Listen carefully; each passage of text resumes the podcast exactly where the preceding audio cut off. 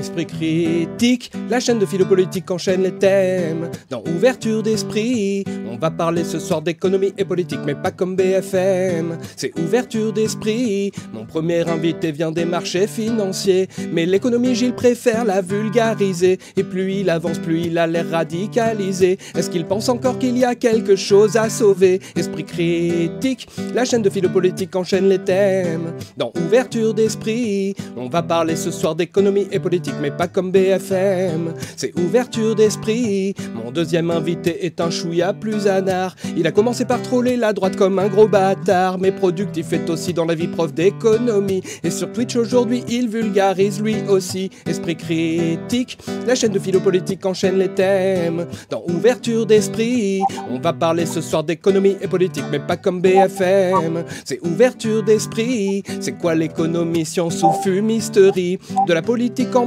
de l'idéologie. Il n'y aura pas d'experts neutres et objectifs aujourd'hui. Juste des humains qui, même sans chiffres, osent avoir un avis. Esprit critique, la chaîne de philopolitique enchaîne les thèmes. Dans ouverture d'esprit, on va parler ce soir d'économie et politique, mais pas comme BFM. C'est ouverture d'esprit.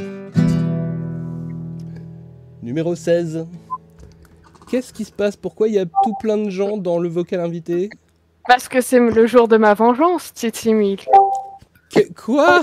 Ah, oui, parce que finalement, ce n'est pas une annonce que tu te retires de l'UPR, c'est une annonce que je te fais pour te souhaiter un joyeux anniversaire. Ah, Donc bah, là, il y a tout le monde qui vient de souhaiter un joyeux anniversaire pour ton live. Il y a une petite musique qui s'est lancée normalement. Alors il faut que je remonte le son de Rhythm, sinon les gens vont pas entendre.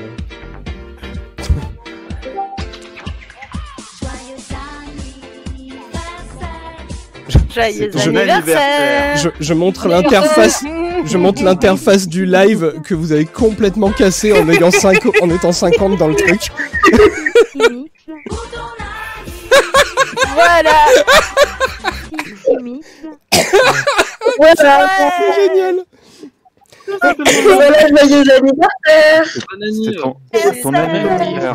Joyeux anniversaire Bravo à toi d'avoir un anniversaire. Sin- Sincère J'entends Mais, co- Versaire mais co- comment vous avez fait? Vous avez donné Aujourd'hui, quel rôle à, qui- à tout le monde Se là. sont tous réunis. Bravo à Ouais toi. Fête, fête, fête. Alors apparemment, les, les membres euh, qui n'ont pas le rôle euh, invité ne peuvent pas parler. Voilà, bon courage à vous. Voilà, Ah, mais il ils sont pas quand même là avec ton. Ah mais c'est ah mais c'est parce que tu as déplacé manuellement les gens dans le Ouais. Oui, on a tous déplacé. Bah, on s'est mis à 7 radiateurs. sont oui. tous réunis. Ton bonheur, on espère pour ton anniversaire. Voilà, Bon, on peut les démute en vrai. Et bravo, Bah, à toi. bravo à toi pour l'anniversaire. Merci. Faut Bravo à avoir toi. survécu hein. Euh, Bon anniversaire. Voilà. Bravo par, à toi d'avoir fait ça. Euh, par contre, vous Bravo. allez peut-être me laisser faire mon live, On espère pour ton anniversaire. Je chante à plein poumon sur mon balcon juste pour toi, Tsi. Voilà. Ça, tout le monde dans ma rue le sait. Bon, on va laisser Titi faire son live. hein. Voilà. Mais surtout pour mes, ouais, ouais. mes, mes pauvres Alors, oui, invités qui n'avaient pas prévu d'être les victimes de, collatérales de ce. J'ai prévenu ton tes invités. On a- Ah, ils étaient prévenus. Oui, On a perdu prévenu Max. Oui, et oui, compris, du coup. Ah, ok. Pardon d'être organisé contrairement à d'habitude. Désolé. Allez. Bon bah du coup, euh, voilà. bon courage. hein. Merci. Bon courage. Bonne émission. Bisous. À bientôt. Hein. Adieu. Au revoir. Je suis là, je suis là, je suis en différé. Alors, les gens s'en vont euh, petit à petit pour nous laisser faire notre live. J'avais pas prévu ça du tout. Euh, donc oui, effectivement. Euh, c'est mon anniversaire, vous l'aurez compris. Je ne m'attendais pas à ça.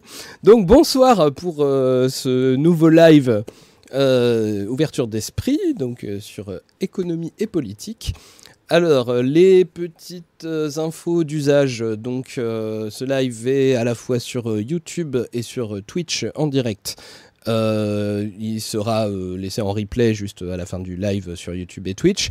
Mais juste après, je vais le transférer sur Peertube et sur SoundCloud aussi. Et donc, du coup, ça fera deux autres plateformes pour l'écouter en replay. Il y a. Oui, alors, quand vous. Le chat euh, YouTube euh, est fermé. Le chat Twitch est limité aux emojis. Donc du coup, si vous voulez parler avec nous euh, et puis poser des questions aux invités éventuellement et tout ça, il faut aller sur Discord. Vous avez le lien dans la description du live sur YouTube et normalement sur sur euh, Twitch, euh, il y a le petit démon qui vous spamme euh, avec le lien aussi. Donc euh, voilà, vous pouvez rejoindre donc le Discord pour discuter avec nous et poser des questions. Quand vous débarquez, vous arrivez sur le palier. et si vous c'est- la première fois que vous venez sur ce serveur, vous n'êtes pas membre et donc il faut passer. vous allez directement dans le salon chat non membre live YouTube pour commenter. Et euh, il y a une partie membre sur ce serveur, mais si vous voulez euh, rejoindre la partie membre, il va falloir valider les règles, faire une présentation, discuter avec les modérateurs, mais vous ferez ça plus tard, pas maintenant, parce que là, ils sont occupés à modérer le live. Donc pour l'instant, euh, bah, juste aller dans le chat non membre live YouTube, et puis voilà. Et participer direct.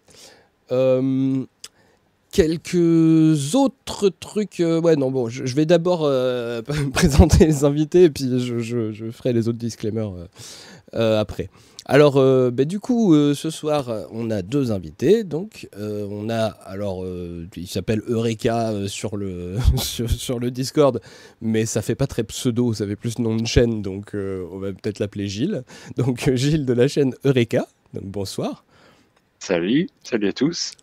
Est-ce que tu pourrais présenter vite fait ta chaîne pour les gens qui la connaîtraient pas, même si elle est quand même vachement plus connue que la mienne, donc il y a peu de chance. Euh, ouais, ouais, ben donc euh, c'est une chaîne de vulgarisation euh, d'économie et de finance. Au départ, plutôt de finance parce que c'était ça mon métier avant d'être youtubeur. Enfin, vidéaste. Voilà, vidéaste sur YouTube, on va dire. Hum, mais aussi donc de finance, mais aussi d'économie. Et puis voilà, je sais pas s'il y a besoin de la présenter plus que ça. Non, non, c'est bien. C'est de la vulgarisation avec beaucoup de schémas. Voilà. Ok. Et donc, euh, deuxième invité, on a Productif euh, qui est là. Et euh, bah, Productif, bah, vas-y, je t'en prie, présente-toi, bonsoir. bonsoir, bonsoir tout le monde. Euh, bah oui, bah à peu près pareil. Moi, j'étais sur YouTube, fut un temps à faire des vidéos qui étaient plutôt à, à caractère humoristique avec des petites chansons. Puis je suis parti euh, sur Twitch entre guillemets. Et euh, maintenant, voilà, je fais plus euh, des lives qui sont, euh, voilà, qui parlent essentiellement de politique, d'économie. On lit par moments des articles, on essaie de, parler de deux ou trois petites notions d'éco, parce que, ben, en effet, ça fait partie de mon métier, parce que je suis aussi prof d'éco-gestion. Donc voilà, et je suis surtout très critique envers notre bien-aimé entre guillemets gouvernement. Voilà, donc ça, voilà, faut pas être étonné si voilà, je suis un peu critique à ce niveau-là. Ok. Euh, alors oui, les autres euh, infos que je voulais donner euh, en plus, c'est que ce live, ça fait un moment que je veux l'organiser et puis qu'on le recule plusieurs fois parce que, en fait, dans mon idée, je voulais avoir dit suffisamment de choses sur ma chaîne, sur l'économie, avant de faire ce live. Euh, et euh, bon, déjà, au, minimum, euh, je, voilà, je suis content d'avoir pu sortir mes épisodes sur l'origine du commerce et puis sur la dette. Mais c'est pas tout ce que je veux dire sur la chaîne sur l'économie, j'ai encore plein d'autres choses à dire. Et en fait, bah, ça arrivera dans des vidéos qui vont, prendre un certain temps avant de sortir sur la chaîne. Mais du coup, pour avoir un propos plus complet dessus, euh, je comptais sur le fait que je devais faire une conférence euh, sur euh, ce que j'appelle l'économisme. Et cette conférence, eh bien, elle a été quelque peu retardée par un événement que vous connaissez peut-être qui s'appelle le Covid. Voilà, puisque en fait, ça devait être en mars 2019 au début, et puis il y a eu le premier confinement. Après, ça devait être en novembre, et il y a eu le deuxième confinement. Après, ça devait être en janvier, et puis bah voilà, là, il y a tous les problèmes. Sachant que c'était organisé par l'Université populaire de Bordeaux, et donc ça devait se faire à la fac euh, de Bordeaux. Et bon, bah, les facs en ce moment, euh, voilà, ils ouvrent pas trop la porte pour des conférences.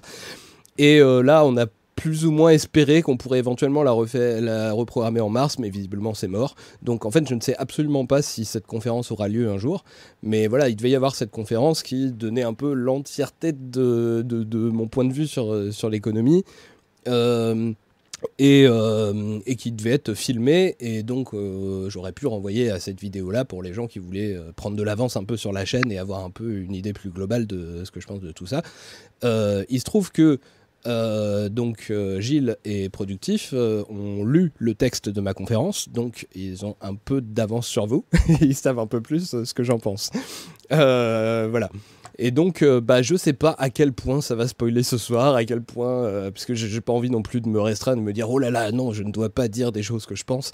Donc, bah, tant pis. hein, euh, voilà, on va, on va dire ce qu'on pense au moment où on le pense, et puis, puis on verra bien euh, si, ça spoil ou pas. Euh, voilà. Et donc, on va pouvoir commencer. Alors, ben, je vais commencer avec une question extrêmement simple. C'est quoi l'économie pour vous Ça étudie quoi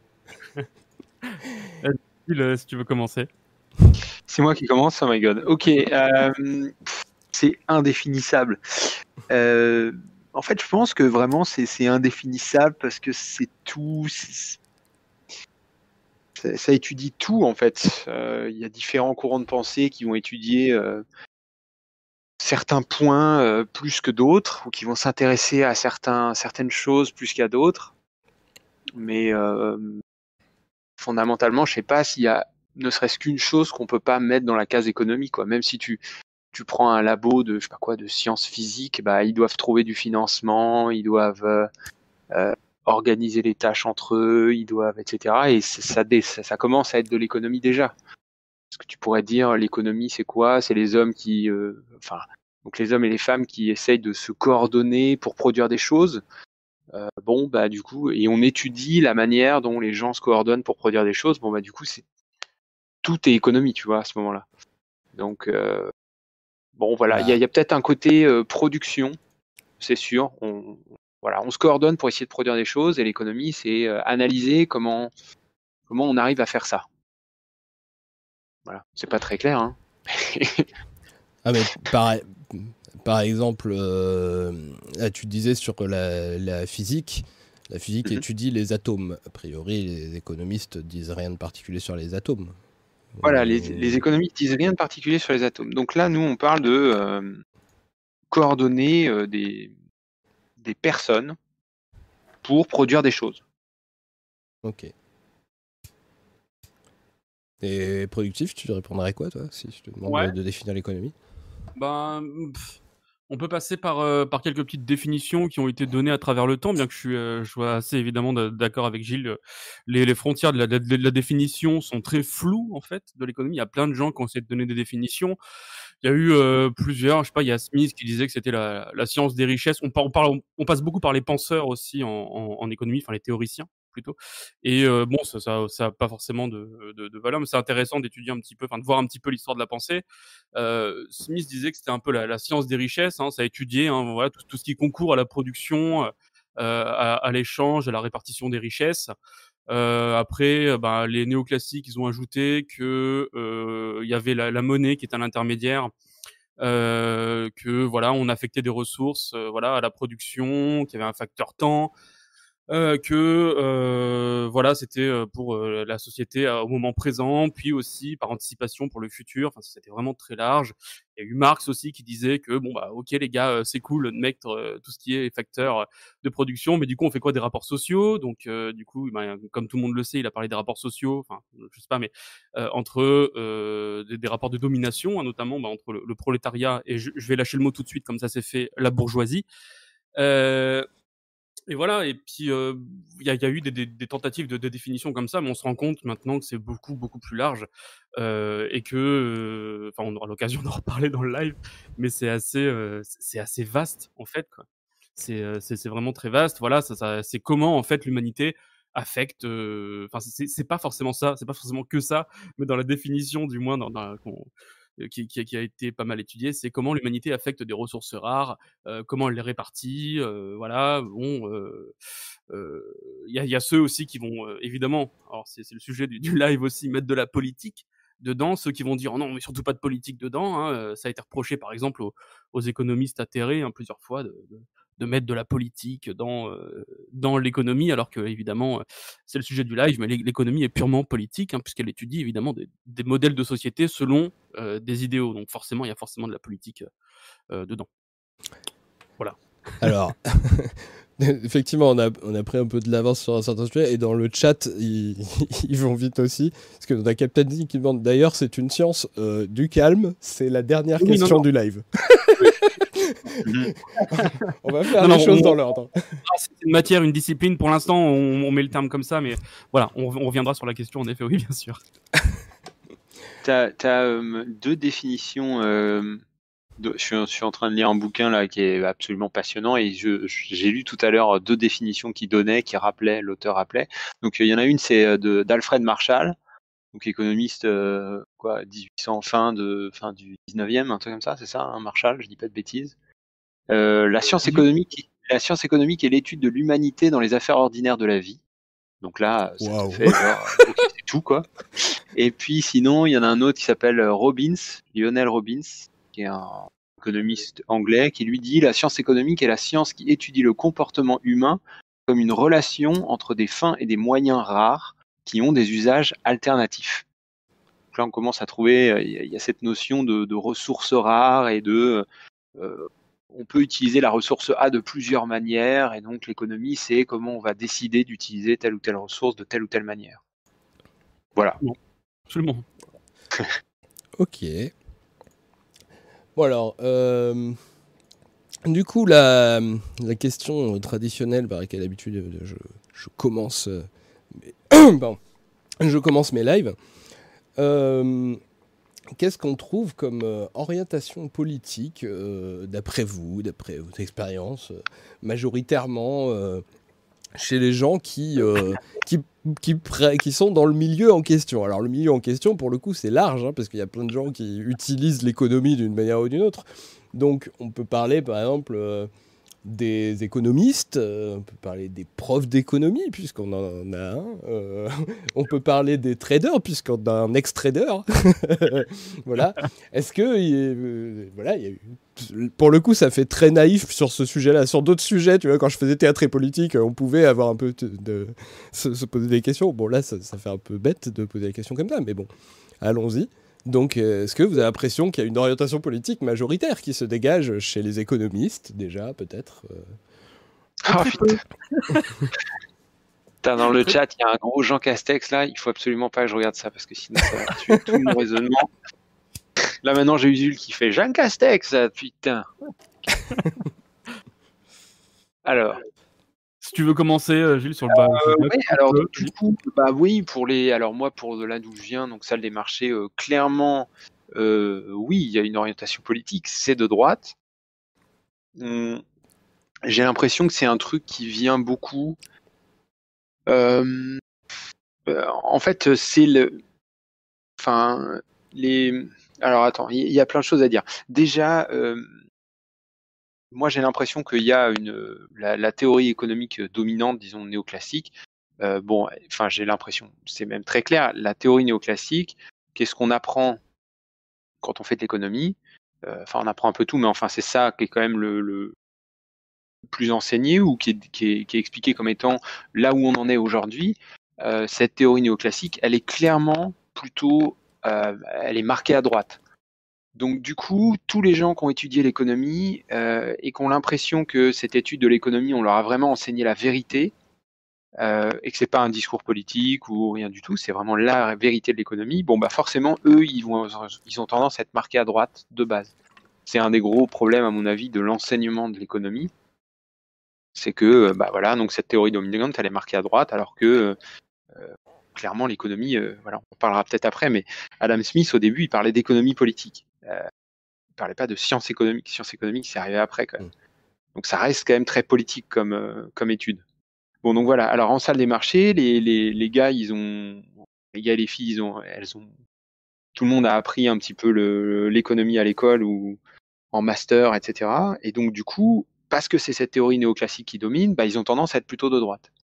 Il y a aussi un autre point euh, qui est important, c'est que comme cette théorie, elle est très mathématisée, elle est très, euh, elle, ressemble, elle ressemble à des sciences de l'ingénieur presque. On, manipule des modèles, on manipule des mathématiques, des chiffres. On a vraiment l'impression qu'on nous enseigne la vérité par rapport à quelque chose, à un autre discours qui serait faux. Et donc du coup, quand on sort de là, eh ben c'est difficile de de pas croire que bah voilà, on a appris la réalité de ce qu'est l'économie. On nous a dit que euh, si on baissait les salaires, ça faisait euh, augmenter le chômage. On nous a dit que il- faut pas euh, mettre de barrières commerciales, sinon on a la courbe de l'offre et la demande qui se décale, et puis du coup on n'est pas à l'optimum, etc. On a l'impression que tout ça, ce sont des, discours vrais, et bah c'est un discours qui s'associe bien à un discours de droite. Donc voilà, clairement en salle des marchés, majoritairement les gens sont à droite. Et après, il y a aussi le côté, comme en salle des marchés, tout le monde est très bien payé, bah, ils aiment pas les impôts. Et euh, comme en général, euh, donc ils n'ont pas besoin d'être social ou pas trop. Ils n'ont pas l'impression qu'ils ont besoin de tout ce qui est tout le service public parce qu'ils peuvent se payer un peu ce qu'ils veulent. Donc voilà, ils ont tendance à être de droite. Ok. Euh, donc, du coup, là, c'est pour les, les, les gens dans les salles des marchés. Euh, et tu aurais une vague idée pour répondre sur euh, plutôt les économistes ou, ou tu te sens pas de. Bah, je pense ça que du côté des économistes, je dirais qu'il y a peut-être. Alors moi, je connais pas bien, euh, mais pour avoir discuté avec quelques personnes qui sont dans le milieu de, de la recherche académique, qui avaient l'air de dire que le consensus était plutôt euh, centriste, voire peut-être même un peu centre-gauche. Chez les économistes, on n'hésite pas à quand même essayer de remettre Keynes en avant. Euh, Enfin, le, le, le le summum de la synthèse, néo- enfin le summum de de l'économie néoclassique euh, de droite, c'était le modèle valracien d'équilibre général. Ce truc-là, ça a été quand même un petit peu abandonné. Maintenant, ils font, ils ont l'air de faire des modèles qui sont, où ils essayent de remettre un peu de Keynes dedans. On appelle ça les néo-keynésiens. Donc euh, là, on, ça a l'air d'être un peu plus, euh, voilà, disons centre, centre gauche, quoi. Euh, bon, je sais pas jusqu'à à, quel point il faut rentrer dans le détail, mais bon, il semblerait que euh, côté académique, moi j'aurais tendance à dire que voilà, c'est ça. Et après, le truc, c'est qu'il y a aussi les économistes de plateau de télé. Et là, c'est encore différent. Euh, je pense que eux, ils sont, ils sont peut-être plus marqués à droite, mais ils sont pas représentatifs. Ok. Du coup, productif, tu veux commencer par euh, les profs d'économie euh, veux- Eh, Déjà, peut-être euh, clarifier un truc, parce que moi, quand je vois dans ta bio Twitter euh, prof d'économie-gestion, je sais pas, c'est- où qu'on que tu donnes des cours d'é- d'économie. Enfin, je vais pas dire le, le- le- le lieu précis, mais je veux dire, c'est Oui. quel type de truc? C'est des études supérieures? C'est c'est au lycée? C'est quoi? Un peu les deux, c'est lycée et euh, études sup, c'est euh, terminale première et euh, BTS également. Voilà. D'accord. Euh, donc voilà, donc en, en effet, euh, on parlait des économistes de plateau télé. Euh, tout le monde sait bien évidemment que François Langlais est un éminent marxiste. Voilà, ouais. non, non, mais c'est vrai que les économistes plateau télé ont, ont une tendance droite. Chez les profs d'économie euh, ou, des, ou de- même d'éco-gestion, euh, en général, en effet, ce sera plutôt pareil, euh, centre-gauche, je dirais plutôt une gauche qui va euh, remettre en cause, en effet, euh, les, euh, les, bas salaires, euh, qui va essayer, en effet, de, de mettre euh, en avant des idées quand même plutôt progressistes, mais euh, comme la moyenne d'âge peut être quand même assez élevée aux alentours de 50 ans, c'est des idées qui, euh, pour nous, parfois, paraissent un petit peu, euh, je dirais, évidentes. Euh, mais euh, en général, c'est plus ouais centre gauche, voire bien gauche pour certains. Ça, ça arrive également. Mais bon, euh, après, euh, les, les, les profs, ça a toujours été connu comme étant euh, un petit peu Ouais. de gauche. Ça, ça a pas, ça a pas forcément, je dirais, excessivement changé, bien que tous ne soient pas de gauche. Je tiens à le dire. Voilà. Euh, le, le, le mot est lancé. Mais sinon, voilà. Après, euh, concernant les, euh, les économistes, je dirais que ça dépend en effet des, des, des personnes. Euh, on, quand on prend des gens comme, euh, je sais pas, comme Thomas Porcher, par exemple, en effet, bah, qui, a, écrit un livre qui s'appelle Traité d'économie hérétique, hein, donc contre euh, la, pensée dominante, en fait, hein, clairement, cl clairement à gauche. En ce moment, par, exemple, je regarde beaucoup aussi les streams de, de Mathieu Coq, qui est, je, vous invite d'ailleurs à, à aller, aller, voir également sa, sa chaîne Twitch, c'est extrêmement intéressant. Et, euh, et, pareil, il est, il, est, il, est, il est bien à gauche aussi. Donc voilà, euh, je pense aux gens qui bossent chez, chez Alter Alternatives économiques aussi, comme Chavagneux, Sandrine Foulon, qui sont des gens qui sont aussi, euh, qui sont aussi plutôt, euh, plutôt à gauche. Après, ça dépend. C'est sûr que si, euh, si on regarde plutôt ceux qui rédigent pour les échos, voire pour Challenge, ils vont plutôt être côté euh, libéral, euh, néoclassique, en effet. euh, voilà, donc euh, ça, ça, ça, ça, dépend où est-ce qu'ils écrivent. Après, le fait d'écrire pour les échos, ça veut pas forcément dire euh, qu'on peut être extrêmement de droite. Je pense que des fois, c'est une opportunité de carrière pour certains. Bon, après, on en pense qu'on veut, mais euh, voilà. Euh, je pense que ça, dépend essentiellement de la personne. Ouais. D'accord. Parce que c'est un, truc qui est assez particulier, c'est que l'économie, globalement, et puis avec ce qu'on voit comme économie sur les plateaux, ou la façon dont les journalistes parlent d'économie la majorité du temps dans les grands médias et tout ça, ça a une image très, très à droite, mais en même temps, là, ça se frotte à d'autres clichés. C'est-à-dire que, bon, pour les traders, c'est facile, euh, parce qu'effectivement, il n'y a, pas trop de... raisons sociologiques qui soient plus à gauche. Mais euh, si on parle de chercheurs en économie, ou si on parle de profs d'économie, euh, bah, on se retrouve, ou même de journalistes euh, économiques, bah, on se retrouve un peu en contradiction avec le niveau sociologique des chercheurs, des profs, et des journalistes qui globalement sont des professions plutôt à gauche quoi. Donc euh, bah, l'un dans l'autre, c'est des professions à gauche et quand elles parlent d'économie, bah, est-ce que ça les pousse un petit peu plus à droite? Mais c'est quand même euh, des professions à gauche à la base donc voilà. Non, non, mais ouais, bah, je suis. Oui, oui, en effet, bah, quand c'est sûr, quand, quand, quand, on est plutôt chez les économistes, donc tu es dans, dans, la recherche, etc., euh, on va plutôt, bien que j'en connais pas forcément personnellement, malheureusement, en effet, on va plutôt être sur euh, ben, des, gens en plus qui vont forcément s'intéresser un peu à la socio, parce qu'il y, y, a cette nouvelle approche de l'économie qui n'est plus une économie stricte euh, mathématique, comme euh, certains courants de pensée ont, ont voulu le faire croire, hein, qui, qui concevait des modèles. Bon, on y reviendra quand on parlera directement de la, de la, de la, de la science économique, donc je mets des guillemets. Euh, J'ai vu qu'il y a une personne aussi sur, euh, sur le, le, le, chat membre qui disait que François Langlais n'est pas économiste, il est journaliste, oui, hein, mais bon, enfin, c'est pas qu'il se présente comme tel, mais on a, on a plus l'impression de le voir avec un, un habit euh, d'économiste. Et bah, en effet, ouais, il prend un air sérieux, il montre des schémas, alors. Euh, économiste. non, mais c'est une espèce de figure d'autorité. On va pas passer la soirée à parler de François Langlais, mais bon, voilà. paraissait important d'évoquer son nom. Euh, enfin, je sais pas si c'est important, mais bref. ouais, voilà, ouais, ça, ça, ça, dépend beaucoup, beaucoup, beaucoup des, des personnes. Je pense que bah, c'est un peu comme partout, en fait. Hein, euh, ça, ça dépend des personnes et même dans des trucs où, en effet, on va, euh, on va penser qu'il y a que des gens de gauche, il y aura forcément des gens de droite dans le tas et vice versa. Euh, c'est un peu, c'est un peu généraliste de dire ça, mais c'est notamment vrai et c'est notamment vrai pour l'économie. L'économie, par contre, c'est vrai qu'en général, on a tendance à considérer que ce serait uniquement une matière qui serait euh, euh, peuplée de, gens de droite, alors que non, justement maintenant, parce que ben il y a beaucoup de chercheurs, etc., qui commencent, qui commencent, c'est déjà fait depuis très longtemps en fait, qui mettent de la, sociologie dedans, qui étudient avec euh, ben, les, comportements humains, etc., et qui se rendent compte que ben, ce qui est parfois vu comme une comme une vérité, comme on, on avait déjà échangé rapidement dessus, n'est plus du tout une vérité. Hein, voilà, voilà, ça, évolue assez constamment comme domaine. Alors, euh, juste euh, pour le coup, on a euh, bizarrement, hein, c'est un, sujet qui a l'air de, plus motiver les gens que théâtre et politique. donc, on a pas mal de monde. Et donc, les messages défilent assez vite. Et, donc, un, un, petit message au modérateur.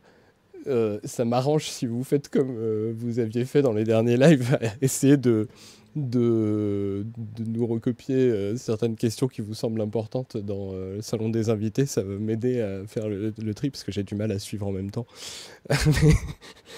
Merci beaucoup d'ailleurs pour le, boulot abattu.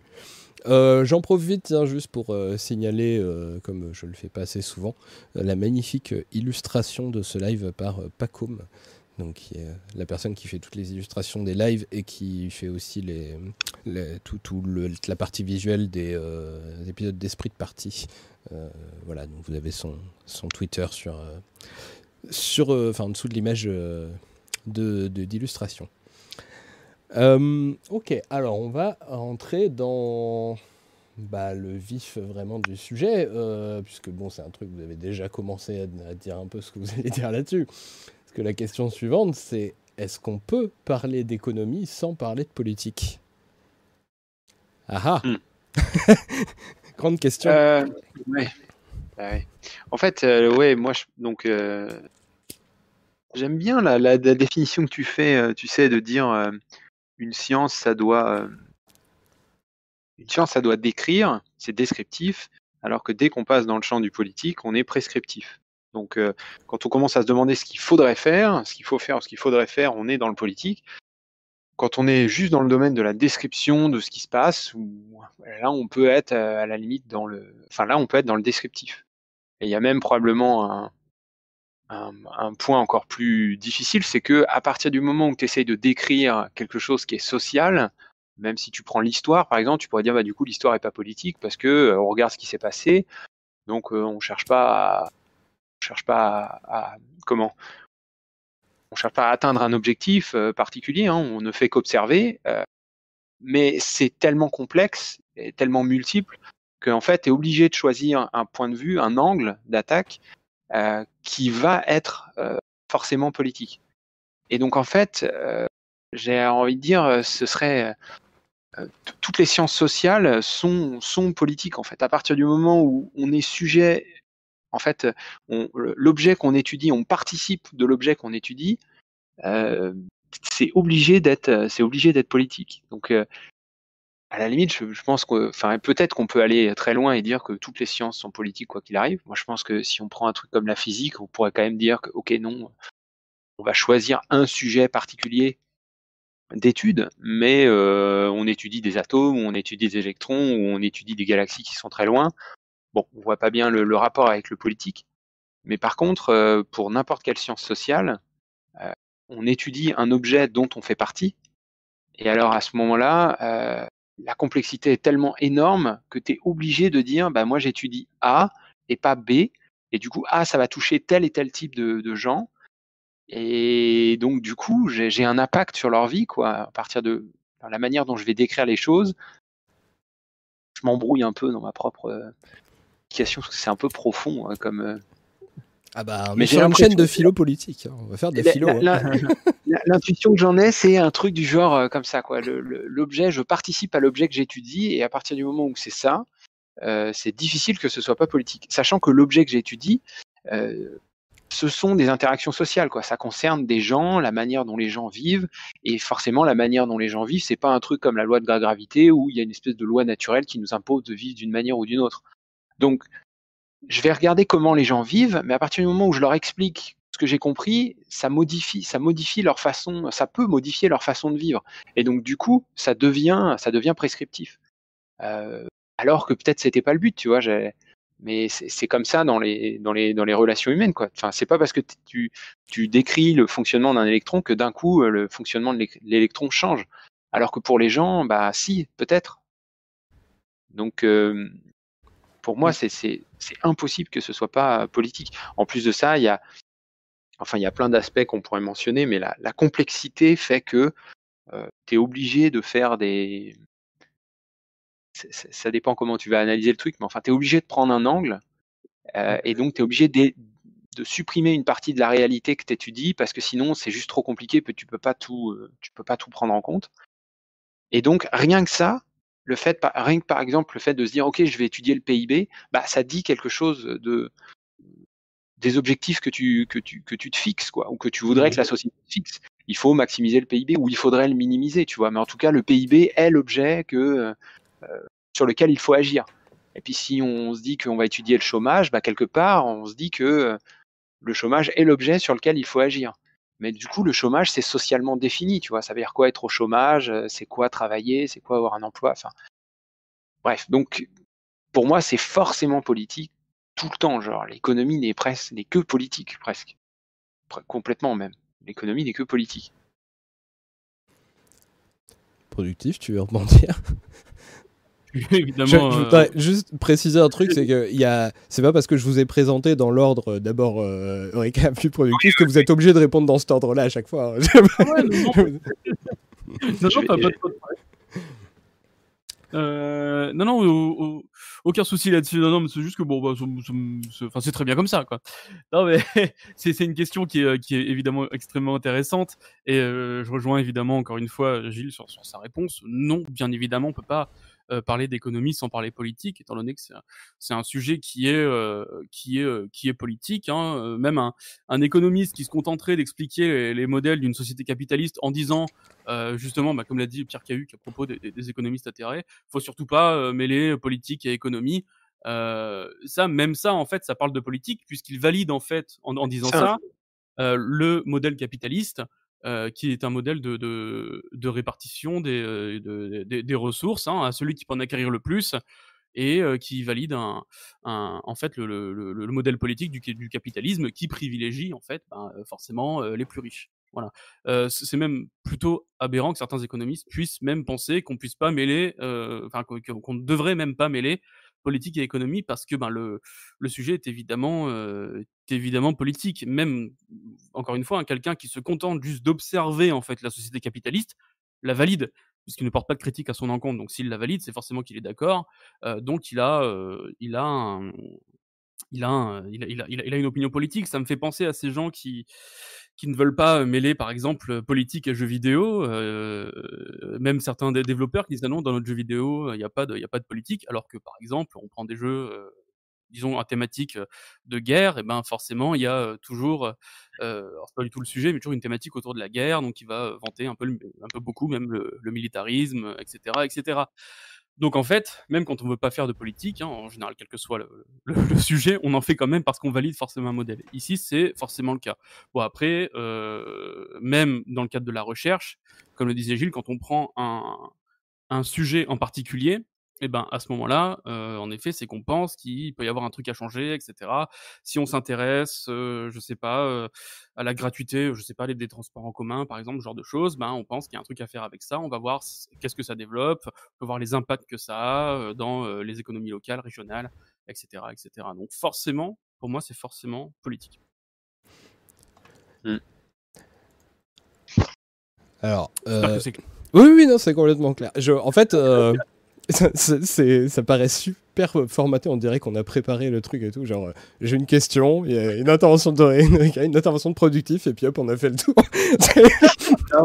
en fait, je- vous avez le droit de hein, euh. rebondir, pour rebondir, j'ai l'impression que, tu sais, c'est le, le, le truc, c'est le coup de la, de la rétroaction. J'ai l'impression qu'en économie, tu sais, en, en, en physique, par exemple, tu peux, tu peux démarrer d'un objet qui serait l'objet A, puis euh, le fait de définir l'objet A t'emmène vers l'objet B, qui t'emmène vers l'objet C, qui t'emmène vers le D, puis une fois rendu au D, ça y est, t'as as décrit ton truc, quoi. Donc t'es parti de je sais pas quoi des atomes, puis après t'as élargi ou l'inverse, euh, peu importe. Donc c'est une espèce de chaîne de causalité comme ça, A vers B, vers C, vers D.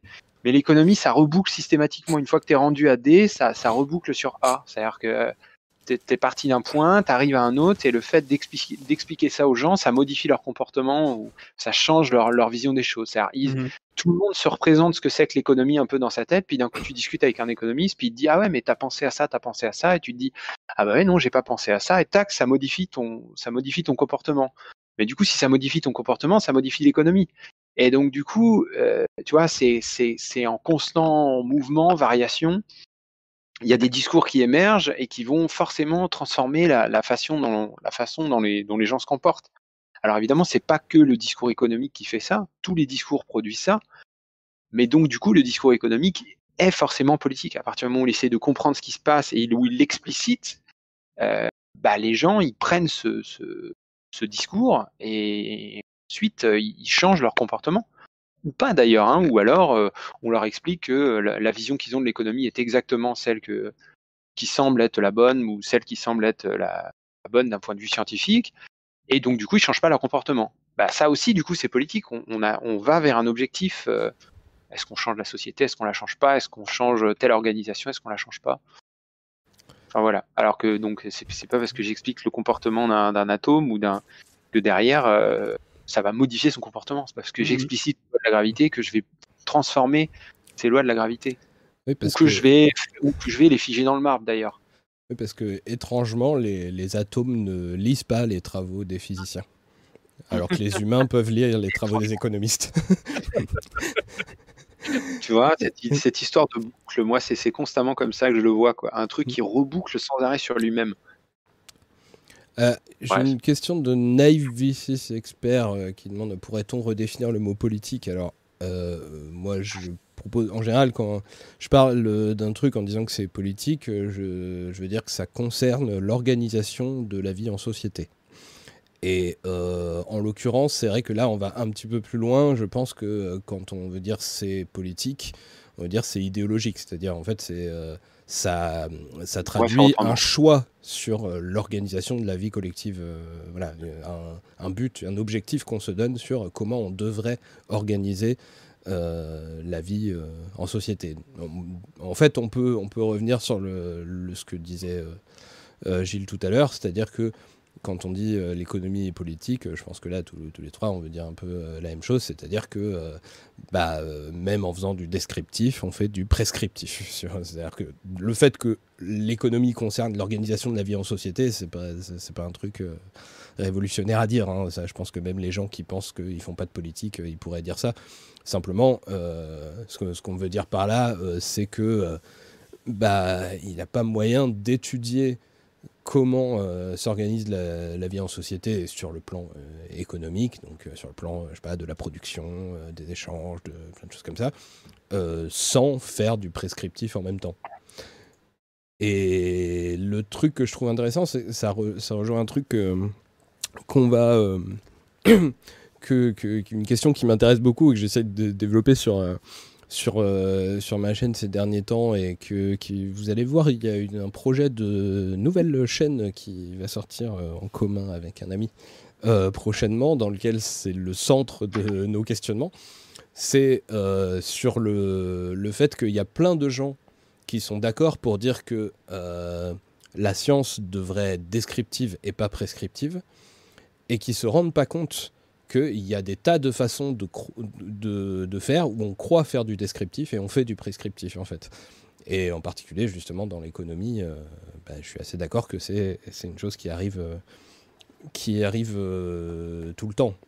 Parce que bah, effectivement, ce qu'on décrit, bah, la façon dont on décrit l'économie, à partir du moment où ça va être communiqué à d'autres gens, euh, effectivement, ça va pouvoir euh, influencer le, comportement des gens. Genre, si on leur dit euh, que bah, ch- la façon dont, vous échangez avec d'autres gens et tout, vous êtes en train d'évaluer le travail qu'il a fallu pour faire telle ou telle chose, pour savoir quel est le prix d'une chose.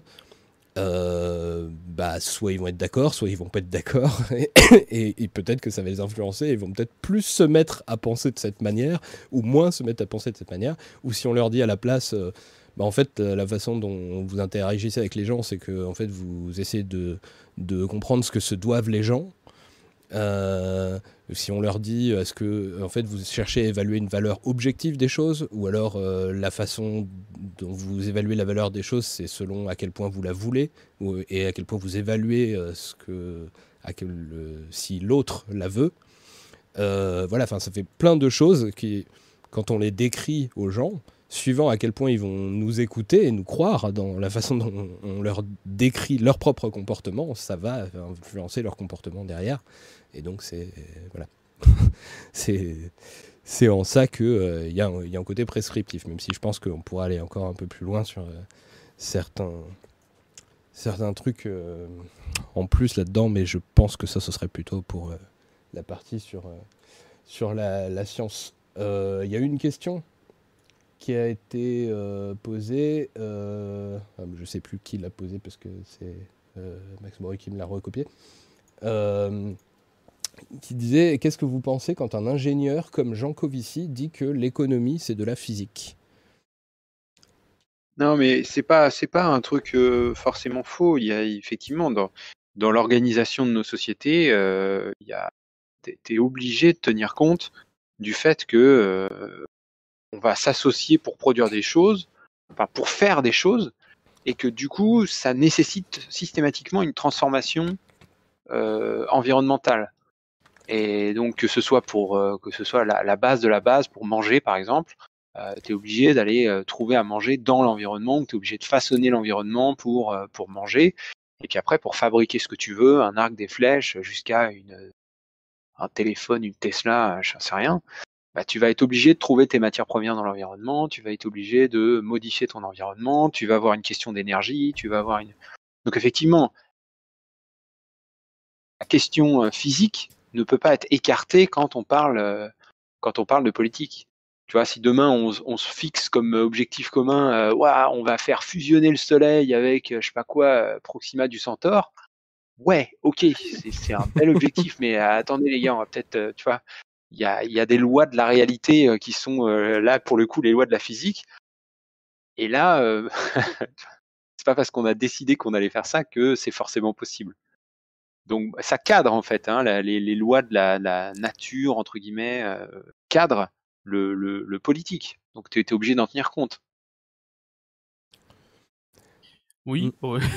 pour dire dessus, en effet, euh, je pense que tout le monde peut, peut, peut en effet saisir de, de l'économie, hein, que ce soit un ingénieur ou peu importe qui. C'est vrai que c'est un sujet qu'on n'a pas forcément abordé, mais euh, euh, on, on, y reviendra peut-être quand on parlera en effet de la, de la science entre guillemets. Tout, tout, le monde peut, peut s'en saisir et quand on dit que c'est de la physique, en effet, pour encore une fois pour les mêmes raisons, on parle souvent de, de croissance infinie dans, dans, un monde fini. C'est une expression qui revient souvent. En effet, à ce niveau-là, en effet, c'est aussi de la physique. Ouais. C'est pas que de la physique parce qu'en effet, ça prend en compte ben, justement les, le comportement humain, de la psycho, etc. Donc c'est pas forcément que de la physique, mais c'est en partie aussi de la physique, absolument. Il y a un, un, truc, je pense, qui, qui, joue dans le rapport assez lointain qu'il peut y avoir entre euh, certaines théories économiques et, euh, et les limites euh, physiques. C'est le fait que euh, les conséquences de décisions économiques qui finissent par se ressentir, je sais pas, sur sur euh, le, le, le, climat, sur euh, la, la, le, les, les, les, limites de production d'énergie, ce genre de choses. Euh, c'est des choses qui, déjà, on commence à atteindre la limite depuis peu, en fait, assez récemment. Mm -hmm. Donc, on a pu réfléchir totalement en dehors de ça pendant très longtemps. Et, ouais. et puis, elles sont lentes, en fait, les. Euh, les conséquences. Euh, genre le réchauffement climatique, c'est extrêmement lent et, et c'est pour ça d'ailleurs que bon bah le, les politiciens peuvent prendre des tas de décisions euh, en ignorant totalement le sujet parce que il n'y a, y a, pas immédiatement, genre tu prends ta décision économique et puis hop, tu prends 15 degrés dans la gueule. quoi. Donc, du coup, c'est. Je dirais qu'il y a un rapport assez souple, en tout cas jusqu'à maintenant. Peut-être qu'on va être obligé de plus en plus de prendre en compte euh, des choses euh, beaucoup plus euh, terre à terre et beaucoup plus physiques et tout ça dans l'économie, mais ça, même, enfin déjà, ce, ce, c'était pas forcément le cas jusqu'à maintenant, et en plus, bah, ça peut prendre du temps avant que les gens, déjà, je veux dire, on peut nier des des facteurs physiques euh, et avoir beaucoup de temps avant que la réalité nous retombe sur, euh, sur la gueule. Et puis, euh, même à l'intérieur d'un cadre limité par la physique, il euh, y a plein de façons d'organiser les choses quand même. Je veux dire, avec les mêmes ressources, on peut faire des économies extrêmement différentes. Quoi. Mmh. Ouais, bien sûr. Mmh. T'as un, j'ai l'impression que tu as, un truc là, de ce que tu disais, tu sais, on a du temps entre le. En fait, c'est la même chose en économie, c'est. Tu as affaire maintenant à des systèmes qui ont énormément d'inertie, que ce soit le système planétaire, donc l'histoire de changement climatique, etc. Effectivement, ça se fait pas immédiatement parce que bon, bah, la Terre, ça reste quand même un gros machin. Et le truc, c'est que nos économies, c'est un peu la même chose, quoi. On est dans des économies, tout est foutu comme ça, on est des milliards. Euh, maintenant, le système. Euh, enfin le, système financier qu'on a maintenant, où tu vois par exemple les règles comptables qui sont un, un truc complètement idéologique, euh, bah, elles sont appliquées partout dans le monde. Alors si tu voulais changer ça, c'est effectivement c'est un énorme truc à revoir, quoi. Ça chamboule, tout. Alors ça, a une inertie très forte dès que tu veux faire un changement euh, dans l'économie. Et puis euh, d'un autre côté, euh, ton économie, elle provoque des modifications euh, sur la planète qui mettent aussi énormément de temps à voir parce que là aussi, il y a beaucoup d'inertie. Alors, Du coup, dans les deux cas, tu as, du mal à. Dans un cas, tu as du mal à voir ce que tu fais, c'est le- système Terre qui change doucement. Et dans un autre, euh, quand tu veux changer quelque chose dans ton économie, tu as énormément de mal à le faire aussi parce que ça met un temps fou. C'est extrêmement complexe. Deux gros trucs avec beaucoup d'inertie qui interagissent entre eux. Tu vois. Euh, Et ouais, a- effectivement, a- comme tu disais, il y a plein de façons d'organiser, même euh, tu, si tu fais le coup du donut économie, là, où tu te dis qu'il y a des limites, euh, l'extérieur du donut, euh, c'est les limites planétaires, et puis l'intérieur du donut, c'est le, le- comment, c'est l'économie, puis donc, du coup, c'est la, la- la- comment il faut pas que le, le rond à l'intérieur du donut vienne toucher les, les, les bords, quoi, il faut laisser de l'espace. Mais la manière dont tu dessines ta forme qui est à l'intérieur de ton donut, bah, ça peut être n'importe quoi, tu vois. C'est pas forcément un rond, ça peut être un carré, ça peut être un triangle, ça peut être ce que tu veux. Oui, il y a un truc, je pense, qui est assez euh, parlant sur le fait que euh, bah, l'économie a pu se faire pendant très longtemps sans forcément euh, être si dépendante que ça des théories sur la physique. C'est par exemple le fait que bah, dans pas mal de théories économiques, en tout cas classiques et tout ça, on n'évaluait pas forcément euh, le, le stock disponible euh, d'énergie, le stock dis- disponible de ressources euh, dans, dans la prise en compte dans les calculs. Et même quand on essaye de le faire, c'est compliqué parce qu'il faudrait pouvoir donner une valeur, attribuer une valeur à bah, un degré de, plus de, température sur la planète, euh, donner euh, une, valeur à une quantité aussi de ressources qu'on ne connaît pas forcément exactement, hein, genre les, quantités restantes euh, de, d'énergie fossile par exemple, elles sont évaluées, mais bon, on a des surprises, hein, des fois on redécouvre un gisement ou ce genre de choses. Mais même ça, c'est. C'est. Par exemple, évaluer la valeur d'une, d'une forêt qu'on détruit. euh, faudrait redéfinir une notion de valeur euh, selon des critères écologiques qui ne sont pas vraiment les, critères par lesquels euh, la plupart des théories économiques euh, définissent la valeur. D'après, les différentes théories économiques les plus impor- importantes euh, sur lesquelles on s'est basé jusque-là, euh, bah, un arbre, euh, si c'est pas une personne qui l'a fait pousser volontairement, il est gratuit en fait. Il n'a pas de valeur particulière. Il me semble. ça, hein. tu. Ton économie ne valorise que euh, le système de production et il faut que cette production soit effectuée par des hommes. Sinon, ça n'a pas de valeur. Parce que finalement, euh, tout n'est que soit salaire, soit rémunération euh, du capital. Pour, euh, pour le salaire, bah, il faut des gens qui travaillent. Et puis pour la rémunération du capital, il faut des propriétaires. Et du coup, c'est c'est toujours comme ça. Tu as besoin de ton association capital-travail, sinon ça n'a pas, de- pas de valeur. Donc le pétrole, euh, bah ouais, ça a une valeur parce qu'il faut bien aller le chercher. Donc là, tu payes des mecs et des, des machines, etc. pour aller le chercher. Mais par contre, tu payes pas la nature pour l'avoir euh, fabriqué. Et du coup, tu peux même reboucler là, et c'est pas mal euh, sur euh, comment ce que disait Marx.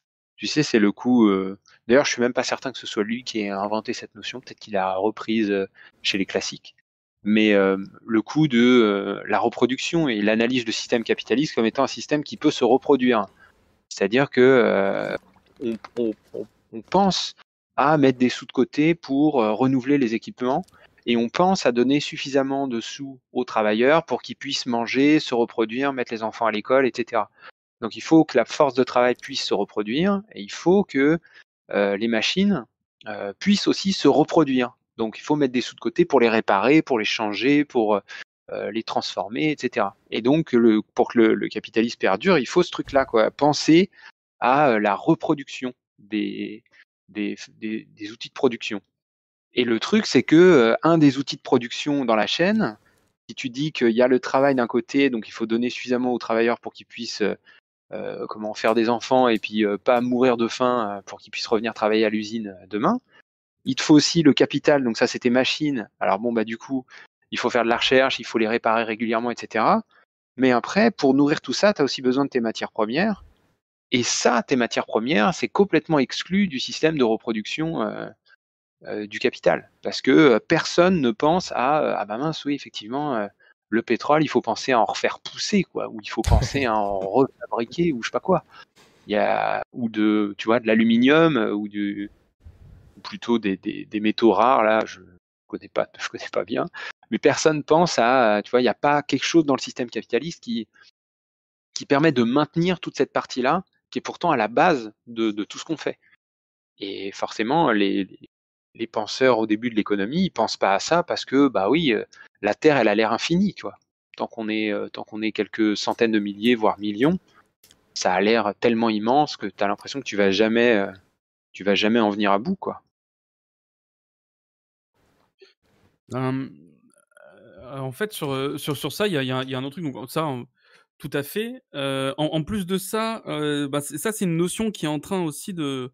enfin, En train, pas, pas de façon officielle, disons, mais qui est en train d'être revue euh, sur le, bah, justement sur le, la- le, fait de préserver les, les ressources naturelles.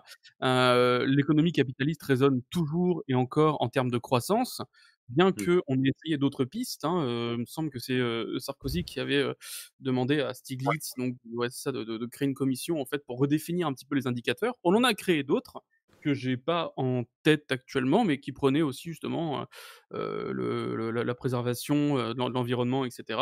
Mais en fait, on n'a pas bougé, on est toujours resté sur la croissance. On parle toujours du PIB, hein, donc la, croissance. hein, en, gros, Gilles l'explique beaucoup mieux que moi dans, ses vidéos, mais c'est bah, c'est le taux d'évolution en fait du PIB sur sur deux ans et on raisonne toujours avec ça. Et en effet, ça ne prend pas en compte. Alors, juste par le- contre, pour, pour préciser, tu dis euh, la croissance c'est le taux d'évolution du PIB, et du coup, il faudrait peut-être définir euh, le, le PIB. C'est la somme des, somme des revenus.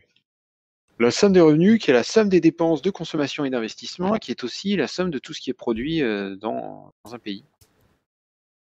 Et donc, du coup, si on, si on fait tout un raisonnement économique qui Uniquement les valeurs commence à se baser sur le PIB, bah, on voit à quel point ça, ça réduit le champ de vision, euh, puisque les seules choses qui sont prises en compte, du coup, dans l'économie, si l'économie se contente de, de ces indicateurs-là, euh, bah, c'est les choses qui font l'objet d'un échange marchand. Or, il y, a plein de choses qui font pas l'objet d'un échange marchand. Ça, c'est- le truc qui est au cœur, c'est la fameuse, c'est la réciprocité. Tu trouves ça aussi dans la comptabilité. C'est-à-dire, je te donne, mais tu, tu me donnes un truc de valeur équivalente. Sinon, ça marche pas. Et, et c'est assez ouf parce que il y a plein de relations euh, humaines qui ne s'appliquent pas à un échange marchand. Euh, tu vois, rien qu'aider ton voisin à déménager, euh, tu te fais pas payer. Ou alors, euh, vite fait, euh, tu vois, il te paye une bière à la fin, mais la bière n'a pas la même valeur que le fait de l'avoir aidé à faire son déménagement. C'est juste que, bah, on sait bien que le coup d'après, quand ce sera toi qui déménageras, il viendra t'aider. Et voilà, mais donc, nous, dans notre manière d'aborder l'économie et de tout compter en euros, etc., il faut systématiquement que ce soit un échange, que ce soit un échange. Il faut qu'il y ait la même valeur des deux côtés. Donc, personne ne perd rien dans, l'échange. En tout cas, dans la manière dont on mesure les choses.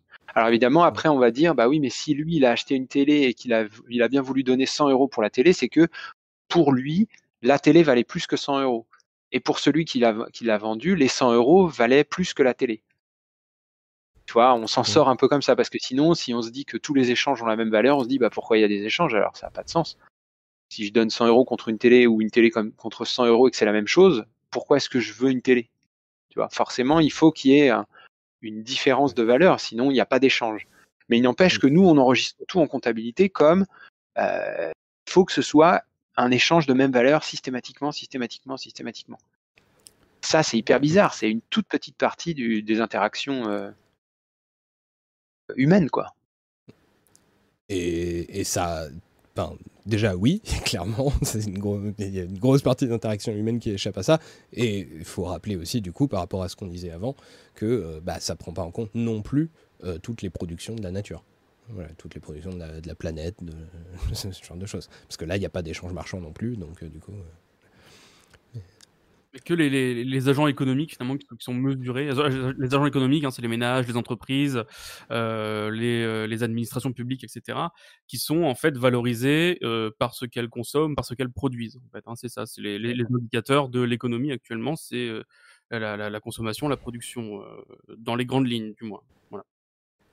Du coup, il y a une question qui est, qui est passée. je, je pense que ça peut rejoindre ce qu'on dit par rapport au fait que, bah, du coup, on dit qu'il y a plein de choses qui ne sont pas prises en compte dans, euh, dans l'économie euh, mainstream, on va dire. Mais, bon, déjà, d'une part, ça pourrait remettre un petit peu en cause les, certaines définitions qu'on a données au début de l'économie, qui est censée, du coup, parler de tout. Bien sûr. Euh, voilà, donc là, visiblement, il y a plein de choses dont l'économie ne parle pas. Et, euh, et du coup, est-ce qu'on pourrait, se- selon vous, bah, parler de tout ça en économie, inclure tous ces trucs qui ne sont, pas, euh, sont pas comptabilisés euh, actuellement la plupart du temps dans l'économie Est-ce qu'il y aurait moyen de l'intégrer et, que ça reste de l'économie, en fait euh, Et avec, du coup, peut-être un exemple que je ne connais pas, mais peut-être que vous connaissez. Il y a quelqu'un qui a posé la question, étant donné qu'il parle pas mal de physique et d'économie, ils ont entendu parler de l'économie guidée par les ressources de Jacques Fresco. Si oui, qu'en pense-t-il? Je ne sais pas si vous avez entendu parler de ça. De mon côté, non, non plus. Bon, bah moi non plus, du coup, on va pas pouvoir répondre. hein. Désolé. Non, mais ça, ça, ça, ça marche bien de toute manière de dire qu'il y a. En fait, l'économie, c'est un, c'est une approche qui est tellement diverse. Si tu veux, mettons que tu veuilles tout intégrer, inclure dans l'économie. En fait, le, le problème, c'est que c'est, tu t'en sors pas. Il y a, il y a un. Comment euh, C'est Blair Fix, je crois, qui, proposait une explication, euh, proposait un classement des sciences de la moins complexe à la plus complexe. Et en fait, il partait de la physique et il disait le plus complexe, c'est l'économie. Et euh, pourquoi? Parce que bah, la physique, ça a beau être super complexe, on étudie euh, des particules qu'on peut très clairement définir, qu'on peut très clairement, elles ont un comportement qu'on peut mettre en équation, etc. Alors que euh, des êtres humains, bah, c'est pareil, il y en a plein, mais tu peux pas du tout mettre en équation les comportements. Ça change tout le temps, ça se modifie tout le temps, ça, ça interagit avec tout et n'importe quoi, ça change d'idée, d'avis, de comportement, de et donc du coup c'est éminemment éminemment complexe et forcément cette, cette complexité on est complètement dépassé par elle et donc à un moment donné il faut choisir un angle pour essayer de l'attaquer, pour essayer de l'analyser. Mais à partir du moment où tu choisis un angle, où tu parce qu'en plus il y a, un problème. Enfin moi je le vois un peu comme ça, c'est dans les modèles notamment, c'est de se dire euh, ton modèle, si tu veux construire un modèle mathématique, par exemple, il te faut une base de raisonnement, il te faut un axiome, il te faut des, des hypothèses de base. Et donc tu poses tes hypothèses, puis après tu construis ton raisonnement logique sur ces hypothèses. Mais en économie, il n'y a jamais d'hypothèse parce que tout est variable.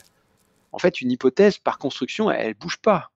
Tu as, des variables dans ton modèle, des trucs qui peuvent changer, tu as X, Y, Z qui vont changer de valeur euh, quand tu vas faire tourner tes, équations, mais tu as des trucs qui, qui bougent pas qui sont tes hypothèses de départ.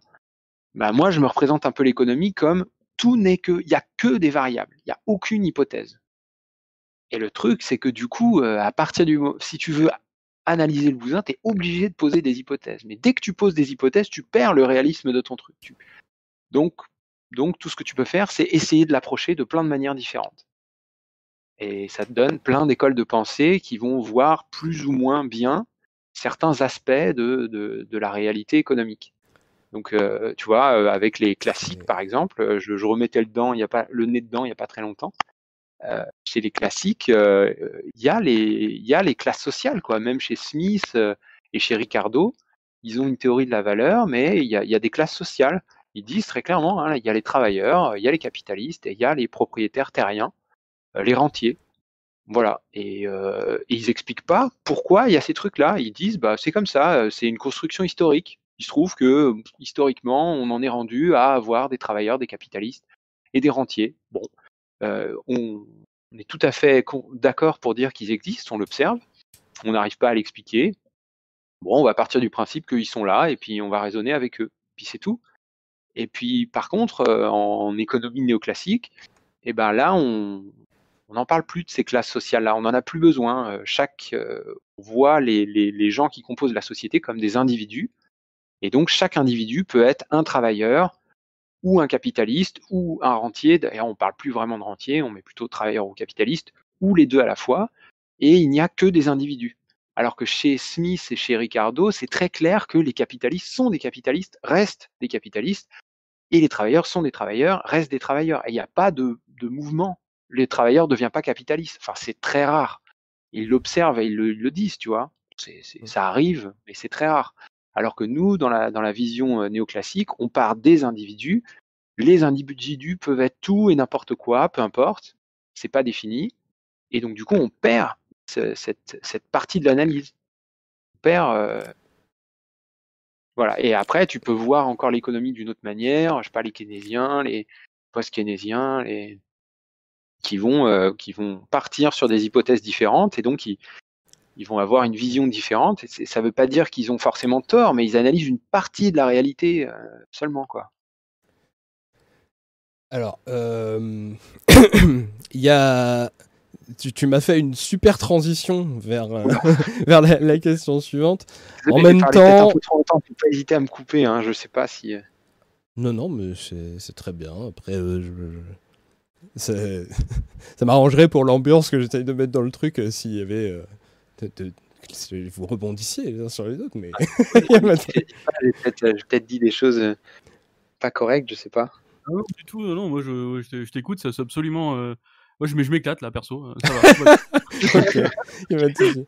Mais du, du coup, ouais, euh, bon, là on est parti sur des trucs euh, sur les rapports entre le, la- euh, l'économie et, et la physique. Il y a des gens qui étaient encore sur ces questions-là avant que là on, on passe aux différentes écoles.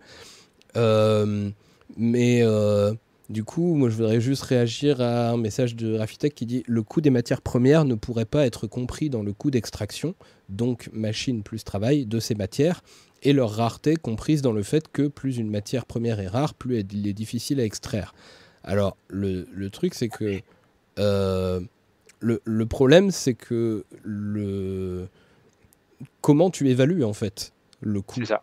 Co- comment tu, sur quels critères tu l'évalues? Puisque la seule manière, euh, enfin la seule manière, il y, a- plein de manières euh, de définir la valeur. Justement, c'est une question et on nous a demandé euh, comment on définit la valeur, mais justement, ça va être tout l'objet de la question suivante parce qu'il y a plein d'écoles d'économie qui chacune peuvent définir la valeur de manière différente. Mais en tout cas, moi, de toutes les manières que j'ai vues en étudiant les différentes écoles d'économie de, euh, de pouvoir calculer une valeur, euh, voilà, enfin, au moins prétendre calculer une valeur, bah, il n'y a aucun de ces critères qui est applicable à une matière première trouvable gratuitement dans la nature, en fait. Juste, euh, ça ne marche pas. Je sais si tu... Enfin bon, je, je- peut-être que j'y reviendrai quand on aura dit qu'il les, les différentes façons de définir la valeur. euh, De toute façon, on va le dire Ah, juste que- après. Mais oui, Ouais, c'est ça. Un, un point que tu peux dire pour la valeur, c'est euh, en fait, il faut toujours penser la valeur par rapport à autre chose. C'est la valeur d'un truc par rapport à un autre. Nous, on voit la valeur comme un truc en euros souvent. On se dit bon bah voilà, il suffit de donner une valeur en euros. Mais c'est pas ça la question. En fait, si j'ai un verre qui vaut 1 euro avec un crayon qui vaut 10 euros, et que d'un coup mon verre il vaut 10 euros, tu te dis ah bah ça y est, il vaut autant que le. Bah ouais, mais peut-être que le crayon maintenant il en vaut 100. Et donc en fait, il y a toujours un rapport de 10 entre mon verre et mon crayon. Donc la, valeur, elle doit se comprendre, c'est la valeur d'une chose par rapport à une autre. Donc la question de la valeur des ressources naturelles, c'est pas une question de mettre un prix en euros dessus, c'est de se dire combien vaut l'aluminium par rapport à l'or, par rapport à l'argent, par rapport au, zirconium, par rapport au etc. etc. Il faut trouver l'écart, la distance entre, entre chacune de ces, de ces différentes matières premières. Ou par rapport à d'autres choses d'ailleurs qu'on évalue tous les jours, euh, comme euh, une heure de travail, euh, comme, euh, Exactement. comme voilà. un Exactement. service, et, et le truc, c'est que ça, cette échelle-là, de, de cette graduation entre toutes les, les- les- entre la valeur de toutes les choses, on a, on est infoutu capable de, de, de, de- d'en donner une définition qui soit pas changeante au cours du temps. Ça bouge tout le temps et c'est, normal parce que un coup on se dit ah bah ça c'est vachement utile pour faire ça et puis demain on dit ah bah, en fait non c'est complètement inutile, euh, mieux vaut utiliser ça et pouf voilà ça, ça perd de la valeur. Et puis, ou alors, euh, un jour, on dit, oh là là, les téléphones portables, c'est génial, du coup, tout ce qui sert à faire des téléphones portables, ça a plein de valeur. Puis le lendemain, je sais pas, c'est has-been, euh, on s'en fout des téléphones portables, on est passé à autre chose et hop, ça n'a plus de valeur. Donc tu, re- tu retrouves un- un politique revient en force dans la valeur et résultat, le politique plus euh, les, évolutions, les comment l'innovation, le progrès technique, euh, tout, ce qu'on peut inventer, etc. Et du coup, c'est un, concept qui est complètement changeant, quoi. De toute façon, en économie, d'une manière générale, à chaque fois qu'on essaye de définir un truc et qu'on se pose un peu la question, on se rend compte que c'est flou. C'est jamais clair. C'est un des problèmes aussi de cette science, c'est que euh, autant, on va, voilà, on reprend la physique, mais autant la physique, tu peux avoir des définitions qui sont pam, pam, c'est carré. En économie, c'est jamais carré. C'est, tout le temps, ça change. Même quand tu regardes des trucs aussi, si normalement de base que la monnaie, par exemple, bah, tu te retrouves avec des agrégats monétaires. Il y a M0, M1, M2, M3. Et tu es là, ok. Et en plus, il y a des pays qui euh, mettent pas les mêmes choses dans, dans M1, M2, M3. Ça a changé au cours du temps. Enfin, on sait même pas dire exactement ce que c'est que la monnaie, quoi. C'est pas clair. Il y a rien de clair dans nos, définitions en, économie. Bon, du coup, je pense que euh, il va falloir. euh, ça, devrait euh, répondre en partie à pas mal de questions qui défilent. Il va falloir passer au thème suivant où on va essayer peut-être de clarifier un peu les choses. Parce que du coup, euh, il y a plein de questions sur lesquelles on répond pas forcément sur euh, qu'est-ce que la valeur, euh, qu'est-ce que l'échange et tout ça. Et puis on a, on évoqué plein d'écoles d'économie parce que je- simplement, bah, du coup, les économistes sont pas d'accord parce qu'il y a plusieurs façons de répondre à ces, à ces questions. Du coup, il y a, voilà, il y a pas mal d'écoles de, de pensée en économie. Et euh, pour rester dans le thème de l'émission qui est économie et politique, il se trouve que, euh, bah, en général, à une euh, école de pensée en économie, on peut rattacher une idéologie qui s'appuie dessus et qui la défend en politique. Euh, et du coup, bah, je me disais, est-ce qu'on peut essayer de faire un peu un panorama de- des grandes écoles en des grandes écoles d'économie ah, ça va être dur, hein, mais d'écrire euh, pas trop longuement chacune, et puis euh, bah, dire à quoi ça peut se rattacher en politique. Euh, Je peux m'occuper, si vous voulez, de la partie euh, rattachement en politique, mais je pense que vous savez un peu aussi quand même. Donc, euh. Mais du coup, je sais pas, genre par exemple, bon, on a parlé de euh, l'économie classique. Alors c'est qui, c'est quoi euh, le- Tu veux, tu veux y aller, Classique productif, j'ai un peu monopolisé la parole là. On peut en parler. Alors oui, bah, les, les- les classiques, enfin, on parlerait plutôt des, des- des néoclassiques parce qu'il y a, il y a un exemple qui pour moi est, est- est frappant, par exemple. Euh, Est-ce que tu es sûr que tu veux commencer par les néoclassiques avant les classiques? Ah, que tu veux faire dans l'ordre historique? On peut, hein. On peut Ouais. tout à fait. Euh, Alors pour, pour les ouais. pour les classiques, euh, on peut dire euh, que c'est euh, voilà jusqu'à Marx quoi. Mhm. Donc euh, les, les, les grands, ça va être euh, Adam Smith, euh, David Ricardo, euh, Malthus, et puis Marx. Je sais pas, je mettrais ces quatre là. Après, est-ce que à partir de, de Marshall, on commence à être dans les néoclassiques quoi? Marshall, Valras. euh, Mm. Ouais, parce que bah, de toute façon, ça sera. euh, euh, pff, euh, merde, je vais tout tomber, pardon. Comment dire? Pour parler, de, pour parler un peu de Smith, hein, tant qu'on est dans le classique, autant commencer bah, par, euh, par, hein, on commence bah, du coup dans l'ordre historique. Euh, alors, on va, on, on va essayer d'être autant objectif que, que pas objectif, puisqu'on va aussi parler de droite-gauche. Ça va être assez rigolo, puisqu'on essaie de parler un petit peu différentes idéologies politiques. Euh, Smith, toute sa, je dirais la plupart, la plupart de son œuvre, euh, notamment bah, la, la richesse des nations, ce sera forcément une, comment dire, une, apologie un petit peu justement bah, de la liberté du marché, etc. Ça, c'est l'image qu'on en a. C'est une image qui est très vraie et on en parlait tout à l'heure. Donc, il parlait aussi euh, beaucoup des rentiers et des capitalistes et ça, c'est quelque chose qu'on sait un peu moins. Euh, Smith disait également qu'il faut se méfier en fait des, euh, gros capitalistes hein, pour, par, pour, les, termes que lui il utilisait. C'est-à-dire que ça c'est un peu moins connu. En fait, il était contre l'accumu- la- l'accumulation excessive de capital. Voilà. Euh, ça ça veut pas dire qu'il était de gauche. Hein, c'est pas ce que je. Euh, alors il, ajoute hein, par exemple euh, au, sujet c'était au sujet des, rentiers, hein, des gros capitalistes, la rapacité mesquine, il disait, l'esprit de monopole des marchands et des fabricants qui ne sont pas ni ne doivent être les maîtres de l'humanité. Donc il dit quelque chose en fait qui aujourd'hui a encore du a encore du sens, puisque euh, bah, quand on regarde justement aujourd'hui, on a une espèce de, capitalisme. Alors j'exagère toujours avec ce terme en disant un capitalisme féodal. hein, c'est celui qui a le plus de terres, celui qui a le plus de richesses finalement qu'on écoute le plus. hein, c'est un peu ça. hein, euh, BFM ont, ont élu cette année euh, comme manager de l'année Bernard Arnault, donc ça en dit beaucoup. Et du coup, voilà, on, les érige en espèce de, de maître du monde. Et du coup, Smith avertissait déjà là-dessus. euh, du coup, il y a bien des lunes, hein, de façon, au, XVIIe siècle. Donc, pardon, 18e, 18e, 19e d'ailleurs. Et, et du coup, ça en, ça, ça, ça, en dit quand même pas mal déjà sur son œuvre. Donc, du coup, il est beaucoup érigé, en effet, par beaucoup d'économistes libéraux, capitalistes aujourd'hui. Hein, alors que il mettait en garde sur justement l'accumulation trop importante de capital, comme ça peut être le cas aujourd'hui. Et tu, tu, tu- en fait, c'est un truc aussi qui est, qui est assez logique. C'est Smith, il dit pas qu'il fait de la science économique, il dit qu'il fait de l'économie politique. Donc, euh, et en fait, il essaye de décrire son environnement. Effectivement, il se dit, mais finalement, c'est pas le coup de la main invisible, c'est de dire, bah oui, mais le boulanger, il fait pas du pain pour faire plaisir, il fait du pain parce qu'il gagne des sous. Et donc finalement, euh, il a l'air de poursuivre une espèce d'intérêt égoïste comme ça, et c'est cet intérêt égoïste euh, qui semble euh, finalement faire que bah il y a du pain qui est fabriqué et puis que les gens peuvent manger.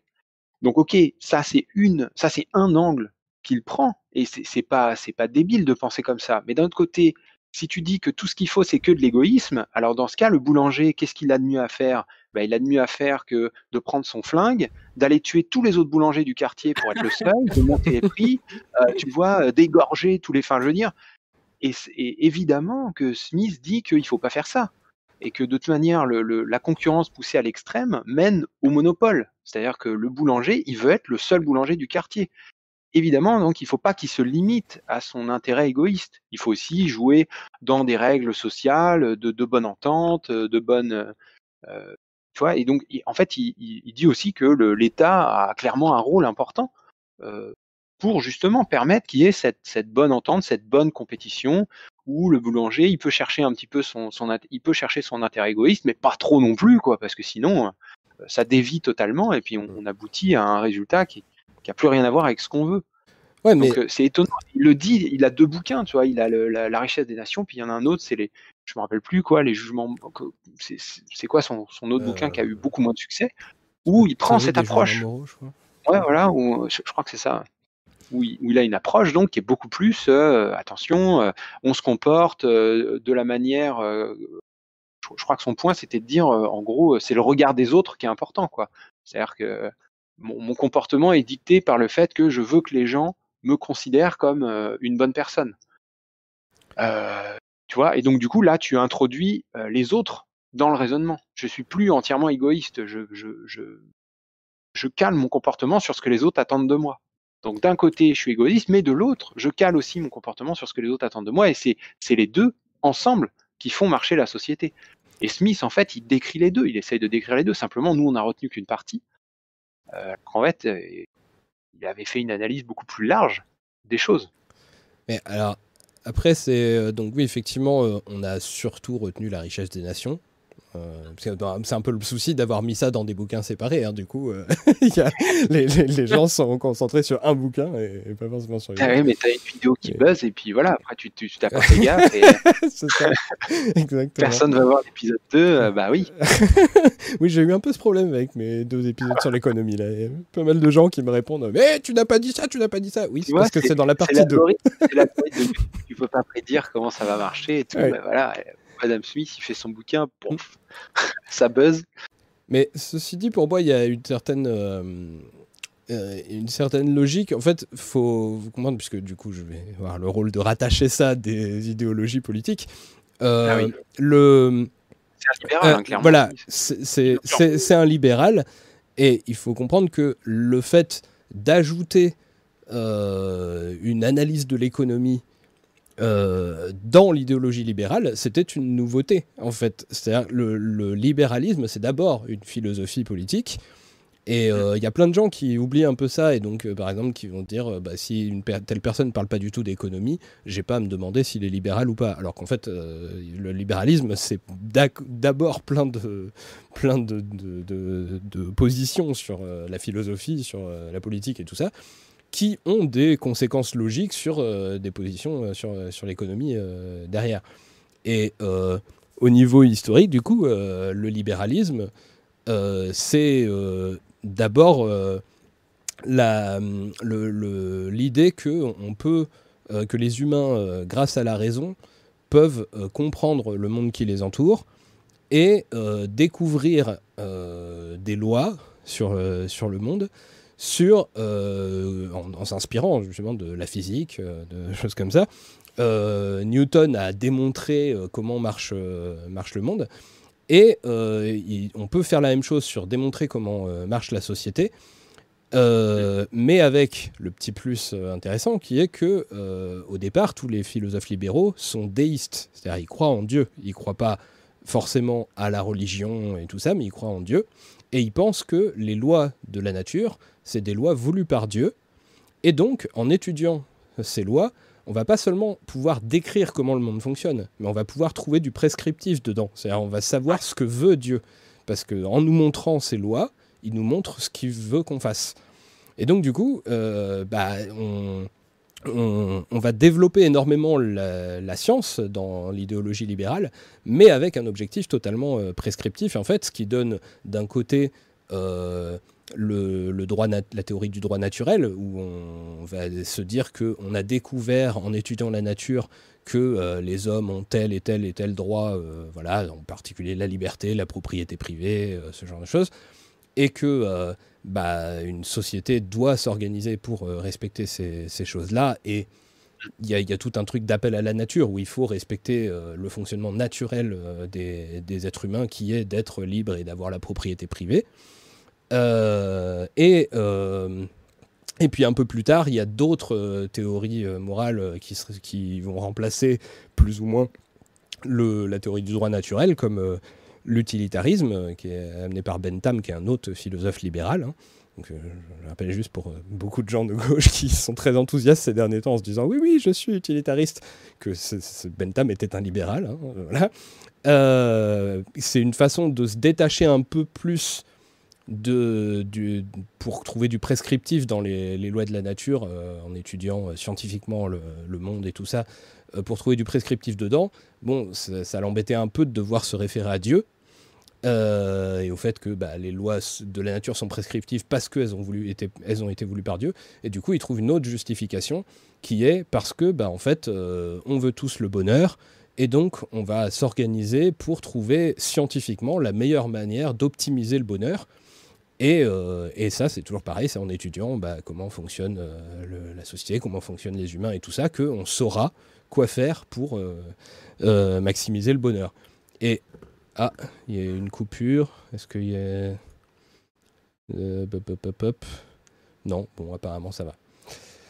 Euh, et donc, du coup, bah, dans ce cadre philosophique, il y a Adam Smith qui, qui débarque, et il se trouve que tout ce cadre philosophique, il, il a un contexte social. C'est-à-dire que c'est au moment où émerge de plus en plus une nouvelle classe sociale, qui sont les bourgeois, les commerçants, qui deviennent de plus en plus puissants, qui arrivent à, à avoir du pouvoir euh, grâce au commerce, grâce à leur argent et tout, et qui sont délégitimés dans cette façon d'organiser les choses et de gagner du pouvoir par les pouvoirs traditionnels que sont euh, la noblesse, le clergé et tout ça, qui trouvent ça, trouvent ça dégradant de gagner du pouvoir par le commerce. Le commerce c'est sale, c'est pas bien et tout ça. Et donc eux, ils ont besoin d'un truc qui leur dit que euh, bah, ce qu'ils font, c'est naturel, c'est euh, logique, et c'est comme ça que les choses vont bien. Donc soit en s'appuyant sur euh, le droit naturel qui dit que l'important c'est la liberté euh, et la propriété privée et tout ça, euh, soit en s'appuyant sur l'utilitarisme qui va leur démontrer que tout laisser au commerce, c'est c'est la meilleure manière d'arriver au bonheur. Et, et du coup, arrive derrière Smith, qui, la logique par rapport à ce que, tu disais de il faut pas euh, euh, le boulanger s'il était vraiment purement égoïste il irait buter tout le monde et tout ça. La parade, je pense, de- d'Adam Smith euh, là-dessus quand même, même si bah, sans doute il a, il a effectivement montré que ça pouvait dériver et tout ça, mais la parade, c'est quand même d'affirmer d'abord, avant tout, le fait que le commerce, c'est naturel, c'est spontané, c'est quelque Oui. chose que tous les humains font naturellement de toute façon. Mhm. Tous les humains ont euh, cette espèce de, de pulsion de vouloir faire des échanges, évaluer les choses, voir euh, quelle, quelle chose vaut quelle autre, et faire des échanges sur des marchés libres. Et en fait, là où il n'est pas d'accord sur les monopoles, les gros capitalistes, l'accumulation de profits et tout, c'est que ça risque de, euh, bah, de déséquilibrer euh, ce- cet équilibre naturel qui est que normalement euh, tout le monde euh, échange en permanence. Et en fait, l'idéal de société qui est développé, bah, c'est juste euh, un truc qui plaît aux, bour- aux bourgeois, c'est on leur dit bah, ce que vous avez fait de- depuis toujours, c'est-à-dire vous vous lancez dans un commerce et puis vous échangez avec les autres, c'est tout ce que vous faites toute votre vie, vous cherchez à évaluer les choses et les échanger avec les autres. Bah, ça, c'est la façon dont tous les humains devraient se comporter naturellement, l'ont toujours fait en tout cas. Et du coup, euh, bah, c'est bien de continuer à le faire et il faut, euh, le faire euh, le, plus possible et empêcher que ça dérive vers autre chose. Donc, d'où le fait que, bah, voilà, évidemment, l'économie classique, en tout cas à l'Adam Smith, à la Ricardo et tout ça, bah, s'inscrit dans le libéralisme qui n'est donc qui est pas seulement de l'économie, mais qui devient à ce moment-là beaucoup centré sur l'économie, puisque ça devient la science qui, qui t'affirme que euh, les bourgeois sont ceux qui sont le modèle de la société tout entière. En fait, il faudrait que tout le monde devrait être des petits commerçants. Mais c'est ça qui est important à retenir, c'est que les gens, euh, l'idéal de société des, libéraux, c'est que tout le monde soit des petits commerçants, pas des gros capitalistes euh, comme, comme, Steve Jobs ou comme, je sais pas, comme Elon Musk, et pas non plus des financiers, des banquiers, des choses comme ça. Le- leur idéal de société, tout le monde est des petits commerçants, d'où les limites que vous avez évoquées là, euh, à, à ce truc-là, parce que si, si ça donne ça, bon, je viens de parler énormément. Donc je, je, vous laisser rebondir, mais c'était pour faire le lien du coup sur- avec le libéralisme, voilà, dans l'économie classique. Je, je sais plus, je, je voulais, je voulais rebondir sur un truc et j'ai euh, j'ai oublié par rapport à ça. Euh, non, je sais plus, ça me reviendra. Mince, désolé. Bah, du coup, on peut euh, peut-être euh, enchaîner sur, euh, bah, je dirais, je pense que l'école d'économie suivante qui arrive, même si effectivement on le classe euh, parmi les classiques parce qu'il reprend beaucoup d'économie, de, de théories des classiques, c'est Marx en fait. Mhm. Euh, donc le, le marxisme. euh, Ah oui, pardon, j'oubliais un détail parce qu'on nous demandait sur les théories de la valeur. Et La théorie de la valeur de- d'Adam Smith et celle de Ricardo, qui sont pas exactement les mêmes, si vous voulez euh, les donner, ou histoire que je parle moins. Oui, euh, le, le, on, peut le, on peut le résumer assez vite fait, mais en fait, c'est c'est marrant. En gros, en gros euh, je pense que le Adam Smith démarre le taf et c'est Ricardo qui vraiment euh, le formalise.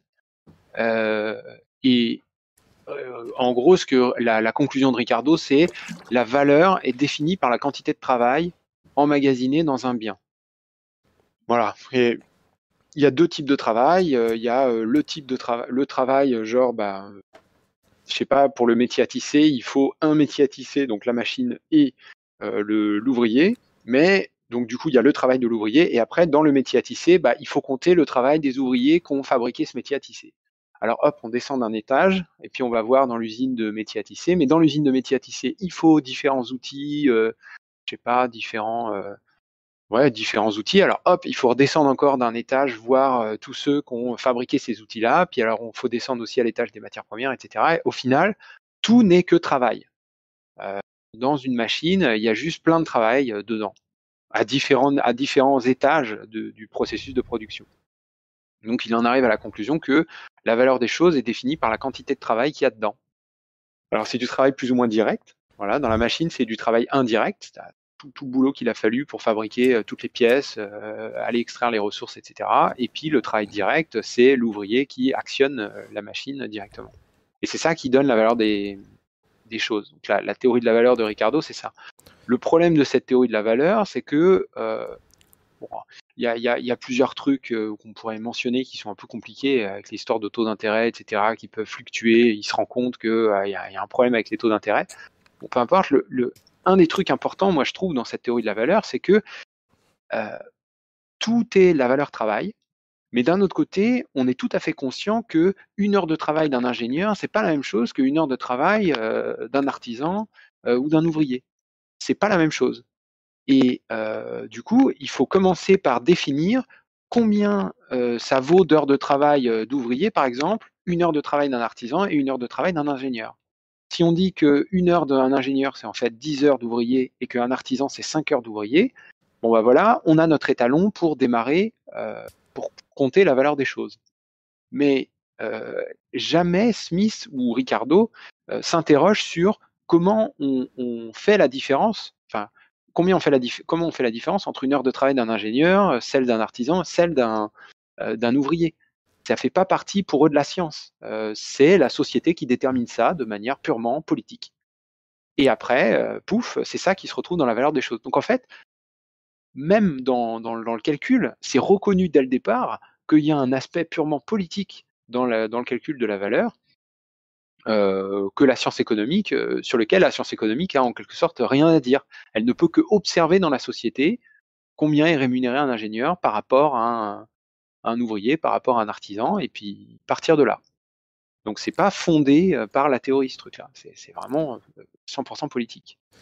Donc euh, voilà, pour les classiques, euh, le point de départ c'est cette théorie de la valeur, et donc cette théorie de la valeur qui repose sur euh, la valeur est définie par la quantité de travail direct et indirect euh, qu'il y a dans les objets. Et du coup, on peut euh, reboucler sur euh, ce qu'on disait tout à l'heure, par exemple. Donc ça, c'est un exemple de théorie de la valeur. Selon cette théorie de la valeur-là, bah, c'est impossible d'évaluer la valeur euh, du pétrole qui est, qui est déjà sous terre ou d'un arbre qui a déjà poussé euh, par la nature et tout, puisqu'il n'est pas le produit d'un travail. Voilà, Donc exactement. forcément, il, comme c'est pas le produit d'un travail, bah, c'est gratuit. Voilà. Voilà. et, euh, et sinon, sur, oui, pourquoi, donc là j'ai une intervention, le On capitaliste euh, n'est pas seulement celui qui a des revenus du capital, c'est un propriétaire qui use de son pouvoir économique pour l'accroître. Effectivement, c'est là où je pense qu'il y a le, la, la- la limite, enfin la différence, je dirais, entre l'idéal d'une société de petits commerçants euh, que peut défendre euh, Smith et le pouvoir des capitalistes, c'est que pour, euh, pour euh, les, les classiques, euh, ce qui est bien, ce qui est, naturel, ce qui est spontané et tout ça, c'est que les gens s'échangent des marchandises en fait directement. Au départ, c'est du troc en fait pour eux. Et la monnaie, c'est juste un intermédiaire, c'est juste un objet qu'on choisit comme ça, euh, une des marchandises qu'on va choisir comme étant un intermédiaire entre euh, ce qu'on donne et ce qu'on veut avoir en retour en, en échange. Et du coup, le fait de vouloir accumuler l'argent pour l'argent, ça, c'est pas bien pour, euh, pour Smith. euh, Ouais. Pour Ricardo, je sais, je sais pas exactement, moi j'imagine que c'est pareil. Euh, ça, c'est ça, c'est pas bien parce que là, tu dévoies le, le concept de marché naturel où normalement tu devrais vouloir obtenir des choses utiles, alors que l'argent, c'est pas censé être le truc utile en soi, c'est un intermédiaire avant d'obtenir le truc utile. Donc, c'est là où il y a la limite du côté naturel. C'est, mais c'est, tout le problème des libéraux depuis toujours. hein, c'est que ils vont te dire que ils trouvent dans la nature des lois naturelles, les choses spontanées, c'est les choses qui sont bonnes. Mais pourtant, il y a des comportements qui sont, bah, en fait, finalement tout aussi spontanés puisqu'ils se produisent. Genre le fait de vouloir finalement euh, arrêter de juste faire du troc avec la monnaie comme intermédiaire, mais se mettre à accumuler de la monnaie. Bah ça aussi, visiblement, c'est spontané, les gens le font. Et alors pourquoi, euh, du coup, ça, ce serait pas bien, alors que l'autre, ce serait bien?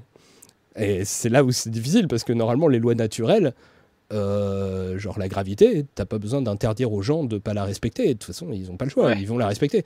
Alors que là, d'un coup, tu te dis, c'est une loi naturelle, mais quand même, il faut que l'État soit là pour empêcher les gens de ne pas la respecter. Et, et donc qu'ils empêchent de trop accumuler, euh, de, euh, de créer de l'argent à partir de rien, ça c'est pas bien. voilà, il faut, il faut les obliger à ne faire que du troc ou euh, utiliser de la monnaie vraiment comme si c'était du troc. Euh, parce que sinon c'est pas bien. Donc c'est là où on voit tout le côté extrêmement prescriptif d'un truc qui devrait être, euh, qui est censé être descriptif à la base, où on dit ah oui c'est comme ça que ça fonctionne naturellement, mais quand même il faut des lois pour obliger les gens à fonctionner comme ça. Ouais.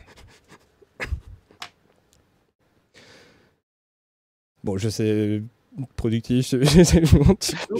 Euh, non, non, mais euh, j'ai pas grand chose à rajouter. Vous avez, enfin, je- j'ai rien à rajouter euh, là-dessus, si ce n'est, euh, j'ai retrouvé ce que euh, ce que je, je voulais dire. Il y a une question qui avait été posée, du coup, qui avait un lien avec ce qui était dit juste avant, qui était le, le capitalisme, c'est pas le monopole. hein. donc, c'est une question qui nous est rapportée par News dans le, euh, qui est rapportée par Manga TD et posée par News. Euh, ben, en, fait, justement, quoi, c'est euh, là toute la doctrine ben, libérale, donc s'inspire justement de celle des, classiques. C'est comme on, le disait à l'instant que tout le monde devrait être hein, en fait un, petit commerçant. Ça, c'est les, libéraux. On, a tendance à, confondre capitalisme en fait et libéralisme. Les vrais, en effet, libéraux, bien que ça se confond beaucoup maintenant, hein, mais euh, considèrent que personne ne doit s'accaparer une grosse partie en fait de, de, de la richesse qu'elle pourrait pas circuler. Donc en fait, le capitalisme, en effet, c'est euh, c'est pas forcément le monopole, mais comme on peut accumuler du capital en fait jusqu'à euh, ne plus savoir quoi en faire, eh ben en effet, ça va créer des situations de monopole qui étaient décriées par beaucoup d'économistes, dont notamment euh, Smith quand il parlait de ce que je disais tout à l'heure des euh, des rentiers en fait qui accumulent trop de capital. Pour lui, c'est autant dommageable. Il reviendra tout à l'heure. Par exemple, c'est ce que disait aussi Hayek dans dans d'autres mesures. On, on y reviendra tout à l'heure. Ouais. C'est d'ailleurs Mm. aussi un truc qui est, qui est, qui est mis en avant par, euh, tu sais, Barbara Stiegler euh, quand elle parle de, Oui. de néolibéralisme par rapport au, au- à l'ultralibéralisme, au libéralisme, au laisser-faire, où elle dit bien que euh, le- il y avait une idéologie du, laisser- du laisser-faire à un moment donné, euh, qui a mené notamment à la crise de 29, et du coup, il y a une, toute une réflexion pour essayer de fonder le néolibéralisme dans les années 30 en se disant bon ça a bugué, clairement ça a bugué notre histoire de laisser faire, il faut pour repenser le truc quoi. Faut, il faut un, un libéralisme différent de juste euh, on laisse Mhm. euh, on laisse tout le monde faire ce qu'il veut dans le marché quoi. Et la, la conclusion de ça c'est euh, en fait t'en reviens à des trucs euh, qui- que, que Smith mentionnait déjà, qui étaient effectivement euh, ouais, ouais, il faut un il faut un contrôle. Euh, et donc on en vient à dire que finalement c'est l'État qui doit organiser ce contrôle. Et, et tu le vois quand, quand, tu, quand tu vois la, la Commission européenne, par exemple, qui s'attache à ce que euh, la concurrence, enfin la, la concurrence, c'est vraiment un des aspects euh, fondamentaux de, de la politique économique de l'Europe. S'assurer qu'il n'y a pas de cartel, il n'y a pas d'entente, euh, c'est bien de la concurrence de partout, tout est bien ouvert à la, à la concurrence. euh, tu vois, c'est le, le truc. euh, c'est vraiment important ouais. quoi dans le dans l'idée c'est euh, le marché ça marche que si c'est bien concurrentiel et c'est bien concurrentiel que s'il n'y a pas des trop gros qui font mal aux, tout petits il faut que tout le monde soit un peu moyen tout le monde doit avoir sa chance Euh, le néolibéralisme c'est c'est pas mal ça quoi Ah, en effet, jusqu'au point où il y a, où il y a même un organisme en fait hein, de, de surveillance qui est la, bah, la, la- la DGCCRF en fait qui surveille ça sur le fait que la, la concurrence doit bien marcher. C'est vraiment leur truc. La concurrence Mm. en fait, euh, le, le jeu du marché par lui-même se régule et euh, régule les prix, régule les salaires et, et tout et tout fonctionne quoi. C'est vraiment leur doctrine. Et donc, du coup, c'est ça qui est beau, c'est qu'on en arrive à, à trouver pas du tout contradictoire de, de dire euh, pour que le marché soit vraiment libre et spontané, bah, il faut le forcer à rester libre et spontané. il, faut, il faut mettre des lois, il faut empêcher des trucs de se faire, il faut voilà. Il faut, il faut, Ouais. il faut l'imposer, la liberté. c'est ça est beau. c'est ça. Euh, et du coup, alors, euh, on peut enchaîner donc sur, euh, sur Marx. Donc, si on dit que Marx, euh, il y a plein de gens qui disent que c'est le dernier des classiques, c'est parce qu'en fait, il reprend pas mal de choses des classiques. Il va ajouter quelque chose, quelques détails qui sont très importants et qui vont Oui. faire qu'il ne recommande pas du tout les mêmes choses. Mais il se base sur euh, certaines notions communes. Par exemple, déjà, Ah il la- reprend. ex- Enfin, vas-y, vas-y. Bah, Ah non, juste, ouais, c'est ça ce que tu allais dire, la valeur travail de Ricardo. Hein, c'est, Oui, euh, c'est il, ça. il- il reprend ça, il se base là-dessus hein, pour dire que, en effet, euh, il y euh, a des contradictions. Voilà, c'est ça. Pas parler de valeur travail, ça, ça, ne, ça ne fonctionne pas. Hein. Euh, Le, euh, le, le travail, hein, c'est pas euh, la, source de toutes les richesses, hein, mais c'est du coup ce qui crée en fait la, bah, c'est ce qui crée la plus-value en fait dans le dans la dans, la production et du coup les capitalistes alors je résume hein, dans, les très grandes lignes les capitalistes en fait versent les salaires qui sont en fait que ce qui sert à, survivre et ils empochent la plus-value qui devrait pour lui en fait revenir en grande partie voire totalement aux travailleurs c'est vraiment la, base en fait de, de- de- de- de- du travail de, de, de Marx. En fait, il reprenait en effet. hein, en, effet, il peut, il peut se placer dans, dans, les classiques. Euh, c'est toujours assez drôle de dire ça.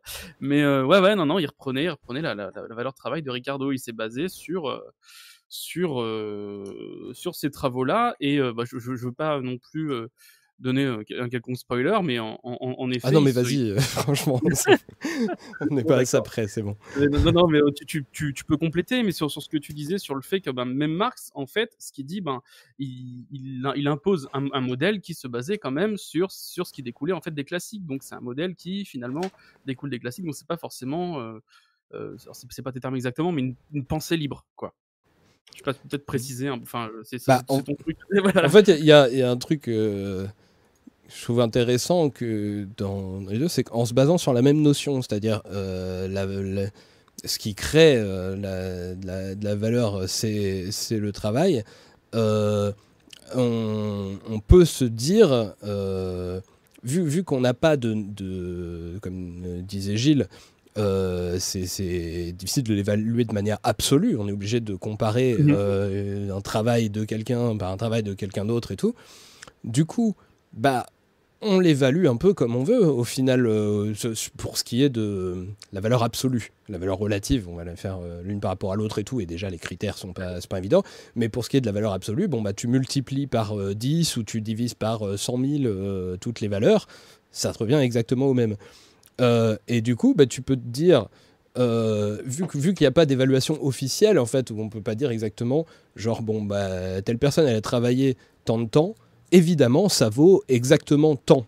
Euh, de manière absolue, euh, ça, c'est ce chacun, enfin, tous les classiques, euh, dont Marx, pensent que c'est possible, mais il propose pas d'appareil euh, électronique, genre un valeur-au-mètre, qui pourrait le mesurer objectivement et qui mettrait tout le monde d'accord. Donc du coup, bah, chacun l'évalue comme il veut, et Marx, il considère que, bah, en fait, le travail d'un ouvrier, il vaut plus que le salaire qu'on lui donne, et c'est comme ça que du coup le, le- le patron euh, gagne euh, le, reste, quoi, en fait. Euh, Il fait travailler gratuitement euh, les employés sur une partie de leur temps de travail, euh, il leur vole, et, il prend la plus-value dessus. Et c'est intéressant de voir comment la même notion de base, réinterprétée par quelqu'un qui, lui, trouvait que le capitalisme c'était pas super cool en fait et ça marchait pas tellement bien et il y avait vraiment des souffrances, bah il trouve le moyen de, de retourner la démonstration pour à partir des mêmes données de base euh, finalement en conclure que, euh, que le capitalisme c'est enfin le, le, le libéralisme en tout cas le, le- libre marché et tout ça en fait c'est scandaleux euh, et ça ça provoque euh, des, des problèmes et il faut le renverser puis d'ailleurs il va se renverser de lui-même d'ailleurs puisqu'il est toujours sur le côté Ouais, ouais. le côté descriptif, soi-disant, on va dire, où, où de toute façon, les, euh, les, choses se font euh, na- naturellement. Le, le mar- le marché était quelque chose de spontané, mais tout aussi spontanément, le marché va s'écrouler sous ses contradictions, et puis ça va donner, euh, il va falloir passer par les dictatures du prolétariat, et puis après, il va y avoir le, communisme et tout ça. Mais ça, c'est un truc qui a fait chier beaucoup de libéraux de se rendre compte qu'à partir des mêmes théories de base, bah, il arrive à la conclusion que euh, le capitalisme c'est scandaleux et il faut que tout ça soit renversé, alors que les libéraux, eux, ils arrivaient à la conclusion que c'était formidable et il fallait continuer. quoi. Donc je trouve ça assez, assez intéressant, on va dire. Exact. Je sais pas si euh, Bah, Rika, tu veux dire ouais. des trucs euh, non, Gilles. Marx, Marx c'est un des un de ceux que je que je maîtrise pas encore. euh, il faut que je, enfin encore, euh, que je maîtrise le moins, on va dire. Euh, pas encore assez euh, à l'aise. Je veux, je veux pas dire de bêtises sur Marx. Donc, euh, je- j'ai rien, à, rien à rajouter pour le coup. Mais du coup, ce faut- ce qu'on peut dire, c'est que pour les problèmes qu'on a soulevés juste avant, il y a des problèmes qui restent en commun avec, euh, avec Marx, du coup, puisqu'il se base sur, euh, sur, sur les mêmes Absolument. bases. Genre, par exemple, bah, vu que la valeur est toujours définie par, euh, par, euh, par le travail, euh, bah, de la même manière, on peut toujours pas euh, évaluer la valeur d'un truc produit par la nature. Oui. Et on peut pas évaluer des choses qui ne, ne font pas l'objet ni d'un échange marchand, ni d'un salaire. Quoi. Voilà, tant, tant que c'est pas traduit en monnaie, bah, en fait, ça n'a pas de valeur, ce qui est parce que c'est gênant pour un truc qui est censé euh, euh, décrire universellement les sociétés humaines euh, dans lesquelles il y a plein d'interactions qui font pas l'objet d'un salaire ou d'un ou d'un échange marchand quoi. Alors après, bon, Marx, il trouve ça bien hein, qu'il y ait des choses qui soient, qui fassent. Enfin, le, le but ultime euh, de Marx est censé être le, le communisme, euh, c'est-à-dire euh, de chacun selon ses moyens, à chacun selon ses besoins, et donc on juste on donne à, tous les gens qui ont besoin, on leur donne ce dont ils ont besoin, et puis euh, bah, les gens qui peuvent euh, produire, ils produisent, et du coup dans ce processus, personne n'évalue jamais rien. Mais sauf que ça, c'est un horizon assez lointain pour Marx qui décrit très très peu. Il décrit quasiment pas la société communiste qu'il veut. Il y, a, juste dans le programme du Gotha où il recite cette, euh, cette citation-là de, de plus vieux socialistes que lui, de Louis Blanc, il me semble, à la base. Euh, donc de chacun selon ses moyens, chacun selon ses besoins. Et il s'attarde beaucoup plus euh, sur euh, bah, le capitalisme lui-même et puis la phase de transition qui, malheureusement, du coup, chez les gens qui se réclamaient de Marx derrière, a fini par être bah, une période de transition assez longue quand même. Parce que concrètement, au bout de 70 ans, on se demande, mais ouais, elle est prévue pour quand la fin de la période de transition Euh? Ça met un petit peu de temps, ils sont un peu à la bourre là quand même. Euh, non, c'est- vrai, mais ouais, bah, c'est ce qu'on disait. Il continue en fait, enfin, il continuait. Bon, c'est une œuvre non plus que je maîtrise pas euh, intégralement. J'ai jamais lu Das Kapital. Euh, j'ai pas, encore trouvé euh, 150 jours pour le lire. Je, plaisante, bien entendu, mais bon, ça peut se lire assez rapidement, mais quand même, euh, je maîtrise, maîtrise pas non plus euh, excessivement bien euh, Marx, mais euh, en effet, par, par contre, ouais, c'est, euh, je dirais, pas, pas un des seuls, mais c'est un qui a osé dire voilà, ce système-là, il va s'effondrer, ça ne fonctionne pas. Voilà. C'est euh, c'est un, un, un des seuls qui a osé prédire, plutôt que d'être dans la constatation, euh, prédire en fait plutôt ce qui allait se passer et surtout s'en prendre à tout un modèle. Quoi. Tout un modèle sans chercher forcément à expliquer euh, comment ça marche. En fait, il a dit voilà comment ça devrait plutôt marcher. Voilà. C'est Mais d'ailleurs, il, il- utilise parce que Marx, Marx c'est quand même un, un- enfin c'est un auteur qui qui parle pas que d'économie euh, au sens où nous, on, enfin au sens où on l'entendrait maintenant, c'est-à-dire euh, juste euh, des prix, des échanges de marchandises, etc. Il y a toute une une analyse historique aussi, il y a toute une, enfin c'est un, Je- juste, je vous un- informe qu'il va falloir que vous continuiez un petit peu sur Marx pendant que je vais au WC. Je reviens. non mais un, c'est un auteur qui est plus comment qui, va plus loin je pense dans qui élargit le spectre euh, d'études et, euh, et voilà mais par contre euh, quand il fait son analyse sa, contradiction fondamentale enfin de, ce que je crois en avoir compris de la contradiction fondamentale euh, qui fait que le capitalisme va s'effondrer c'est la baisse euh, du taux de profit la baisse tendancielle du taux de profit euh, il semble que ce truc là pour le coup, il essaye d'avoir une analyse qui soit euh, mathématisée, quoi. euh, Du, il essaie de, de, de démontrer par les par les chiffres une contradiction. Et ça, ce truc-là, euh, j'ai l'impression que c'est plus c'est plus beaucoup retenu même par les économistes marxistes euh, aujourd'hui. C'est-à-dire que Enfin, tu vois, Ouais. j'ai l'impression que ce que Marx envisageait comme étant le, le clou final dans le cercueil du capitalisme, c'est-à-dire la baisse tendancielle du taux de profit, en fait, là-dessus, il s'est loupé, quoi. Mais par contre, euh, enfin, il y avait une contradiction dans son raisonnement et du coup, ça marche pas. Mais par contre, euh, il a fait d'autres critiques de ce, de, ce, de, de- de ce système de production, de cette organisation capitaliste, qui, euh, qui, qui sont reprises aujourd'hui et qui sont toujours analysées, qui sont toujours euh, pertinentes, etc.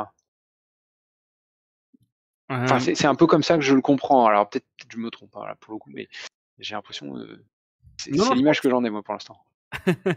Jusqu'à ce que j'en lise un peu plus. Oui, ce, ce sera pareil pour moi. Bah, bah, maintenant, de toute façon, enfin, pour Marx, on, on est plus à même de lire des gens qui en parlent. C'est comme pour Keynes, hein, c'est une œuvre qui est extrêmement large, et on est plus à même de lire des des gens qui en parlent plutôt que de lire euh, en, en général. hein, je parle à moins qu'ils soient extrêmement intéressés par un certain mouvement de pensée, que de lire les, les, les ouvrages en eux-mêmes. Mais en effet, de façon, euh, ben, étant donné, on- je pense qu'on en reparlera dans la deuxième question, je vais pas prendre trop d'avance. Mais comme on, comme on, c'est pas une science dans le dur en fait. hein. On a essayé de mathématiser tout ça. Tous ceux qui ont essayé de mathématiser, en fait, comme un, un calcul mathématique c'est figé et qu'une société ça l'est pas, peut pas forcément quantifier par des calculs euh, en économie ou très difficilement, voire de façon même impossible. Je pense qu'on en reparlera avec Ti euh, tout à l'heure dans la, dans, la dernière, question qui parlera de science. Mais en effet, euh, peu importe que ce soit Marx ou peu, peu importe, peu importe qui d'autre ou que ce soit les, marginalistes, peu, peu importe qui, on, sait maintenant que l'économie n'est pas une science dans, dans le dur et que du coup elle intègre la politique, etc. Et à partir du moment où la politique entre dans le calcul, eh ben plus, peut pas trop calculer justement avec de la politique à l'intérieur. Voilà, donc ce qui fait qu'en fait pour Marx, en effet, hein, même, quand il est rentré dans, dans du calcul, ça, bah non, ça, forcément ça se vérifie plus ou ça s'est pas vérifié non plus, c'est du modèle pur, donc euh, c'est pas forcément, euh, ça, ne l'a pas forcément été. Après, des, des gens qui s'y connaissent mieux pourront en parler, mais ça n'a pas forcément été et ça ne l'est pas forcément non plus maintenant. Alors, j'ai aucune idée de ce que vous avez dit pendant que j'étais au WC, mais du coup. Parler de- du, du fait justement que pas pareil, il y, avait euh, Marx était parti dans le calcul mathématique aussi pour euh, Oui. pour, pour- pour vérifier ses, euh, ses théories et que du coup ça comme euh, comme quand, quand, quand on rentre dans les mathématiques, ben forcément il y a plus de il y a plus trop de variables, il y a plus la politique qui entre en jeu, etc. Que ce soit Marx ou n'importe qui d'autre, forcément ça ne peut ne plus se vérifier. En effet, voir ça c'est même peut-être jamais vérifié. Mais je pense Oui, que tu, tu- peut-être que tu connais Tsi, où il a essayé de. ouais, c'est- c'est c'est la, honte parce qu'il y a un- comment euh, la chaîne des économistes et des hommes euh, qui a fait une, série de vidéos là sur justement les classiques, etc. Et donc notamment Marx et le coût de la baisse tendancielle du taux de profit. Et je me souviens plus suffisamment bien de la vidéo pour l'expliquer. Mais donc, euh, il, a essayé de prendre la théorie de la valeur de Ricardo et de montrer qu'il y avait une contradiction euh, dans la théorie de la valeur euh, qui menait à euh, la fin du capitalisme parce qu'il y avait une baisse du taux de profit et que du coup cette baisse du taux de profit euh, limitait l'investissement et que du coup euh, tu pouvais plus avoir reproduction de ton capital, etc. Et, euh, et en fait ça là-dessus il semblerait que même maintenant euh, les, enfin, que maintenant les, les, les même les économistes qui se réclament du marxisme disent bon c'est con parce que euh, Marx avait vu ça comme le point, le grand, tu vois, le grand coup de boule au capitalisme, et en fait, en fait, ça marche pas. C'est. Mhm. Est-ce que je, je... Non, non, mais ça me semble être Bah, tu- une tu- bonne description. Honnêtement, euh, malheureusement, je pense qu'on n'a aucun spécialiste du marxisme là-dedans. Je prétendrai Non, pas en non, être un non plus. hein.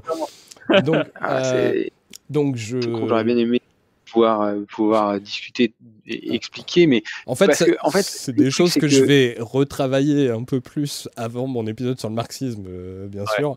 Mais j'avoue que oui, j'ai pas encore euh, consacré Mais en fait, le, temps à cette le truc, c'est que c'est ça, c'est que Marx est un auteur qui est aussi, euh, qui est aussi très, qui a, qui a- qui a écrit sur beaucoup, beaucoup de choses, et pas que sur, tu vois, Ricardo, tes théories de la valeur, machin. Marx, il reprend ça, mais il fait aussi une analyse historique, il fait aussi, il fait aussi de la philo, il fait aussi, bah, donc, Mhm. évidemment, de la politique, il fait, il fait plein de choses, quoi. Et donc, Marx est intéressant pas que pour euh, la partie euh, théorie de la valeur, euh, mais pour plein d'autres, plein d'autres, quoi. En fait, l'idée, c'est que dans les, les capitalistes, donc, ils ont besoin, ou en tout cas ils ont envie, d'augmenter en permanence leurs profits. Et pour faire ça, ils améliorent la productivité. Donc, euh, ils améliorent euh, la quantité de richesse qui est produite avec la même quantité de travail. Euh, et en fait, ça veut dire que bah, du coup, ils ont besoin de moins en moins de travail pour, pour leur profit. Le problème, c'est que s'ils ont besoin de moins en moins de travail, bah, ils embauchent de moins en moins de gens. Euh, et le fait qu'ils embauchent de moins en moins de gens, bah, ça fait que les, gens qu'ils auraient dû embaucher, ils touchent pas d'argent et donc ils peuvent pas euh, bah, participer à la, consommation. Et euh, ils diminuent en permanence la valeur de ce qui est produit avec, avec du travail. Et donc du coup bah, le travail euh, je suis vraiment dans la merde. Je me suis Non, embarqué dans un truc. tu- et- Je pense que tu, mais- tu, tu, en fait, Marx Mm. tient pas compte. C'est une des critiques qui a été faite euh, par, par Keynes, c'est que Marx tient pas compte de la demande. Mais en fait, dans son cadre de raisonnement, il peut pas tenir compte de la demande parce que dans la théorie de la valeur euh, de Ricardo, euh, l'offre crée sa propre demande. Tu sais, c'est la, la fameuse loi de Say là, euh, qui dit que euh, à partir du moment où tu as de l'offre, tu as forcément une demande équivalente en face. Et en fait, euh, malgré le fait que Marx raisonne un peu, il essaye d'in- d'introduire la monnaie, euh, il voit pas la, il voit pas la contradiction. Et tu sais, les crises de la demande, euh, les gens sont pas suffisamment rémunérés pour acheter, etc. Il le, il le voit pas ça. Il se dit, euh, de toute manière, euh, les capitalistes, euh, ils vendent un tout petit peu de marchandises d'un côté, mais donc du coup, ils utilisent tout le reste de la thune pour acheter des nouvelles machines, pour agrandir encore leur, leurs usines automatisées, etc.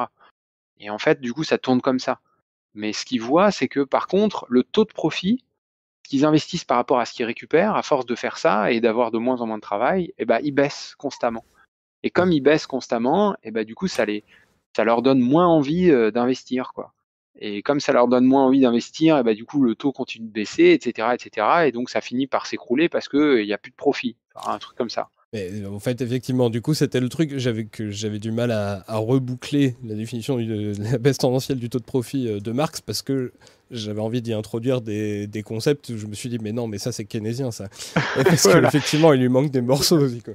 Mais ouais, c'est un truc. mais pour, pour euh, moi, je, je trouve que euh, cette, cette, euh, enfin, c'est assez intéressant de voir. On pourrait se dire, c'est c'est marrant qu'ils aient pas pensé à ce truc de, euh, euh, bah, les gens, ils ont besoin de consommer euh, ce que ce qui sort des usines, donc il faut qu'ils aient un salaire suffisant pour pouvoir acheter, etc. Et puis c'est Keynes qui introduit ça. euh, il faut quand même attendre euh, donc les années 30 pour qu'il en parle.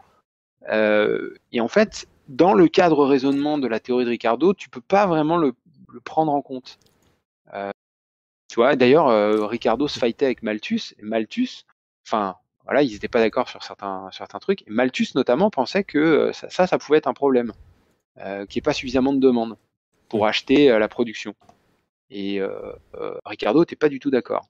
Pour lui, Bah, Voilà, en fait, il me, il me semble que le truc aussi qui fait qu'il y a cette espèce de d'équilibre naturel qui est censé découler euh, du marché et tout ça, c'est euh, c'est lié au fait que pour euh, les classiques, euh, les capitalistes sont pas censés produire des trucs s'il n'y a pas la demande de toute façon. Et tout s'équilibre naturellement parce que de toute façon, les, si les capitalistes vendent pas leurs trucs, bah, ils vont arrêter de les, de les produire. Euh, donc, euh, bah, ça va, ça va, la production va revenir à les- au niveau de, de la demande. euh, et, euh, ouais, il y a, y un côté, il y a un côté de toute façon, si c'est produit, c'est que forcément il y a des gens qui en ont besoin. quoi. S'il n'y en a pas besoin, c'est pas produit. Donc euh, voilà, c'est égal, c'est tout le temps égal. Il n'y a pas de raison que ce soit pas égal. Il y a aussi tout le, tout le problème que on raisonne pas. Tous les raisonnements sont pas faits dans une économie monétaire. C'est-à-dire, on se pose pas la question de savoir. Euh, attention, il faut d'abord vendre la marchandise pour ensuite pouvoir payer les profits, tu vois. Le, le- le problème de la séquentialité, ça c'est un truc qui est, qui est- qui est un problème même dans la théorie euh, néoclassique, c'est que on pense pas étape 1, étape 2, étape 3. On pense toutes les étapes arrivent ensemble, en- au même moment. Et donc du coup, dès que tu introduis la séquentialité, c'est-à-dire mais attention, 1 doit avoir les sous pour pouvoir passer à 2, puis après c'est 2 qu'il faut qu'il ait l'argent pour pouvoir acheter, puis après c'est 3 qui... Eh ben, dès que tu introduis ça, tu as un problème. Tu sais plus, il y a, y a un endroit où il y a pas, s'il n'y a pas assez d'argent, ça, ça fausse complètement tout le raisonnement. Mais dans les, les quand tu fais euh, 1, 2 et 3 un, arrivent tous en même temps, euh, bah, du coup, tu n'as pas besoin de monnaie pour raisonner dans un truc comme ça.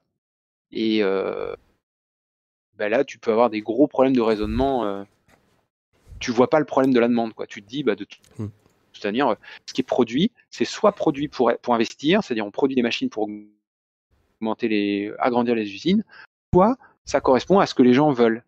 Et le truc, c'est que normalement, d'abord les gens, tu vois, les gens disent ce qu'ils veulent, ensuite il y a la production, mais si la production s'est plantée, bah du coup tu as un problème. Tu as produit trop de trucs, tu croyais que les gens voulaient 100, en fait ils veulent que 80, mince, il y a 20 qui n'est pas vendu. Bah ça, ça, ça, ce, ce genre de raisonnement existe que si tu penses la séquentialité. 1, production, 2, mise sur le marché de la production, 3, on regarde si on a bien tout vendu. Or, ça résonne pas comme ça dans, certains modèles. 1, 2 et 3 arrivent en même temps. Et forcément, comme 3 arrivent en même temps, bah, 3 impacte 1. C'est-à-dire, tu décides de produire 100, mais tu sais que 3, tu vas vendre que 80. Donc, tu vends, donc tu produis pas 100, tu produis 80. Et donc, tu te trompes jamais. Et, donc, il n'y a jamais d'inégalité et tu n'arrives jamais à tomber sur le problème de la demande qui n'est pas égale à l'offre. Je sais pas si je suis très clair. J'ai fait une vidéo là-dessus. je euh. pense que, je pense que- oui. euh, alors euh, franchement, euh, regardez bref, toutes les vidéos de Reka, regardez toutes les, tous les lives de productifs. hein, Il y a de quoi vous, vous apprendre un peu plus en détail sur tous les trucs qu'on survole, hein, parce que. Alors bon, on va essayer d'avancer parce qu'il est 23 h du coup. Euh, bon, pour euh, les classiques, voilà, on associe ça au libéralisme classique, euh, voilà, tout simplement. Le Marx, bon, le problème c'est que si on l'inclut dans les classiques, du coup ça marche plus pour l'asso- s'associer au libéralisme. Mais bon, Marx c'est assez simple. hein. Marx on l'associe à quoi? Comme idéologie? Bah, Au marxisme, c'est logique. Donc qu'on peut appeler communisme aussi. voilà. Même s'il y a d'autres euh, philosophes qui se réclament du communisme et qui ne sont pas marxistes, mais bon, voilà, c'est autre chose. Le communisme libertaire, euh, voilà, c'est d'autres domaines. Mais en tout cas, voilà, pour le- les marxistes, euh, bon, bah là au moins ça a le même nom, c'est pratique pour savoir qu'il y a un rapport entre la théorie économique et l'idéologie. Et du coup, bah, on a commencé à parler un peu de, de Keynes, donc bah, on a maintenant, on va essayer de, dire vite fait ce que c'est que la théorie keynésienne, euh, et puis, alors juste sur, euh, déjà, faut, faut commencer par un truc, c'est que sur la théorie de la valeur, euh, Keynes, il donne pas vraiment de théorie de la valeur, même si il, il a fait un bouquin qui s'appelle La monnaie, tout simplement, il me semble, dans lequel il reprend des thèses qui ont été proposées par, par d'autres gens, qui ont une toute autre théorie de, de la valeur et de la monnaie que, euh, que celle des, classiques sur la valeur travail, euh, qui euh, dit que la monnaie, c'est de la dette. Voilà, que en fait, la monnaie, c'est pas un intermédiaire entre deux échanges dans un truck, entre deux, marchandises dans, un truck. En fait, la monnaie, c'est une comptabilité pour retenir ce que les gens se doivent. C'est-à-dire, si tu files quelque chose à quelqu'un, bah, tu notes que tu lui dois tant. Et puis, le fait que sur un machin, un support quelconque, tu as noté que. euh, que hum, enfin tu, as pardon tu, as noté que l'autre te doit te doit te doit tant parce que tu lui as filé quelque chose euh, bah ça fait que ce truc là c'est la promesse que euh, quand tu vas aller voir la personne qui te qui te doit quelque chose bah elle te donnera quelque chose et bah, ce truc là du coup tu peux après le filer à d'autres gens tu peux l'échanger puisque les autres gens ils peuvent se dire euh, que ce machin a de la valeur, puisque c'est un truc qui contient la promesse que si tu vas aller voir la personne qui s'est endettée au départ, elle va te filer quelque chose. Donc du coup, bah, ça, ça peut devenir une monnaie. Et donc ça, c'est la- le concept de monnaie. Donc ça, c'est dans la, le, la, théorie euh, euh, chartaliste. C'est c'est que la monnaie, c'est de la dette. Et que euh, si l'État produit ces trucs-là, c'est juste parce que l'État est le garant euh, de la, valeur et la validité euh, des, dettes des uns envers les autres. C'est lui qui appose son sceau pour dire oui, oui, c'est vrai, il y a bien une dette de un tel envers un tel, et, qui émet des, des supports pour des reconnaissances de dettes pour que tout le monde puisse s'échanger les dettes librement en ayant la garantie que l'État viendra les viendra les bah, sanctionner ceux qui ceux qui respectent pas ça quoi. Ceux qui respectent pas la, la, valeur de l'argent. Donc on est sur une toute autre notion de valeur que la, la valeur travail. Et elle a été à peu près endossée par Keynes dans son bouquin sur euh, la monnaie. Sauf que assez vite après, il a arrêté de parler de la nature de la monnaie, de ce que veut dire la monnaie et tout ça, et il s'est concentré sur euh, des plutôt des préconisations euh, économiques et puis des, théories euh, qui reviennent pas sur l'origine de, la monnaie, ces, choses comme ça. Donc il n'y a pas vraiment de théorie de la valeur chez Keynes, mais en tout cas, si on veut s'appuyer sur cette théorie de la valeur là des chartalistes, euh, bah, je fais juste remarquer qu'on a le même problème que bah, il y a des tas tas d'activités humaines qui se font sans que des gens considèrent qu'ils ont une dette envers un autre, ou sans qu'ils notent une valeur de dette sur un, support. Euh, et il y a aussi bah, la nature, c'est pareil, quand elle produit des choses euh, et qu'on les prend, euh, bah, nous, on, on lui remet pas des reconnaissances de dette. Donc à nouveau, euh, ça permet pas de donner une valeur à toutes ces choses-là qui sont pas, euh, compris dans des échanges chiffrés, des choses comme ça. Mais donc j'ai bon, j'ai encore euh, monopolisé beaucoup pour un truc où je suis censé avoir des invités. Mais du coup, c'est parce que je voulais vous faire partir sur Keynes et que Keynes n'a pas vraiment de théorie de la valeur en, lui-même, même si c'est celle qui, qui, a été le plus endossée par Keynes, euh, cette théorie de la valeur-là. Mais surtout, du, coup- du coup, Keynes en général, qu'est-ce qu'il dit, qu'est-ce qu'il apporte, euh, même si vous avez déjà un peu commencé, Gilles, dessus? Ouais, euh, je sais pas, tu veux, tu veux démarrer euh, ou je, je démarre euh, productif? Vas-y, euh, Ouais. vas-y, y a pas de problème, je, je suivrai, y a pas de problème. Euh, en fait, euh, je pense qu'il faut, il faut voir la, le- la transition avec les marginalistes. C'est-à-dire que, en fait, le, le, les, les, les- comment, les classiques, ils se posent la question de c'est quoi la valeur des choses et ils aboutissent à une conclusion qui est la valeur des choses vient de la production. C'est la quantité de travail qu'on a mis dans les choses qui donne la valeur des choses. Voilà. Et le truc, c'est qu'après, euh, dans, enfin, on a beau, enfin, tu vois, les concepts d'offre et de demande, ça existe déjà à ce moment-là. On se dit bien, oui, l'offre et la demande, machin. Mais c'est pas, c'est pas vraiment formalisé, quoi. C'est pas vraiment formalisé euh, avec Ricardo. C'est euh, la valeur des choses, c'est la production, quoi. C'est comment c'est dur de fabriquer un truc. Et c'est ça qui donne sa valeur. Mais après, quand tu as Marshall, Jevons, euh, Valras, euh, la, comment, donc la fin des années 1800, là, la fin du 19e siècle, on change un peu de, de façon de voir les choses et on se dit que la valeur, elle vient plus maintenant du système de, de, de production, elle vient de la rencontre de l'offre et de la demande. C'est à partir de là, là, tu as une transition qui s'opère. Et donc, on se dit, en fait, non, c'est pas, c'est la, la valeur vient pas de la difficulté de production, la, valeur, elle vient de la rencontre entre la difficulté de production et l'envie de posséder quelque chose. Et là, le, le grand, le grand truc des marginalistes, c'est de se dire, en fait, plus je possède de bouquins, moins j'accorde de valeur à des bouquins. Tu vois, c'est le premier bouquin, il a beaucoup de valeur pour moi parce que c'est le premier que j'ai. Mais le deuxième, bah, il a un peu moins de valeur parce que bon, bah voilà, j'en ai déjà lu un, je suis un peu habitué au bouquin. Et le troisième encore un peu moins, le quatrième encore un peu moins, etc., etc. Et pour eux, c'est comme ça qu'on résout un paradoxe comme euh, comment ça se fait que l'eau potable, alors que euh, si on n'en a pas, on crève, euh, vaut beaucoup moins cher que des diamants. Bah, c'est parce que il se trouve que de l'eau potable, il y en a plein. C'est pas du, c'est pas du tout difficile d'acquérir de l'eau potable. Donc, en vrai, je, le- quelque part, la première goutte d'eau potable, pour moi, elle vaut une fortune. La deuxième un peu moins, la troisième un peu moins, etc. Or, de l'eau potable, j'en achète directement un litre. Dans un litre, je sais pas combien j'ai de gouttes, mais du coup, euh, la, valeur de ce litre d'eau correspond d'eau correspond à la dernière goutte qui se trouve dans la bouteille. Et cette dernière goutte, elle vaut quasiment rien, puisqu'en fait, euh, ce qui a de l'importance, c'est les premières gorgées.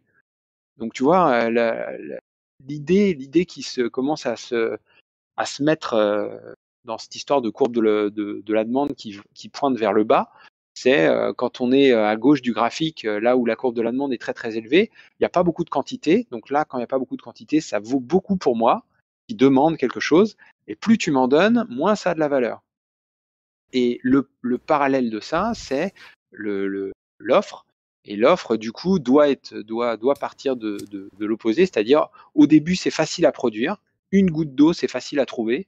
Deux gouttes d'eau, c'est plus dur. Trois, c'est encore plus dur. Quatre, c'est encore plus dur, jusqu'à ce que, euh, tu vois, des, tonnes et des tonnes et des tonnes d'eau, c'est très, très, très dur. Et donc, du coup, on a la rencontre entre ces deux euh, trucs-là. D'un côté, la demande, qui est décroissante avec la quantité, et de l'autre, l'offre, qui est, plus difficile à produire avec la quantité, théoriquement. Euh, c'est ça qui fixe la valeur des choses.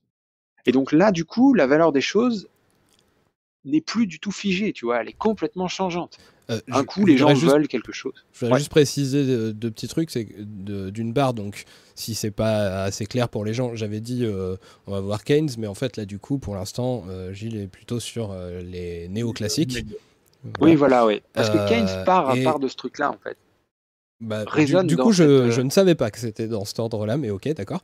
Mais en tout cas, juste, du coup, c'était juste pour souligner le fait que là, pour l'instant, on va plutôt, du coup, s'attarder euh, sur les néoclassiques et on, du coup, à- avant Keynes. Ça me semble plus logique puisque du coup, on a commencé sur les néoclassiques.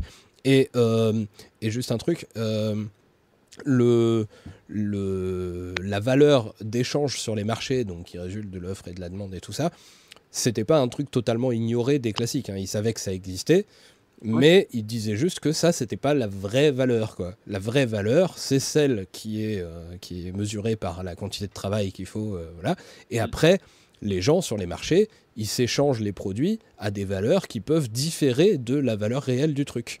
Donc, voilà, il, euh, il partait du principe que le prix allait converger vers la valeur réelle. Mais il savait pas trop Mm. dire pourquoi ça devait converger ou pas. Il disait ça doit, ça doit bien converger parce que sinon, il pensait qu'il allait avoir des mécanismes de concurrence qui allaient se mettre en place, tu vois. Si à un moment donné, le prix vendu sur un marché est supérieur à la vraie valeur, alors dans ce cas, tout le monde va se mettre à produire cette marchandise parce qu'il y a plus d'argent à se faire, tu vois. Mm. Et donc, du coup, comme là, l'offre va augmenter, bah, la- le prix va baisser. Et donc, le prix va baisser vers la vraie valeur, vers la valeur réelle. Donc, il y avait déjà une espèce de, de notion qu'il y avait un phénomène de concurrence qui faisait que si le prix était au-dessus de la valeur, tout le monde allait se mettre à produire ça, donc le prix allait baisser. Et inversement, si le prix était euh, en dessous de, de- de la vraie valeur, alors les capitalistes allaient se barrer de l'industrie, puis il y aurait moins de trucs produits, puis le prix allait remonter.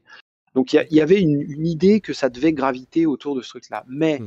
qui fondait quand même euh, le- fondamentalement la valeur. Donc le prix devait graviter autour de la valeur, et la valeur venait du travail. Mais Mm. avec les marginalistes, Mais, on se mais dit juste que par contre, je précise, le problème, c'est évidemment que, euh, bah, du coup, si le, la valeur qu'on constate sur les marchés n'est pas la, la vraie valeur, bah, du coup, à quel moment tu constates cette vraie valeur? Puisque Ah tu oui, n'as oui, tout- non, mais tu de n'as toute façon- toujours pas le, le- Non, mais en le- plus- en l'appareil plus- en de mesure qui serait un valoromètre et qui te dirait, et qui te dirait bon, bah, objectivement, c'est telle valeur. Après, sur les marchés, vous faites ce que vous voulez Et- et, ça va converger autour. Mais voilà. Et de toute façon, il y a une reconnaissance très nette du fait que dans ce calcul de la valeur, l'unité de mesure de la valeur, ce sont des heures de travail, et on est d'accord pour dire qu'une heure de travail d'un ingénieur, c'est pas la même chose qu'une heure de travail d'un artisan, qui n'est pas la même chose qu'une heure de travail d'un ouvrier, et que comment on détermine ces différentes mesures de la valeur, eh ben, c'est 100% politique. euh, les économistes n'ont rien à dire là-dessus, c'est comme ça, et puis c'est tout. Donc, euh, donc là, je te laisse continuer, pardon. je t'ai beaucoup coupé. même si tu vois, même si on était, même s'ils arrivaient à démontrer ce qu'ils n'ont pas fait, pour dire que le prix correspondait à la valeur, la valeur reste arbitraire puisqu'elle est définie par combien on rémunère un, un type de travail par rapport à un autre type de travail. Et ça, c'est politique. Donc, euh, bon, voilà, c'est- ça explique pas, tu vois, ça explique pas comment tu rémunères les, les gens en fonction de leur boulot. Bon, alors après, euh, donc les marginalistes, eux, ils arrivent à dire, bah non, en fait, euh, il y a deux choses dans la valeur. Il y a le processus de production d'un côté, mais il y a aussi la demande de l'autre. Euh, et la, donc la valeur dépend aussi de la demande. Donc on se dit, la demande, plus on augmente la quantité, plus les, moins les gens en veulent. Enfin, moins les gens sont accordent de la valeur à ce truc-là. Et inversement, plus on en produit, plus c'est difficile à produire, donc plus pour l'appareil de production, ça a de la valeur. Et donc il y a une espèce de rencontre euh, théorisée entre euh, l'offre et la demande qui, qui définirait le prix, donc la valeur.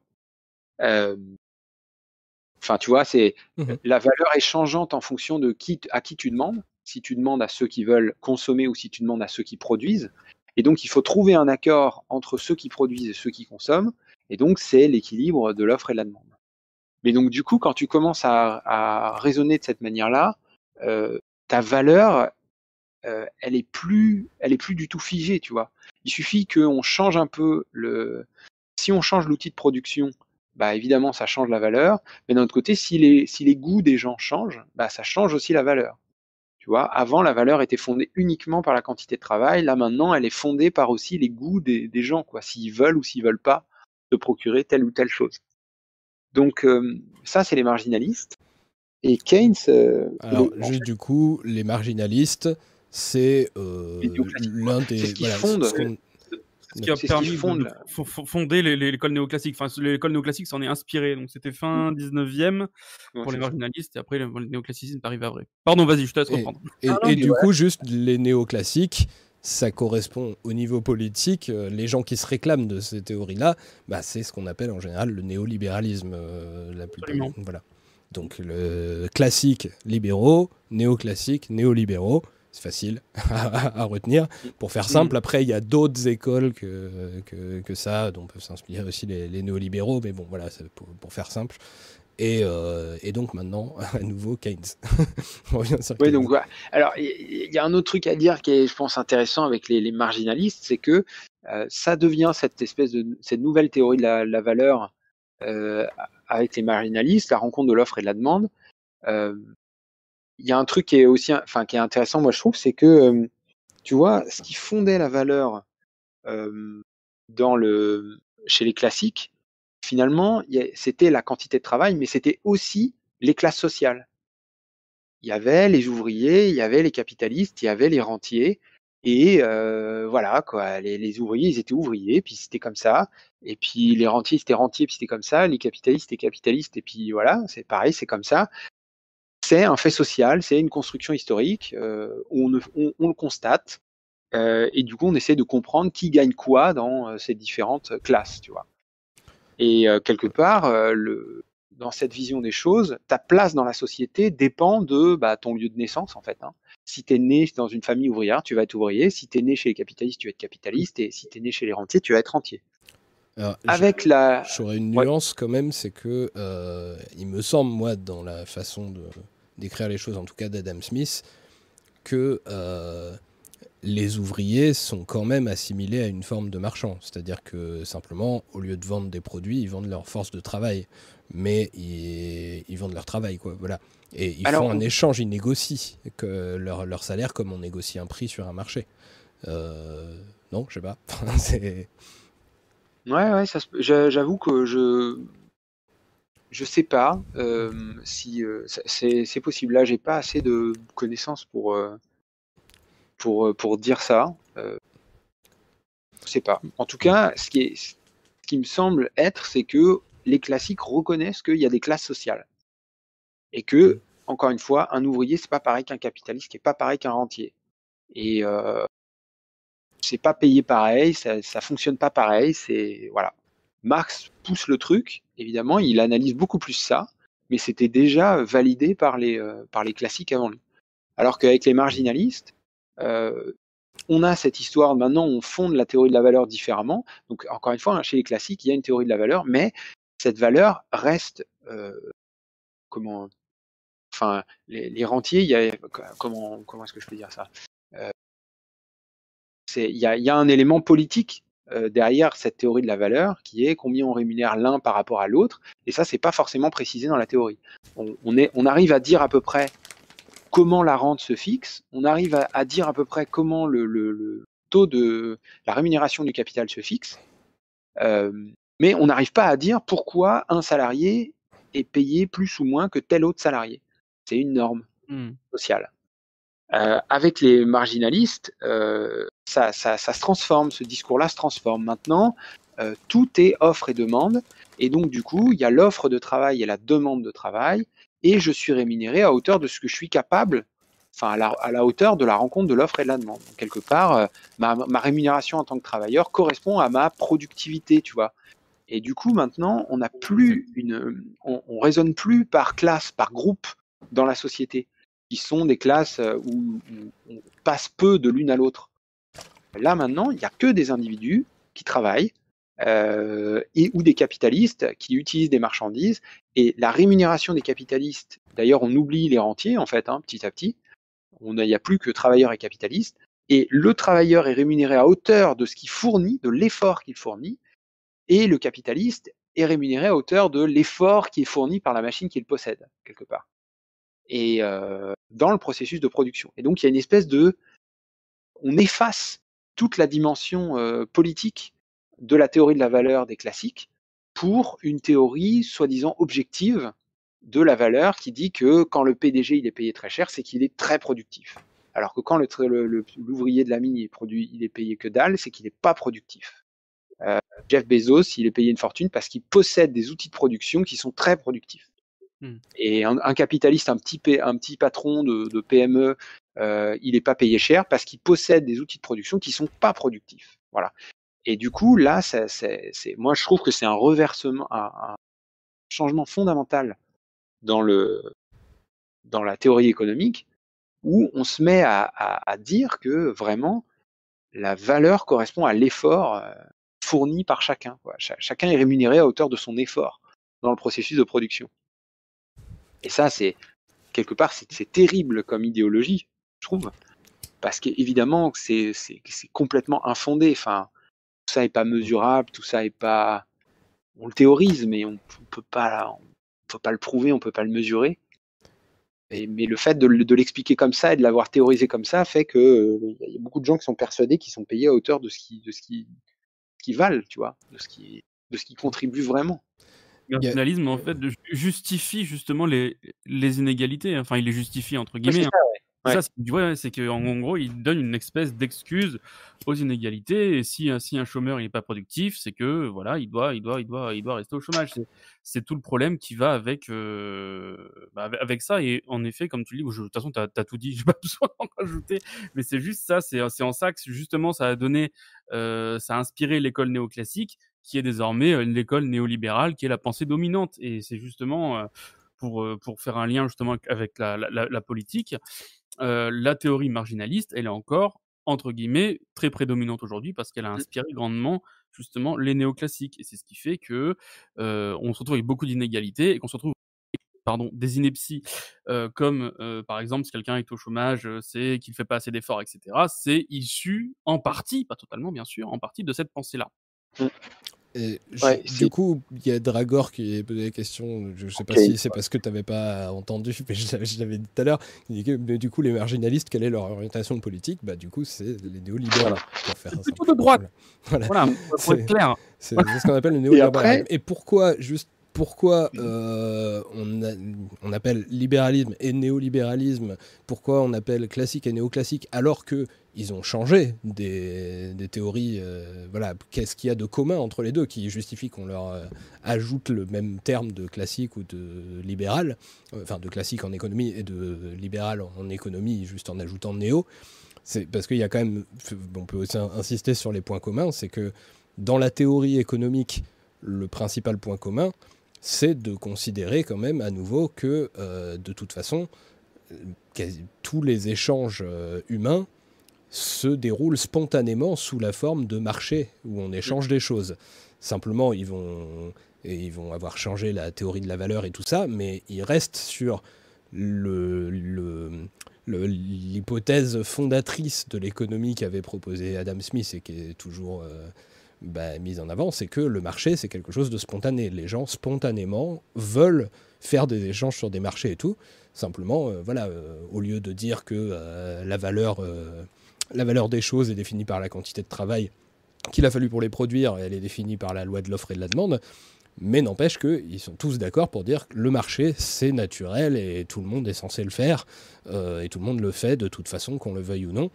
Euh, et donc voilà, et tout ça évidemment, la naturalisation du marché pour justifier le, le fait de, de favoriser le fait que ça continue à être euh, bah, le modèle de société euh, normal, quoi, que, que tout se fasse sous le, sous le mode marchand euh, d'échange sur des marchés.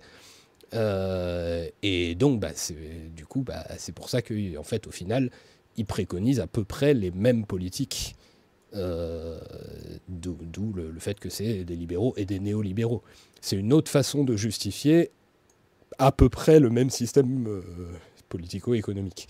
Donc, d'où le, lien entre les deux. Même si, par, contre, sur le fond euh, de la façon de l'ex- de l'expliquer et de le justifier, c'est très différent, comme on vient de, le montrer.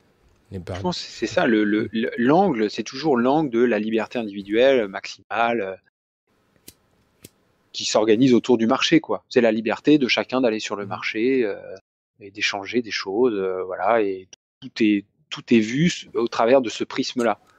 Et donc euh, Smith et Ricardo le voient au travers de ce prisme, et les néolibéraux, euh, enfin les, les néoclassiques, donc les classiques, Smith, Ricardo, et puis les néoclassiques qui viennent après, eux aussi, ils voient toujours ce prisme-là, liberté individuelle d'aller sur un marché. Par contre, ils, ils changent leur théorie de la valeur. Et puis, ils changent aussi la manière dont euh, ils se représentent les individus qui vont sur le marché. Avec, avec Smith et avec Ricardo, les individus sont dans des, des groupes sociaux euh, qui sont clairement identifiés et où on suppose qu'il n'y a pas trop de passerelles pour passer de l'un à l'autre. Alors que chez les, euh, les néoclassiques, euh, maintenant, il n'y a plus de groupes sociaux, il n'y a que des individus. Des individus libres qui vont sur les marchés et qui sont rémunérés en fonction de, euh, de l'effort qu'ils y mettent. Qu'ils arrivent à y mettre, quoi. Du coup, vous vouliez continuer encore un peu sur les néoclassiques ou est-ce Non, et passe donc après, Keynes, après t'arrives, à- après t'arrives à Keynes, voilà. Ok. Et, euh, Keynes, lui, ce qu'il ce qu'il apporte dans le, dans le game, c'est de dire qu'il y y a toujours une égalité entre l'offre et la demande qui est pensée. C'est-à-dire que euh, dans l'analyse de l'offre et la demande, puisqu'on a besoin des deux pour fixer les prix, hein, pour fixer les valeurs, c'est la rencontre de l'offre et de la demande, donc les deux sont importants, forcément. Et euh, pour les, les- les néoclassiques, pendant longtemps, euh, c'est l'offre qui définit la demande. Donc, euh, en gros, euh, de- c'est l'offre qui définit la demande d'un point de vue monétaire, si on veut. C'est-à-dire, euh, si l'offre est de 150 euros, alors la demande sera aussi de 150 euros. Voilà. Elle peut prendre, la demande, elle peut prendre deux formes, soit la consommation, soit l'investissement. Et alors, pour les, pour les néoclassiques, bah, si l'offre est de 150 euros, eh ben, il peut y avoir euh, 100 euros de consommation plus 50 euros d'investissement, ou euh, 75-75, euh, ou 50, 100, ou peu importe, mais ce sera toujours égal. Voilà. Donc, euh, ça, c'est leur, leur truc. Et Keynes, lui, il arrive et il dit, bah non, euh, il peut y avoir un décalage. Il peut y avoir une offre à 150 avec une demande à 110. Et ça, ça fout la merde, ça fait le chômage, ça fait des crises. euh, C'est les crises de surproduction, il appelle ça. Lui, il arrive à, théorise ce truc-là, quoi. Euh, c'est étonnant parce que il y y a plein de crises de chômage, etc. Mais non, les, néoclassiques, ils savaient jamais. euh, il y a une loi qui s'appelle la loi de Say qui dit que l'offre est toujours égale à la demande. Pour eux, c'est une tautologie comptable. C'est pas possible que ça se fasse différemment, que ce soit autrement. Et on en revient à ce que je disais tout à l'heure, c'est-à-dire, si tu penses de manière séquentielle, c'est assez logique de montrer qu'à un moment donné, euh, qu'il n'y a aucune raison que l'offre soit égale à la demande. Mais si tu penses que tous les événements arrivent en même temps, euh, et qu'il n'y a pas d'abord l'événement 1, puis le 2, puis le 3, puis le 4, mais tout arrive en même temps, et ben, si tout arrive en même temps et que les gens sont rationnels, ben, il n'y a pas de raison qu'il il y ait une inégalité quelque part. Bon, alors c'est c'est- c'est vrai que c'est une, c'est une façon bizarre de penser le truc, mais bon. Et donc Keynes, lui, il arrive et il dit, bah si, c'est séquentiel, tout n'arrive pas ensemble, et donc l'offre, parfois, n'est pas égale à la demande. Parfois, les salaires sont trop bas, les gens peuvent pas consommer, et du coup, euh, on a produit trop par rapport à, ce que les gens peuvent acheter. Et donc ça, malheureusement, Keynes aussi, il introduit la notion de euh, le, producteur, celui qui est responsable de l'entreprise, il anticipe la demande. Il se fait une représentation dans sa tête de comment les gens vont vouloir acheter ce qu'il a produit. Est-ce qu'ils vont acheter beaucoup, pas beaucoup, un petit peu, voilà. Et c'est cette projection, cette anticipation que fait le chef d'entreprise qui va définir la production.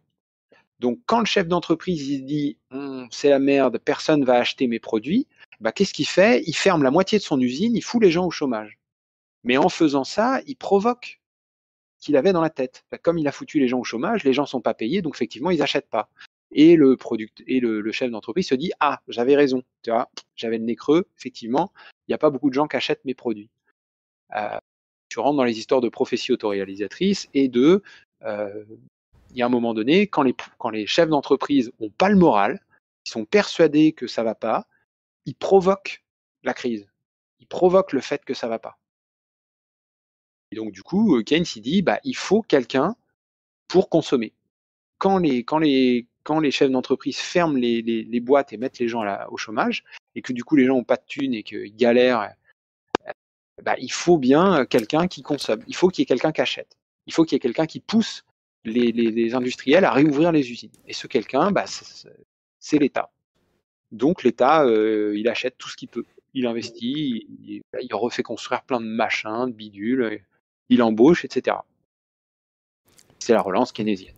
Et c'est là où on reboucle avec le truc que j'avais évoqué tout à l'heure, mais du coup, comme après tu es parti sur les marginalistes, c'était un peu hors sujet, mais qui était sur le, le fait que la, la valeur de la monnaie, euh, on donne beaucoup plus d'importance à l'idée que c'est de la dette. Et c'est là où tout le côté séquentiel, temporel, euh, est important, parce que dans un échange, un échange, théoriquement, c'est censé être instantané. C'est-à-dire, euh, je te donne ça, tu me donnes ça, et puis hop, c'est fini, et c'était un, c'est un instant, et il n'y a, plus rien à, à côté, euh, avant et après. Alors qu'une dette, forcément, c'est un truc séquentiel. Je veux dire, tu, tu commences euh, par promettre à une personne euh, que euh, tu lui rembourseras plus tard un truc. Et donc, euh, ça fait un, un étalement dans le temps qui est intéressant. pour bah, théoriser tout ce que vient de dire Gilles sur le, côté séquentiel et le fait qu'il peut y avoir des, des choses, des prévisions qui ne se réalisent pas. En particulier, bah, du coup, quand l'État produit plein de reconnaissances de, de dette, enfin maintenant il le fait plus directement, maintenant il a délégué ça aux, aux banques privées, mais qui, qui produisent plein de reconnaissances de dette, c'est en, en se disant que à un moment ça va correspondre à des, des, des productions réelles, ça va correspondre à Mhm. des consommations réelles et tout, et pas forcément. Ouais, c'est ça, ouais. c'est un- peu le souci, quoi. Et les banques font, c'est en fait, c'est tout le système marche comme ça, quoi. Effectivement, le crédit, c'est euh, euh, je te prête et j'espère que tu vas aller faire une richesse avec. D'où les histoires où on voit les ratios de dette sur PIB qui divergent, etc. Bah, c'est parce que la dette arrive d'abord, le PIB est supposé arriver en deuxième, mais euh, on n'est jamais sûr qu'il arrive effectivement en deuxième parce qu'il y a plein d'endroits où la monnaie peut se paumer sans avoir à générer du PIB, quoi. Et évidemment, on considère que c'est un problème. euh, pour plein de raisons, mais aussi parce que on considère que le PIB devrait être l'objectif. Et on revient sur la politique. Euh, est-ce qu'on se... Est-ce que productif, tu veux intervenir sur le keynésianisme Non, non, mais enfin, la, la- la théorie est bien, est bien évidemment bien, bien maîtrisée.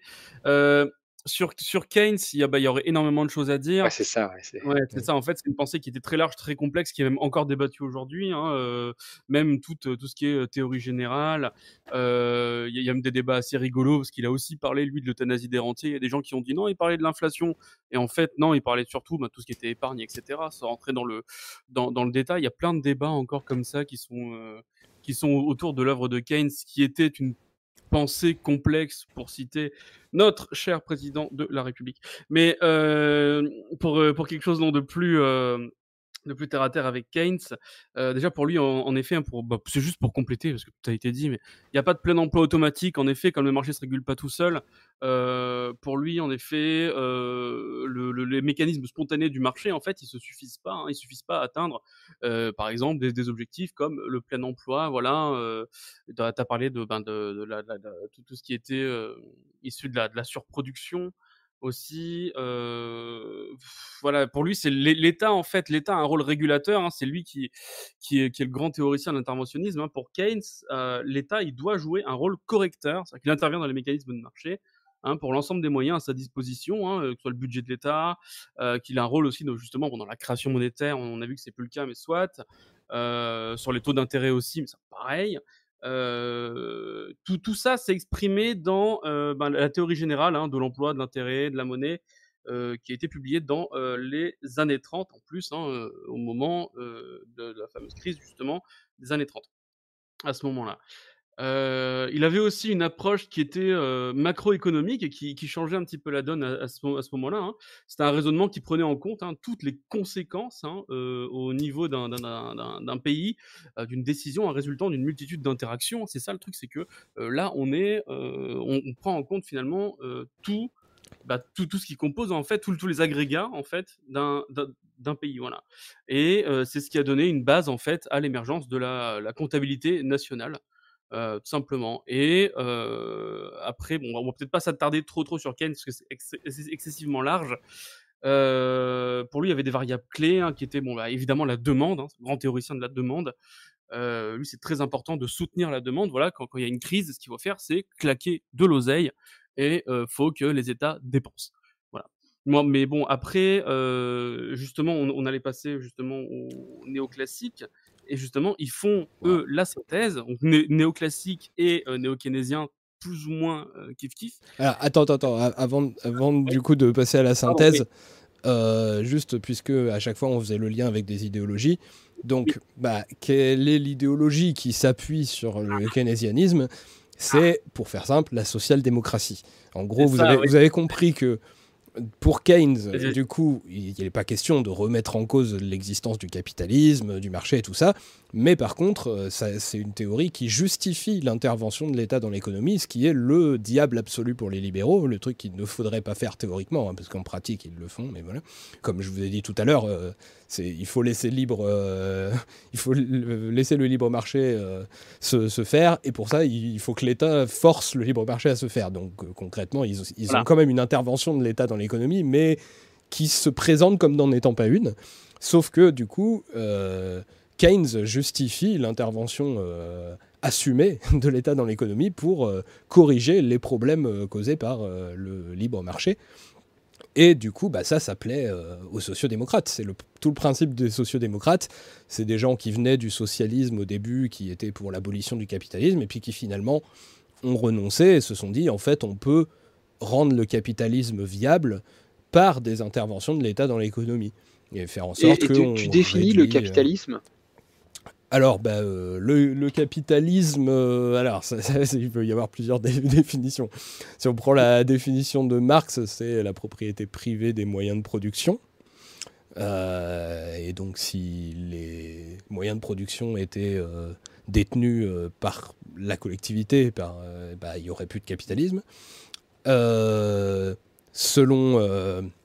je dirais, pour les, pour les libéraux, même si c'est pas eux qui ont défi- défini le capitalisme, mais le modèle de société qu'ils ont mis en place, euh, moi je le définirais plutôt comme, euh, selon, en se, point- se plaçant du point de vue des libéraux, euh, comme l'idée que puisque le marché c'est le fonctionnement naturel de la société humaine, comme tout le monde, pratique le marché spontanément et, c'est soit euh, Dieu qui veut, que, qui veut que ce soit comme ça, soit c'est euh, le mieux à faire pour le, pour le bonheur général, euh, suivant si on est plutôt euh, euh, droit naturel ou utilitarisme. euh, Voilà. Mais dans tous les cas, il, faut que ce soit le marché qui définisse tout ça. Alors au final, on, a aussi, le marché permet aussi de distinguer quelles sont les personnes euh, qui ont le plus de mérite, qui sont les plus valables. Voilà, en gros, c'est ceux qui réussissent commercialement le fait qu'ils, que sur les marchés, ils s'en sortent mieux que les autres, ça prouve qu'ils ont une de plus grande qualité. Et or, euh, du coup, c'est logique. Euh, oui, et puis aussi, ils ont comme droit de l'homme, comme droit essentiel, la propriété. Le, le fait, c'est, Ouais, très important que Ouais, voilà. que les gens puissent posséder des, des choses et donc être les seuls en droit de dire ce qu'on fera avec ces choses-là et, euh, et d'en tirer du profit.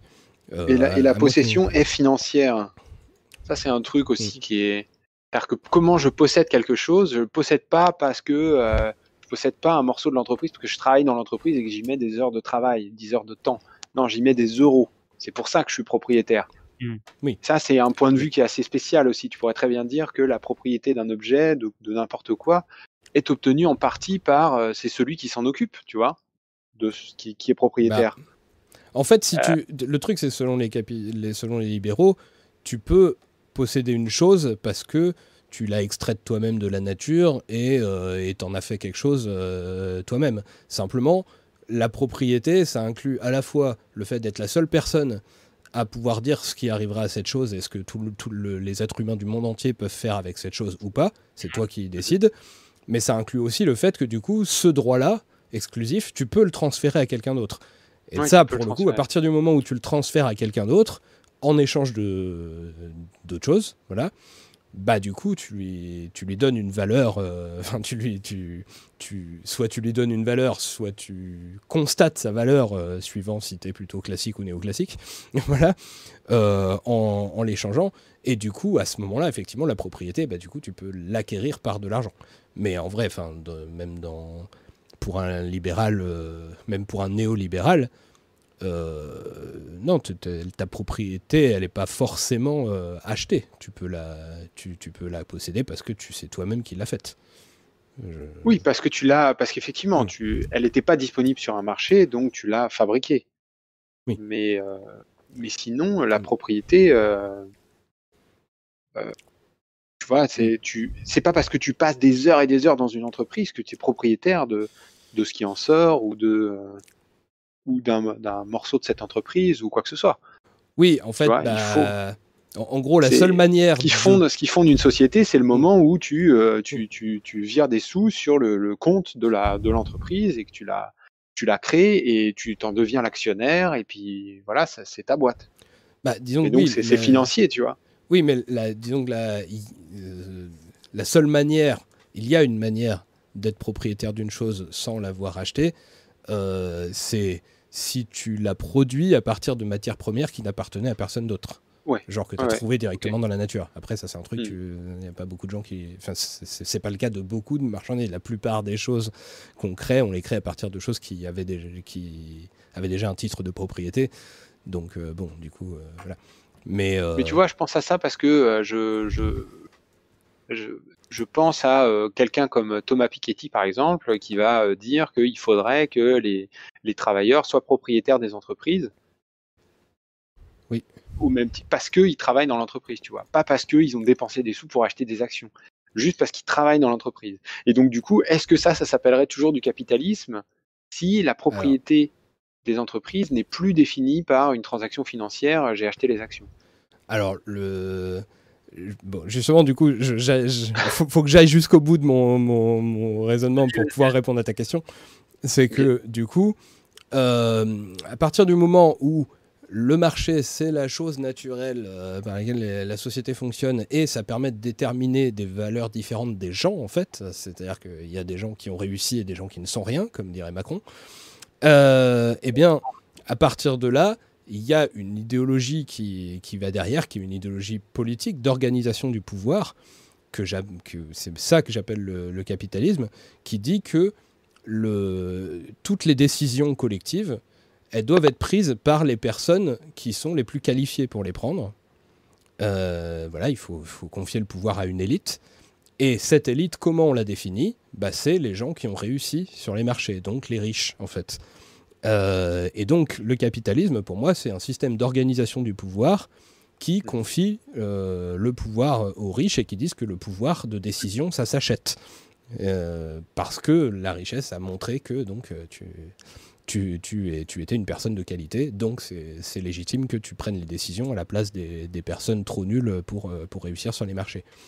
Et donc du coup, ça, ça donne, en, pour moi, le capitalisme a, euh, a un sens au niveau de l'État, ça a eu un sens en tout cas, c'était ce qui était défendu par les libéraux pendant très longtemps, c'est-à-dire euh, un régime parlementaire dans lequel les élections sont censitaires, c'est-à-dire qu'il faut euh, avoir un certain niveau de richesse pour, se pour euh, avoir le droit de vote, et il faut avoir un certain niveau de richesse encore plus élevé pour se présenter aux élections.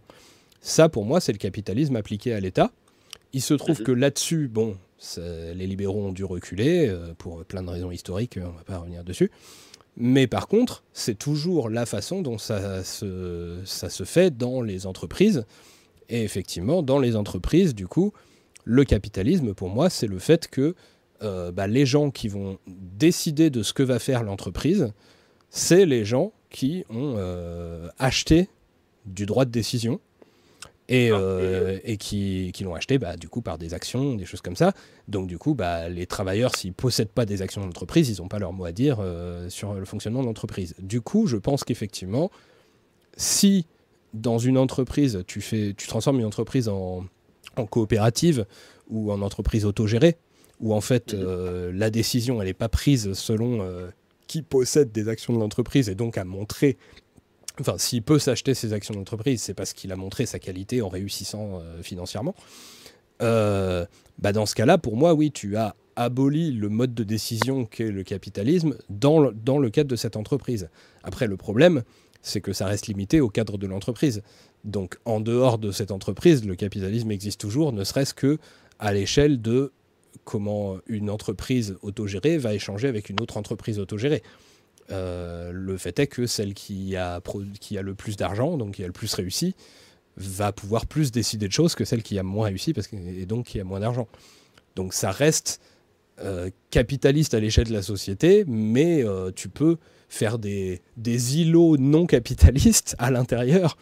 Mais simplement, si cette société entière, en gros, c'est un peu comme, un peu comme l'URSS qui avait, euh, bon, suivant les périodes, plus ou moins euh, abolit, selon moi, le, le système de décision capitaliste, puisque qui euh, pouvait prendre les décisions n'était pas décidé par la réussite commerciale, mais c'était décidé par bah, le pouvoir d'influence dans le parti, à quel point tu, as du charisme et puis à quel point tu arrives à éliminer tes adversaires. Enfin bon, c'est pas le même critère, c'est pas le critère de la richesse qui détermine qui décide. Donc il y avait bien une abolition du capitalisme en, en URSS pour moi, mais par contre, l'URSS commerçait avec les autres euh, pays. Donc euh, à l'échelle internationale, euh, il y avait toujours du capitalisme.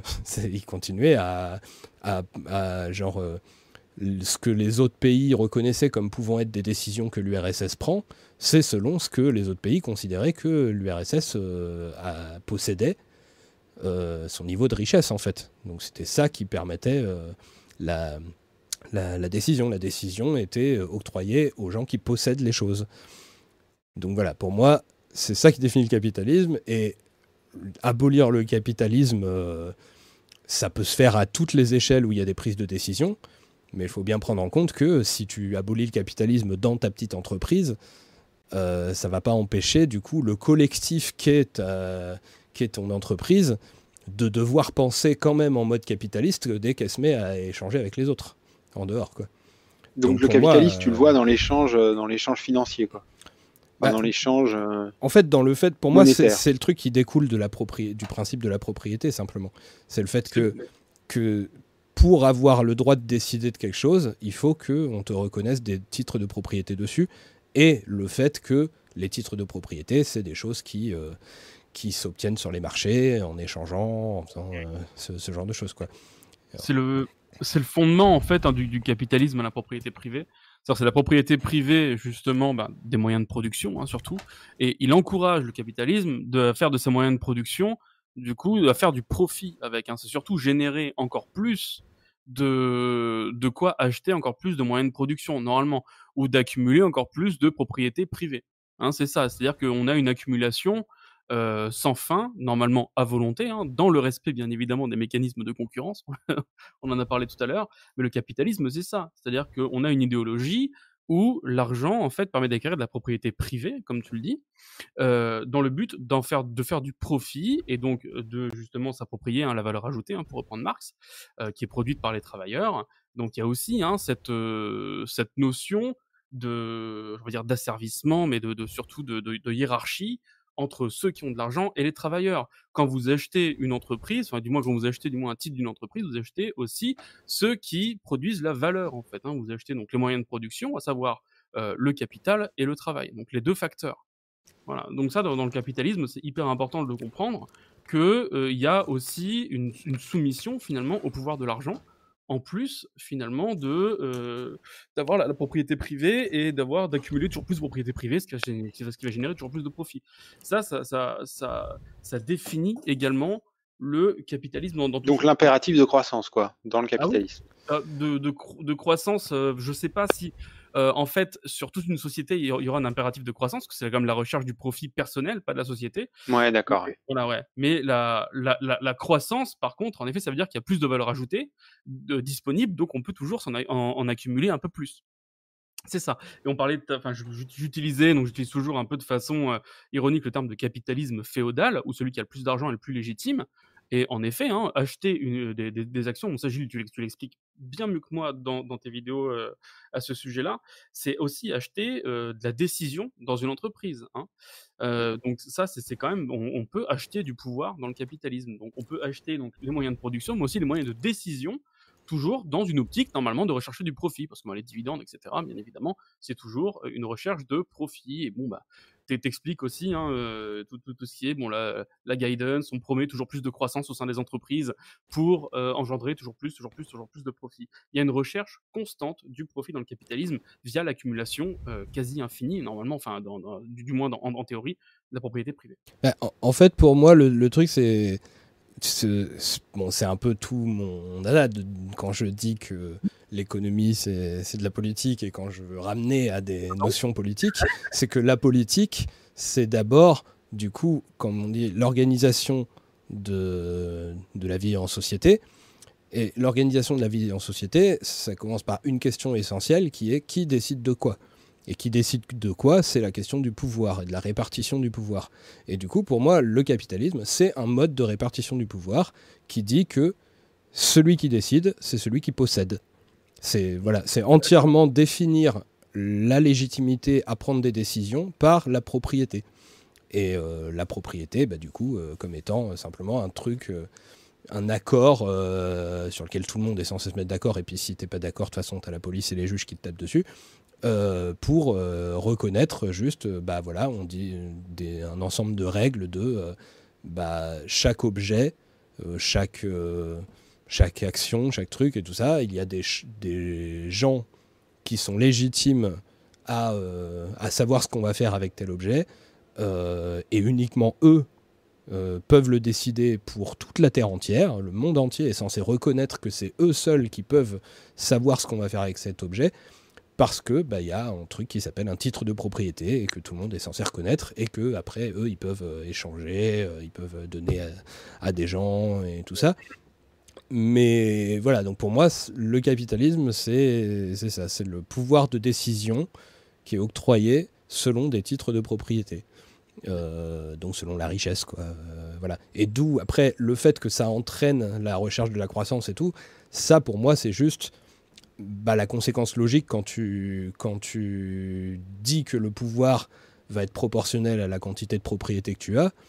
euh, bah juste la soif du pouvoir qui va derrière hein. du coup bah les gens veulent plus de pouvoir donc ils veulent plus de propriété et donc euh, comme il y en a pas pour tout le monde bah enfin comme il, il y a, il y a déjà des gens qui l'ont et qui veulent pas te la donner leur propriété bah des fois tu vas tu vas essayer le plus possible d'en produire plus à côté pour euh, pour pouvoir avoir ta- tes propres droits de décision de ton côté euh, J'ai voilà. l'impression que c'est un truc aussi qui, qui, est, qui est assez, qui est plus ou moins récent, ce truc-là, cette, euh, cette espèce de volonté d'accroître toujours plus les, les profils d'entreprise. Quand tu vois des, enfin, je sais pas, des, des bouquins où on parle, il y, a- il y a un bouquin euh, qui s'appelle Fixing the Game, j'avais fait une vidéo dessus, euh, où il parlait un peu des, il y a des citations d'anciens, euh, d'anciens PDG américains dans les années, je sais pas quoi, 50, le alors j'ai pas fait de recherche historique dessus donc euh, voilà c'est juste un ressenti hein, mais ça donne l'impression même dans les films euh, tu sais Mad Men par exemple où euh, les, les mecs viennent pour avoir des publicités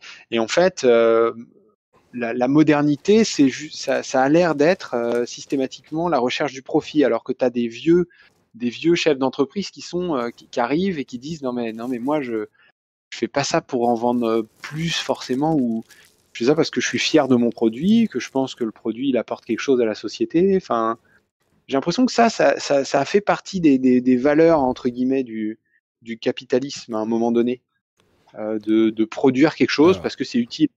Alors, honnêtement, le, pour moi, le, le fait de, de dire que celui qui décide, c'est celui qui possède, euh, et euh, du coup, par effet d'entraînement, que bah, il faut posséder toujours plus euh, pour avoir euh, toujours plus de droits de décision. Moi, pour moi, c'était déjà valable dans l'Empire romain, hein, donc euh, je pense que c'est très vieux, hein, au contraire. Après, le truc, c'est simplement que il n'y a jamais aucune euh, idéologie de, de légitimité du pouvoir qui soit qui, qui, qui ait éradiqué complètement toutes les autres. C'est-à-dire il y a toujours eu plein d'autres façons de Ouais. penser que tel ou tel est légitime à prendre des décisions. Genre par exemple bah, l'élection, c'est une autre euh, façon de définir la légitimité à prendre des décisions. Euh, Il y, a, euh, y a le racisme qui dit que les blancs sont plus légitimes que les noirs à prendre des décisions. Euh, Il y a le, le sexisme qui dit que les hommes sont plus légitimes que les femmes à prendre des décisions. Enfin voilà, il y a plein plein plein de choses, de, de, de critères possibles pour euh, considérer quelqu'un comme légitime à prendre des décisions qui sont en concurrence et qui coexistent en fait. Donc il n'y a pas que le capitalisme, euh, Ouais. même dans notre monde actuel. Simplement, effectivement, bah, suivant les époques, ça va être euh, l'un plutôt que l'autre qui, va, qui va plus déterminer les choses. Genre, en ce moment, est-ce que quelqu'un qui est un noir chef d'entreprise euh, va majoritairement rencontrer des gens qui le considèrent comme légitime à prendre des décisions sur l'entreprise parce qu'il la possède, ou des gens qui vont considérer qu'il n'est pas légitime à prendre des décisions parce qu'il est noir. Bah, je pense qu'il y a des deux, mais c'est vrai qu'on euh, bah, actuellement on serait peut-être plus souvent, et je pense qu'il rencontre plus souvent quand même des gens qui le considèrent comme, euh, comme légitime parce qu'il possède l'entreprise que des gens qui le considèrent comme pas légitime parce qu'il est noir. Mais honnêtement, je- c'est un peu des deux, quoi. C'est un peu, ça, ça dépend. Ouais, je vois. Pour rebondir sur ce que tu disais, Oui. moi, ça- c'est un truc, une évidence qui euh, maintenant, euh, enfin, une évidence qui, qui m'est qui m'est venue à l'esprit euh, pas si longtemps que ça. C'est la contradiction de dire euh, qu'on vit dans une démocratie, alors que la grande majorité de nos vies sont régies par euh, ce qui se passe en entreprise, où euh, c'est tout sauf la démocratie. Et ça, c'est assez incroyable d'avoir des contradictions euh, comme ça, en fait Mm.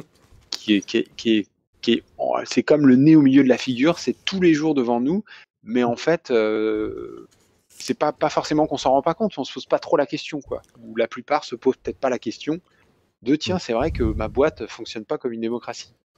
D'ailleurs, j'en profite juste pour euh, dire du coup, dans ce cadre-là, ma définition de la démocratie, bah, c'est de considérer que le seul critère légitime pour prendre des décisions, c'est d'être une personne.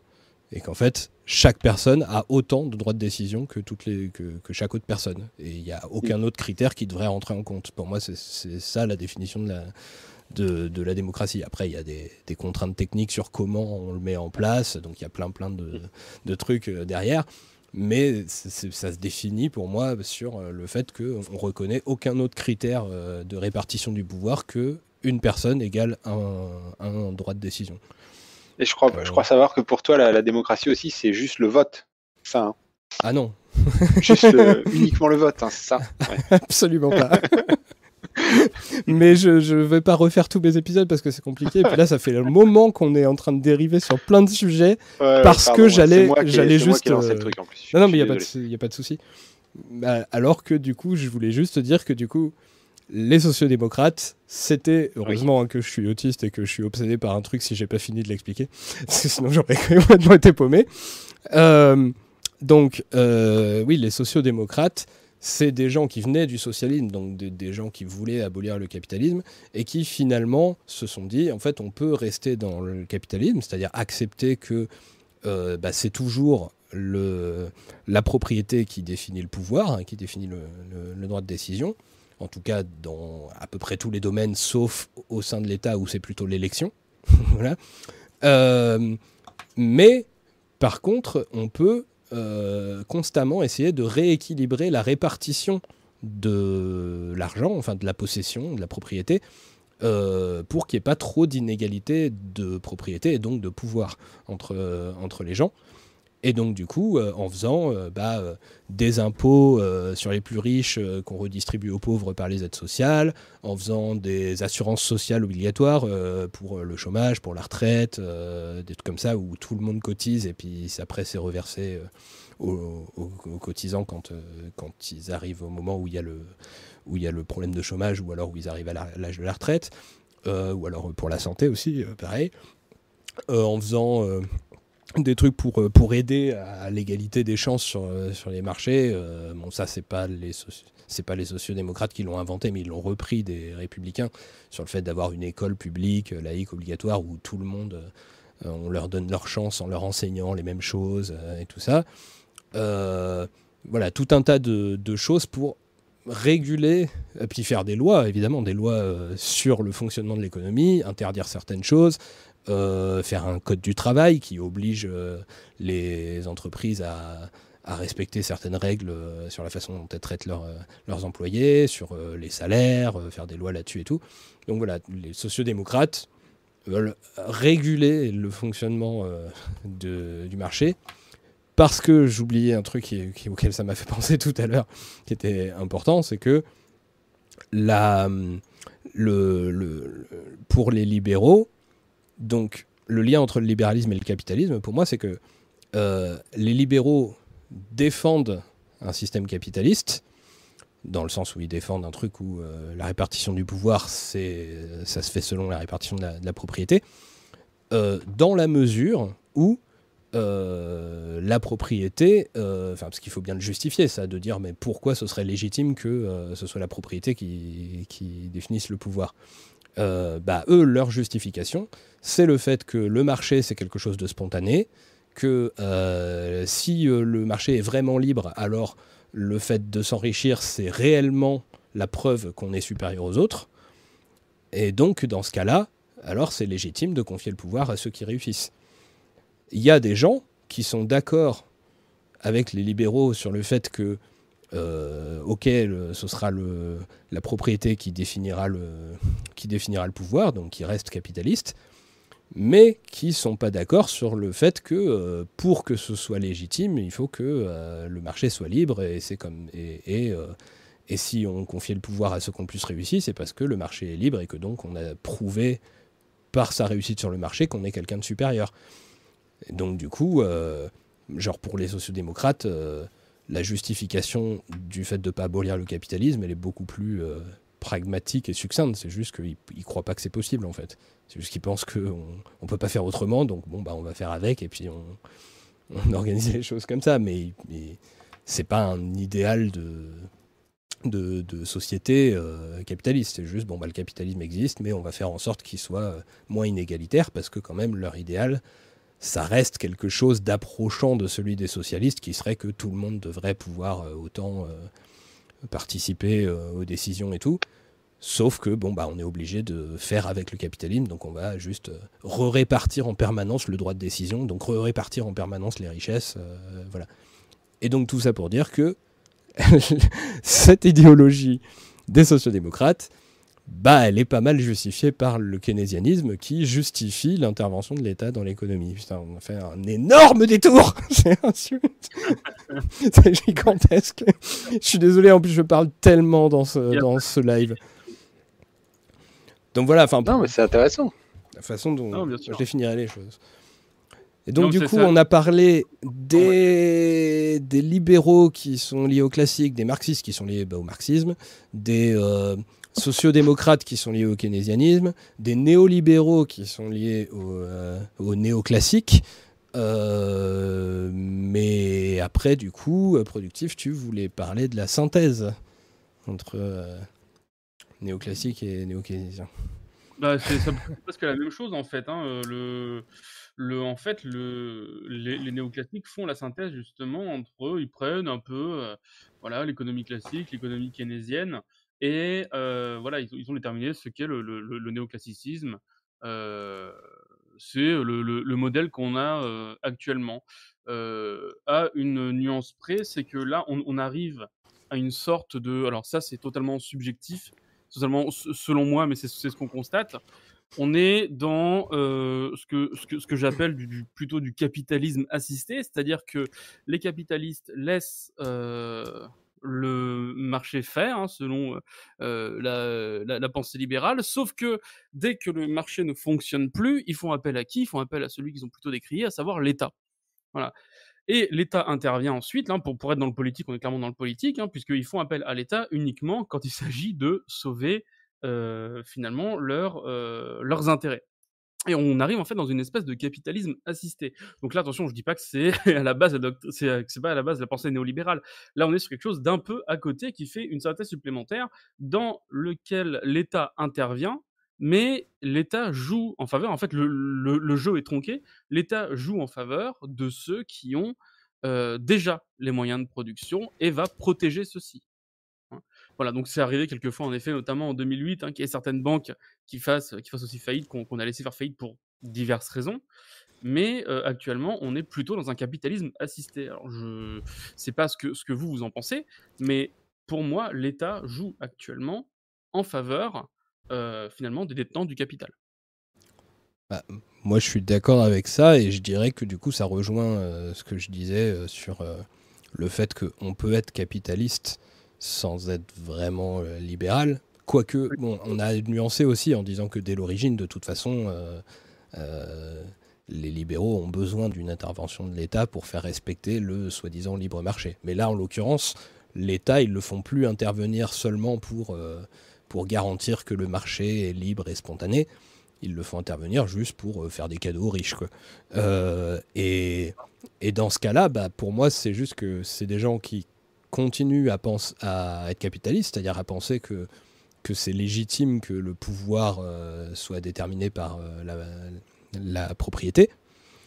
Euh, mais par contre, ils ont plus besoin, pour justifier ça, de dire oui, c'est parce que c'est le libre marché qui, qui crée la richesse. Enfin, si, ils ont besoin de le dire médiatiquement pour que ça passe. Parce qu'ils continuent à dire qu'ils sont pour le libre marché. Mais par contre, eux-mêmes, visiblement, c'est plus essentiel dans leur façon de penser, puisqu'ils n'ont pas trop de scrupules à, à, à faire en sorte que leur richesse ce soit juste le produit des dettes de l'État. Donc, euh, du coup. euh, Ah non, mais c'est c'est- bah, exactement ça. hein, C'est euh, on laisse le marché faire, euh, sauf quand, euh, sauf quand celui-ci euh, se casse la gueule et que nous on a besoin d'un petit coup de main. C'est typiquement euh, là, euh, c'est typiquement notre gouvernement en fait. hein. Typiquement celui-ci, on peut le voir actuellement. hein, tous les plans de relance sont faits en direction des euh, des entreprises essentiellement. hein. Donc là où finalement le capital va euh, se concentrer puisque c'est euh, les, les détenants en fait de, de, de, de, de ces moyens de production qui vont répartir ça comme bon leur semble. Et en fait, c'est de l'argent qui va encore se concentrer, c'est de la monnaie pardon qui va encore se concentrer, qui va pas circuler. Voilà. Donc, il y a peut-être un. pardon, vas-y. Pardon, pardon, vas-y, vas-y, termine, termine. Non, non, mais c'est bon. De toute façon, j'avais terminé. Vas-y. Non, mais il y avait, peut-être un, parallèle à faire pour revenir sur les, trucs historiques dont on parlait. Euh, Keynes, euh, c'est celui qui, dans les années 30, dit euh, Ouais, mais il faudrait peut-être arrêter de regarder l'offre uniquement, il faudrait peut-être regarder la demande aussi. Peut-être que la demande n'est pas, n'est pas au même niveau que l'offre et qu'en fait, c'est ça qui bloque, c'est pour ça qu'il y a une crise économique, etc. Et donc, du coup, on fait. donc, Keynes, c'est la crise de 29 hein, qui, qui le pousse à, parler de ça. Et en fait, euh, derrière, c'est Seconde Guerre mondiale, et après, euh, c'est 30 glorieuses de euh, keynésianisme. Donc, on va gérer, l'État intervient dans l'économie, et on a l'impression qu'on gère l'économie uniquement en, regardant ce qui se passe au niveau de la demande, enfin, en, en boostant la demande, on arrive à booster l'offre derrière. Enfin voilà, c'est ça. En, en gros, c'est ça. On booste la demande et puis derrière, l'offre est obligée de suivre. Et ce qui est, qui est assez intéressant, je trouve, c'est que du coup, alors après, on peut parler euh, donc euh, voilà les le, keynésianisme avec les histoires de modèles ISLM, etc. euh, des, années euh, 50, 60, euh, 70. T'en as, toute une partie. Là, tu as une espèce de, de bifurcation entre d'un côté ceux qui pensent que effectivement les modèles qui étaient utilisés dans les, pendant les 30 glorieuses étaient effectivement des modèles fidèles qui reproduisaient les idées de Keynes, et ceux qui pensaient que non, c'était pas le cas. Et euh, il se trouve que euh, dans les années 70, on, on se met à arrêter petit à petit, enfin voilà, la décennie 70, puis à partir des années 80, c'est Thatcher Reagan, et là on repasse dans un univers où on, on se met à considérer l'offre comme beaucoup plus importante que la demande. Euh, on abandonne un peu les modèles keynésiens, enfin on abandonne les modèles keynésiens, et, et là il y a une espèce de, il y a, il y a toute une école de pensée qui se retrouve être les post-keynésiens du coup, qui disent mais en fait on n'a jamais vraiment fait du keynésianisme même pendant les années euh, 50, 60, c'était pas, c'était pas ça qu'a dit Keynes. Alors là, on tombe sur le fait que Keynes a écrit plein de trucs et que du coup, il n'a pas mathématisé euh, ses, ses idées. Alors du coup, maintenant, c'est un- on peut l'interpréter comme on veut. Enfin, comme on veut, non, pas comme on veut, mais enfin, effectivement, on peut interpréter. Et donc, bref, dans, dans les années 80, donc on, on a eu toute une période, genre euh, années 50 jusqu'à fin des années 70, où on a fait, euh, euh, on a fait la, demande, essentiellement gérer l'économie par la demande. À partir des années 80, on revient sur l'offre, financiarisation, déréglementation, etc. Et, euh, et c'est, c'est- ce qui est assez fort, c'est que en 2008, on prend une crise financière euh, qu'on appelle quand même la, la, la grande récession, par, par analogie à la grande dépression des années de 29 et des années 30, et il n'y a pas de transformation. On pourrait se dire, bah, ça y est, euh, genre euh, les années 70, c'était la crise du keynésianisme, alors on, a abandonné la demande, on est passé sur l'offre, et puis bah, 2008, euh, voilà, crise euh, de néoclassicisme, euh, on repasse sur la demande, quoi. Et en fait, non. On n'est pas repassé sur la demande, on est resté sur l'offre. Donc, euh, on continue d'avoir des politiques de relance de l'économie où, où on essaye de, c'est ça, de faire partir l'économie en s'intéressant à l'offre, en s'intéressant aux entreprises, euh, aux cadeaux fiscaux ou à ceci, à cela, et pas à la demande. Et ça, je trouve ça, euh, je trouve ça intéressant. Je sais pas, c'est Du, du coup, effectivement, alors euh, ça rejoint, euh, c'est cool que tu en aies parlé à ce moment-là pour le- le- les post-keynésiens, parce que du coup, il y avait la question de Captain Zig, euh, c'est quoi la différence entre post-keynésien et néo-keynésien Et puis il y a une réponse de Sibu qui est pas mal. Les néo-keynésiens tentent d'intégrer les notions keynésiennes dans le modèle néoclassique. Les post-keynésiens essayent au contraire de revitaliser l'esprit originel de Keynes. Ouais, c'est ça. Euh, Du coup, on peut se dire que les néo-keynésiens, c'est euh, une branche du néolibéralisme qui, euh, qui je, dirais, pour moi, la caractéristique, la, raison principale, je pense, pour laquelle ils essayent d'intégrer un peu de Keynes dans leur modèle néoclassique, c'est surtout pour euh, permettre derrière un discours encore plus euh, scientiste euh, qui, qui se prétend totalement apolitique, puisqu'ils disent bah, de toute façon, on a pris un peu de gauche, un peu de droite, c'est bon, maintenant on est objectif, euh, c'est juste de la science pure, et il n'y a plus du tout d'idéologie dans, dans ce qu'on dit. voilà, on a tout intégré, et maintenant il n'y a plus qu'une façon de penser qui, est, qui, qui a pris en compte toutes les leçons de l'économie et qui maintenant est objective. Voilà, mais euh, du coup, bah, qui, défendent euh, bah, ce qu'on disait là, hein, c'est-à-dire euh, du, libéralisme officiel où on dit qu'on est pour le libre marché, tout en se favorisant des aides de l'État directes aux plus riches, ce qui n'est pas forcément libéral normalement, mais bon, voilà. mais alors que les post-keynésiens, effectivement, c'est plutôt bah, des gens qui, qui veulent aller plus loin, et même des fois, je dirais qu'ils sont plus radicaux que Keynes lui-même, hein, euh, et qui, euh, qui, qui veulent bah, réutiliser euh, Keynes, les leçons de Keynes pour, pour justifier la relance par la demande, l'intervention de l'État dans l'économie, qui vont aller peut-être un peu plus loin aussi dans la théorisation, par exemple re- reparler du, thème de la monnaie que Keynes avait finalement survolé un peu. Et eux, ils vont beaucoup plus intégrer euh, les, notions du, chartalisme que j'avais évoqué tout à l'heure, où toute monnaie est une dette et c'est l'État qui, euh, qui gère ça, qui gère, euh, qui, qui, fait respecter qui doit quoi à qui, avec une notion aussi de, en fait, la société est dans le néo-chartalisme. On se dit que dans une société, tout individu euh, depuis sa naissance, le simple fait qu'il existe, il doit son existence à la société. Et euh, la société lui rend des services toute sa vie, lui permet de vivre, de se nourrir, d'avoir des services publics, d'avoir plein de choses comme ça et tout.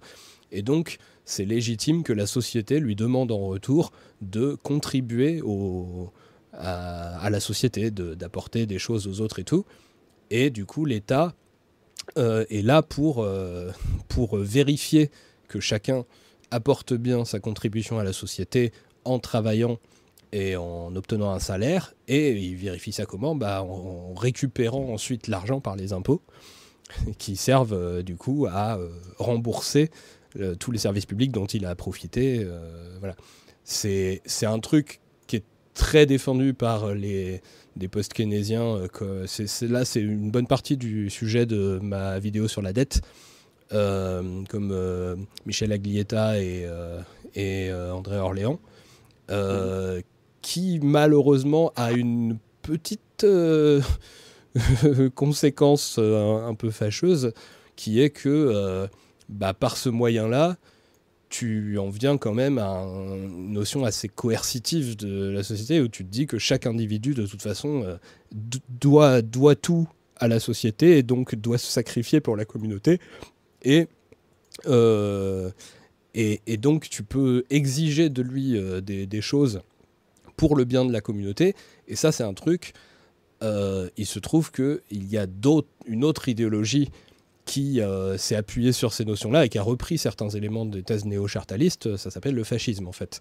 Qui, qui simplement la société. euh, bah, tu peux remplacer la société par. euh, par euh, l'État euh, fasciste, euh, par, ou par la race. Voilà, chaque individu de la race doit tout à sa race et doit, doit tout faire pour sa race et tout ça. Donc tu peux avoir un côté très coercitif qui vient avec, donc c'est le côté qui peut être un peu dangereux là-dedans, en tout cas quand c'est récupéré par, par l'extrême droite. Mais voilà, tu, tu as une notion, évidemment, quand c'est défendu par des gens de gauche, c'est vu de manière vachement plus, sympa, on va dire, sur le côté euh, simplement, euh, bon bah voilà, il faut pas être égoïste quoi. Chacun, euh, chacun est censé être reconnaissant envers la société et donc euh, contribuer euh, au bien-être de la société. euh, euh, donc il faut être gentil quoi. voilà. Mais ça peut justifier aussi le fait de dire bon bah toi tu vas te, tu vas vraiment euh, mourir à la tâche pour euh, pour le bien de de la communauté quoi. bon, voilà, c'est un truc un peu ambivalent. Mais du coup, euh, les, pour répondre bah, du, coup directement à la question, bah, les post-keynésiens, ça reste des gens, euh, en général sociodémocrates, hein, qui, veulent réhabiliter l'intervention de l'État dans l'économie, la redistribution des richesses, des choses comme ça, qui vont rarement jusqu'à vouloir l'abolition du capitalisme. Euh, et à côté, euh, bah, du coup, il y a certains éléments de cette idéologie qui ont pu être re- repris par des fascistes. Voilà. Euh, Alors, juste une petite remarque. Il est minuit 14. C'est l'heure d'aller se coucher. Ça fait 3h15 qu'on parle. Euh, moi, j'ai aucun souci à continuer toute la nuit. Et surtout qu'il y a deux thèmes qu'on n'a pas abordés. Je sais pas comment on peut le faire. Après, je comprendrais que vous en ayez marre, que vous soyez fatigué. Et donc, on pourrait aussi euh, bah, se dire qu'on parle de la suite euh, plus tard. Alors, moi, j'aurais tendance à dire le prochain thème, on peut dire euh, quelques mots du, prochain thème, qui est est-ce qu'on peut parler de politique sans parler d'économie? Donc, c'est la question inverse de tout à l'heure, est-ce qu'on peut parler d'économie sans parler de politique? Non, je pose la question est-ce qu'on peut parler de politique sans parler d'économie? Sachant que je vous ferai une petite remarque intéressante, c'est que là, on a fait des liens entre différentes écoles d'économie et différentes idéologies. Et les idéologies qu'on a passées en revue, c'était libéralisme, néolibéralisme, euh, marxisme, euh, euh, social-démocratie, un peu fascisme. Et est-ce qu'on a fait le tour des idéologies? Bah non, il y en a plein d'autres des idéologies en fait. Et il se trouve que y a les autres idéologies, il n'y a pas d'école de pensée en économie qui y est rattachée. Genre, il n'y a pas d'école de pensée en économie rattachée à l'anarchisme. Il n'y en a pas non plus euh, rattachée à, euh, à la réaction, les gens qui, qui veulent comme modèle l'ancien régime. Euh, Il n'y en a pas qui sont attachés au bonapartisme, non plus à la démocratie chrétienne, par exemple. Alors la démocratie chrétienne, ils ont tenté. hein. Ils ont fait un truc, euh, ça s'appelait le solidarisme. euh, c'est un truc un peu, peu, enfin, je pense qu'on va pas, développer le solidarisme, c'est un peu compliqué. Euh, les, voilà, démocrates chrétiens, à la limite, on peut leur rattacher un autre truc. Mais sinon, il n'y a pas d'idéologie, il n'y a pas de, théorie économique rattachée au républicanisme. Donc voilà, entre réaction, bonapartisme, républicanisme, démocratie chrétienne un peu, euh, et anarchisme, ça fait quand même beaucoup d'idéologies qui, elles, ne reposent visiblement pas sur des théories économiques. Puisqu'il n'y a pas de théorie économique euh, qu'on peut euh, rattacher à ça. Ouais, ça s'adapte à la. Ça peut s'adapter au régime en place. Bah, ou alors, pour moi, l'autre explication, c'est que si l'économie, c'est un ensemble de, de propositions politiques qui ont un certain nombre de points communs, comme par exemple le fait de penser qu'on peut mettre en chiffres et en maths euh, les relations sociales et justifier par des chiffres et des maths son idéologie, euh, soit parce qu'on pense que euh, bah, on peut définir la valeur des choses objectivement par la quantité de travail, soit parce que l'État peut définir objectivement que ce que doit quoi à qui, enfin qui, qui doit, qui doit quoi à qui, euh, soit parce que euh, euh, on peut définir objectivement comment les, les gens donnent une valeur aux choses par le jeu de l'offre et de la demande et tout ça. Il y a peut-être aussi des idéologies en fait qui pensent que tout ça est faux et que en fait dans tous les cas on ne peut pas résumer les relations sociales aux mathématiques et du coup qui sont dans l'incapacité de produire une théorie économique proprement économique en fait euh, pour justifier leurs idées parce qu'en fait leurs idées se justifient sur d'autres critères que ça. Et du coup moi le truc c'est que bah, je me reconnais plutôt dans l'anarchisme par exemple.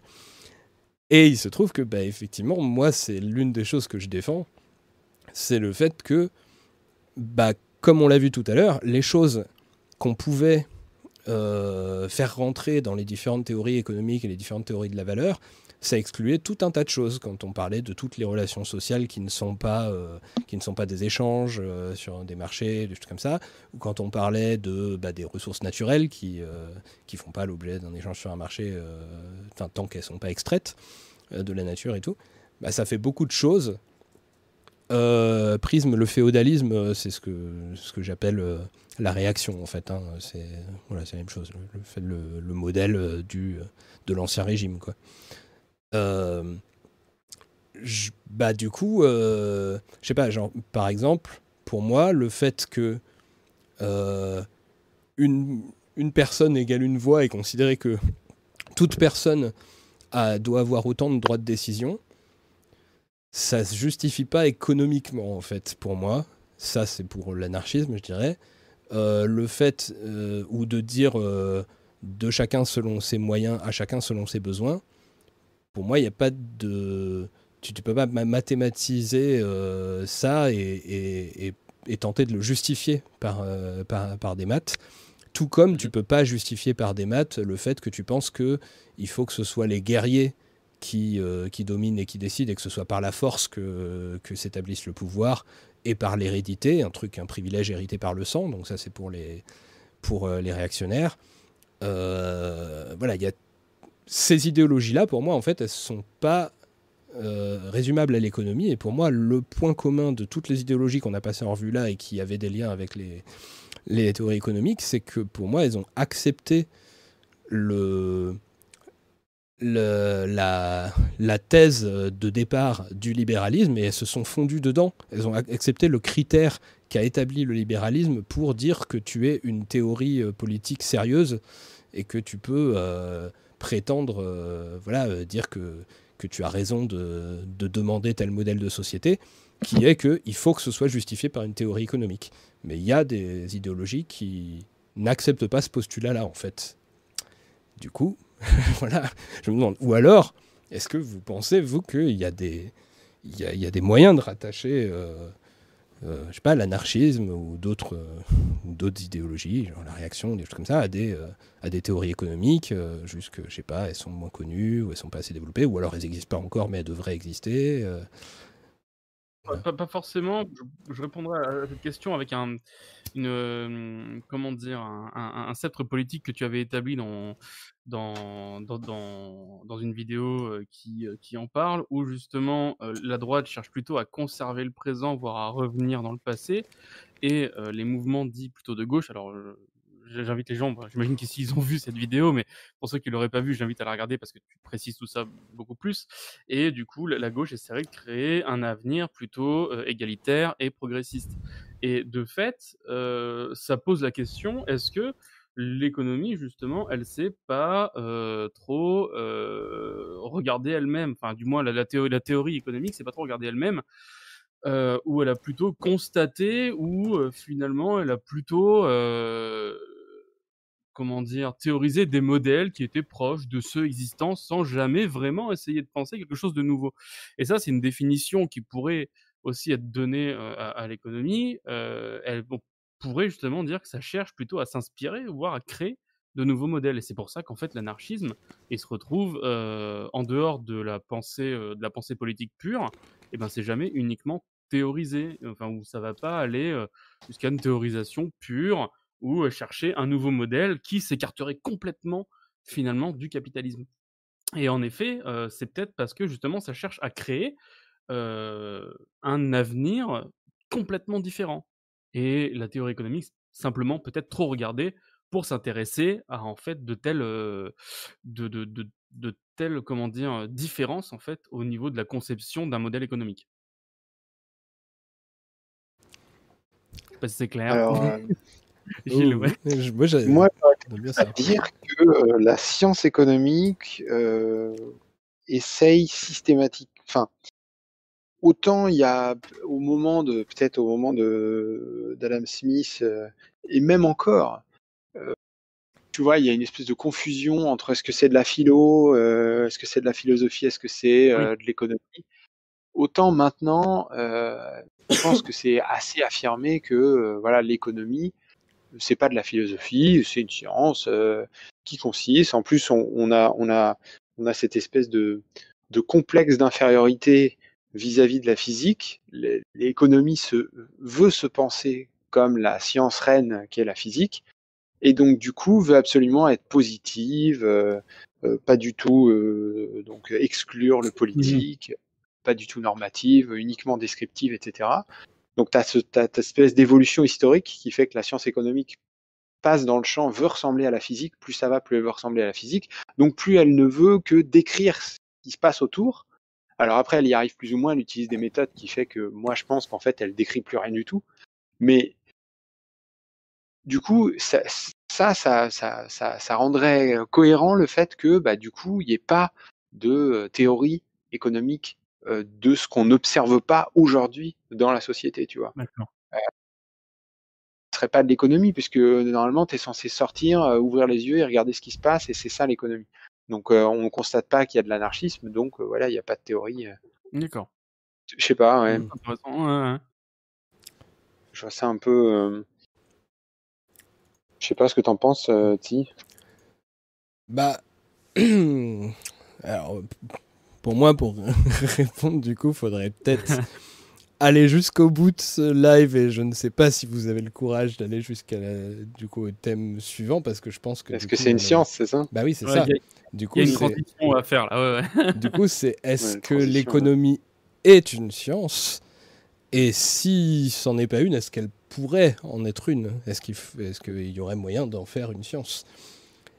Parce que Euh, du coup, pour moi, c'est ça la, c'est, c'est- c'est- c'est ça la question que tu poses en fait. Du coup, c'est, que si tu, si, si tu, tu- tu penses que l'économie euh, pourrait, euh, à l'heure actuelle, est- n'est, n'est pas descriptive, mais est-ce que tu, tu as un idéal de- d'une économie qui pourrait être purement descriptive? Ah non. Non, non, non, Mhm. ça c'est pas. Enfin, purement descriptive, en n'oubliant pas de dire dans la description que euh, qu'il y a des tas de choses où elle, elle peut pas prescrire, quoi. Elle peut pas dire ce qu'il faut faire. Qu'il y a des tas d'endroits où, bon, bah là, on observe que c'est comme ça pour l'instant. Après, si vous avez envie de changer, changez. Euh, tu vois, moi je pense qu'il y a moyen d'expliquer des tas de choses de ce qu'on observe aujourd'hui, mais qu'il il faut trouver le moyen de l'expliquer en disant que euh, voilà, c'est comme ça pour l'instant. Il se trouve, enfin, c'est ce qui a l'air d'être de, de se passer pour le moment, mais tout ça est sujet à euh, les gens peuvent changer leur comportement, on peut voter des lois, on peut arrêter de faire comme ça, euh, se mettre à faire comme si. euh. Donc, moi, je pense qu'il peut y avoir effectivement une, une science économique qui, qui nous permette de faire sens de la réalité économique dans laquelle on vit, mais tout en n'oubliant pas de nous dire qu'il y a que, cette réalité, elle est euh, complètement malléable, modifiable, transformable, euh, un peu comme on veut, quoi. Donc euh, là, où là où je pense qu'il y a une où la science économique s'égare en partie, c'est euh, à vouloir avoir un discours unique euh, et à vouloir tout modéliser, mathématiser. Moi, je pense que ça c'est un c'est un problème. Je pense que les maths peuvent pas rendre compte de la totalité du enfin, ne peuvent pas rendre compte d'une bonne partie de, de, de la réalité dans, lequel on, dans laquelle on vit. Et, euh, et que du coup, euh, c'est pas le bon outil. Ou en tout cas, c'est pas utilisé de la bonne manière. Euh, c'est du le coup, problème si des on- modèles. Si on faisait de l'économie euh, sur des domaines pas mathématisables, euh, pour moi déjà, ça veut dire qu'on ne parle plus de valeur, puisque la valeur, par définition, c'est un chiffre qu'on qu'on- Bah, c'est ça. Moi, quelque je- chose. Et donc, qu'on ne parle...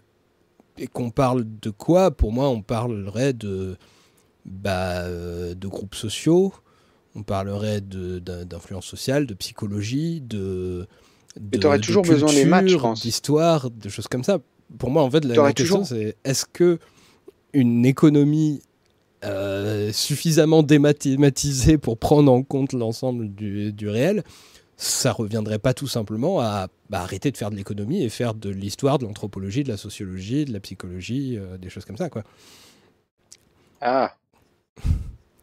Bah, non, je pense pas. euh, tu vois, tu auras toujours besoin de, mettons, enfin, tu vois, un truc que moi je considère comme étant de, l'économie, de la vraie, un truc utile, euh, descriptif, qui nous permet de comprendre, euh, de, donner du sens à, au quotidien. C'est quelqu'un qui dit, euh, bah voilà, dans tel type d'entreprise, on a constaté que euh, il y avait besoin de telle quantité de capital, telle quantité de dette, que en moyenne les marges sont à tel niveau, que les, les, gens sont payés de telle façon, les inégalités hommes-femmes dans le secteur sont comme ci, comme ça. Enfin, tu vois, ça c'est c'est c'est intéressant, c'est de la donnée intéressante, même c'est de la donnée qui peut être mathématisée dans le sens des statistiques, tu vois. Statistiquement, on a constaté que euh, les marges sont comme ci, comme ça, que et, et ça, ça nous permet de, de donner un sens. Enfin, je veux dire, c'est de l'information sur ce qui se passe. Euh, c'est pareil quand Mm. t'as, euh, quand moi j'essaye de faire mes schémas où je dis bon bah voilà, les banques elles se positionnent là, les, les, les dépenses, les revenus comme ci comme ça, c'est essayer de créer une espèce de circuit. Bon bah ça, moi je dis pas que c'est le seul circuit, mais au moins ça permet de comprendre où on en est maintenant. Et là-dedans c'est pareil, tu peux très bien avoir euh, essayer de mettre des maths, essayer de créer des relations euh, à droite à gauche. euh, je sais pas, moi ça, ça me choque pas. Qui, Bah, et je en pense fait- que ça, ce serait de l'économie. En- Ça en fait- de l'économie. En fait, j'ai mal formulé. Je pense que effectivement le problème c'est pas les maths en soi, parce que de toute façon même en sociologie on fait des maths, euh, en, Bah voilà, ouais. en psychologie on fait des maths et tout, mais euh, c'est surtout sur euh, l'objet d'étude, parce que pour moi une, Oui. une science ça se définit par son objet d'étude. Or pour moi le point commun euh, de, de, de- des, des différentes théories économiques et qui les différencie des théories en sociologie, en anthropologie, en histoire et tout ça, c'est d'étudier la valeur pour moi. C'est-à-dire que si tu te mets à abandonner la notion de valeur, je pense que tu n'as plus de spécificité à l'économie, parce que du coup, tu vas étudier quoi? Pour moi, tu vas étudier les, les groupes sociaux, les, les- Non, tu vas les étudier les- croyances, les... euh, Tu peux étudier le mode de production, tu vois, par exemple. Bah ça, comment il une société, comment une société produit. Et après, moi, je pense qu'on appelle ça économie et pas anthropologie. euh, Oui, mais la, parce produ- que la, la production, tu... si on l'appelle production, c'est à partir du moment où on, on compare l'exploitation des ressources à des valeurs pour moi. Euh, si tu traites juste de l'exploitation des ressources, il y a d'autres sciences là-dessus. Il y a l'écologie, par exemple. L'écologie qui n'est pas que... Enfin, l'idéologie, normalement, euh, qui est associée, ça, devrait s'appeler l'écologisme. Mais l'écologie, c'est une science. C'est une science qui étudie les ressources, l'exploitation des ressources, euh, des choses comme ça. Mhm. Donc, euh, en fait, je pense, c'est des questions que je me gardais en tête, que j'avais réfléchi dans la journée avant le, truc. Euh, tendance à dire, quand on, quand on fait euh, de la. On, fait de, comment dire, de la vulgarisation en, économie, par exemple en se basant sur, sur telle idéologie telle idéologie, enfin, ou telle école de pensée et tout ça. On est censé, du coup, de la même manière que par exemple les gens ne savent pas forcément comment fonctionnent les atomes, Mhm. et on leur dit, ah bah voilà, ils fonctionnent comme ça, ils ont appris quelque chose sur la réalité, mais si ils ne l'avaient pas appris, ça existerait quand même. Enfin, en théorie, on se dit que les atomes, ils fonctionneraient quand même comme ça, si, même, si tout, même si personne ne le savait, en fait, même si personne n'était au courant, et les atomes fonctionneraient quand même comme ça. Moi, pour moi, la,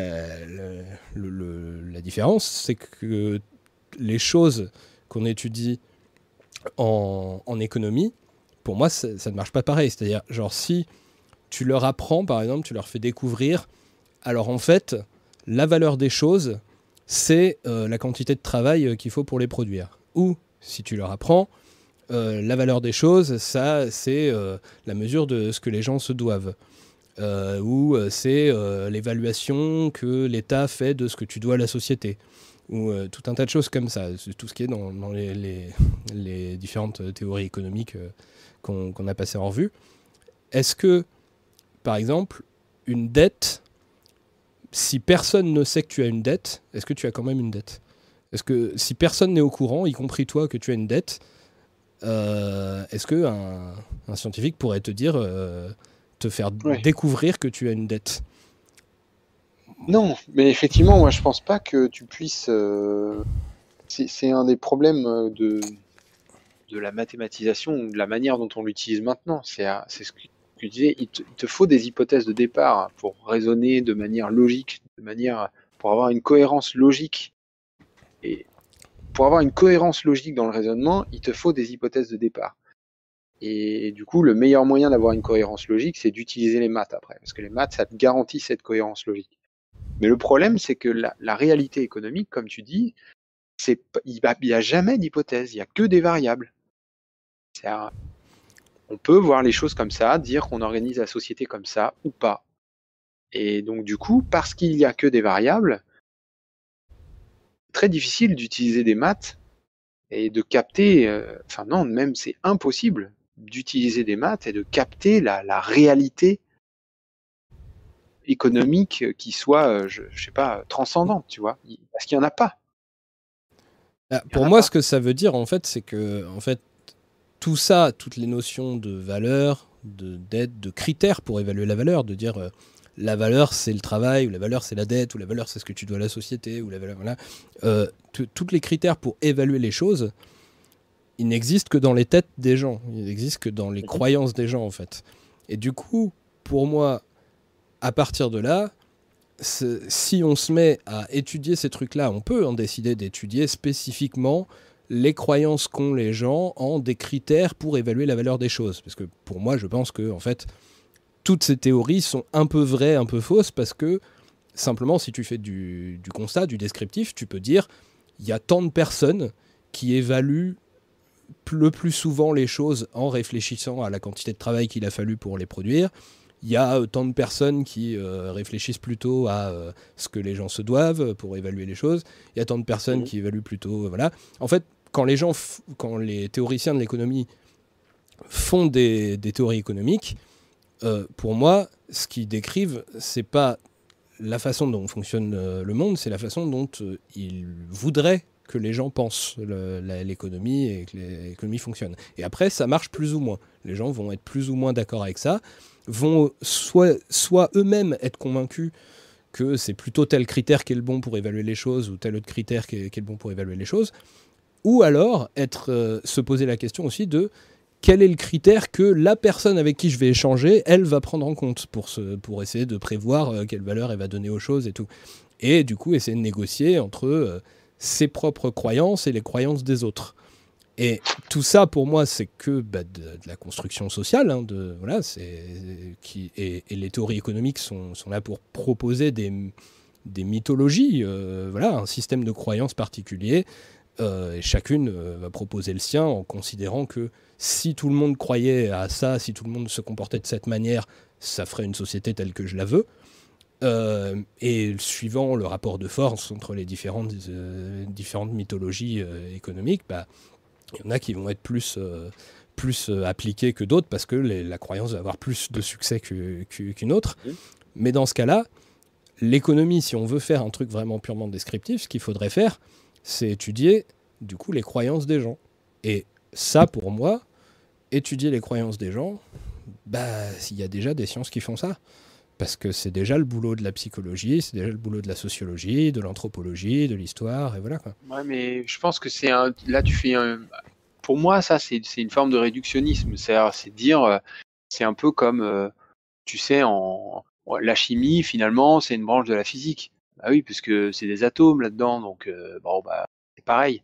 Et c'est exactement le même débat qu'on a. Finalement, la macroéconomie, bah, c'est de la micro. C'est de la micro généralisée, puis qui donne la macro.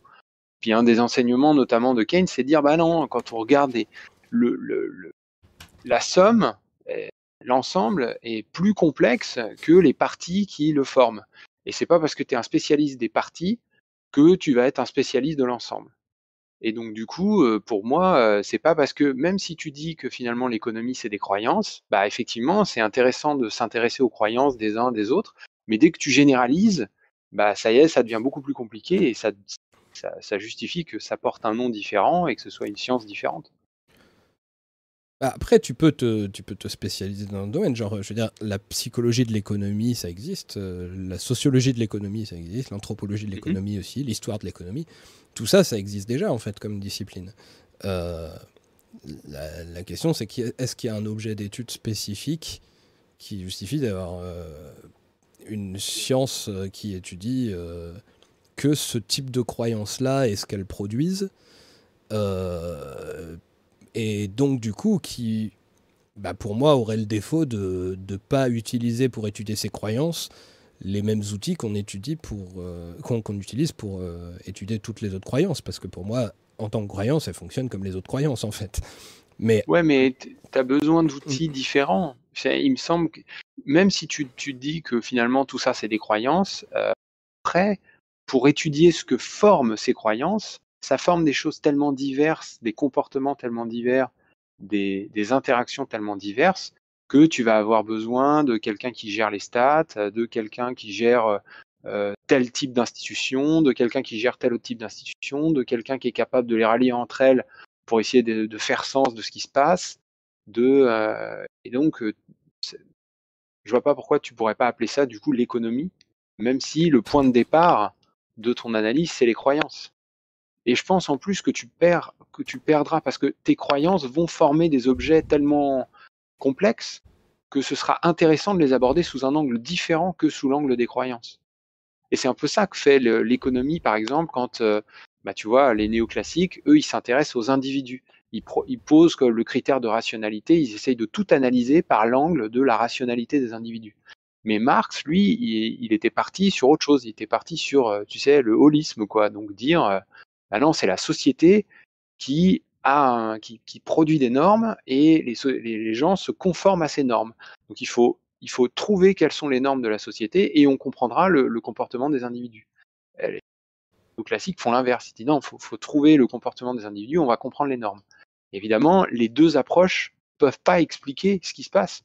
Parce que si tu supposes que l'individu est libre et que c'est l'individu qui produit les normes, bah ça marche pas parce qu'après c'est évident que, enfin, pour qu'un individu puisse être libre, il est supposé se projeter dans le temps, dans le futur. C'est-à-dire, il est supposé essayer de voir ce que son action va causer. Sinon, je peux pas agir. Tu vois, si j'ai pas, je me dis, je vais acheter un croissant, je sais que je peux acheter le croissant parce que je sais qu'il y a un mec qui va me le vendre et je sais que je peux payer par carte.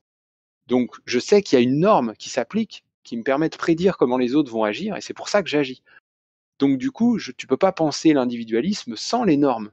Donc, l'individualisme peut pas créer les normes.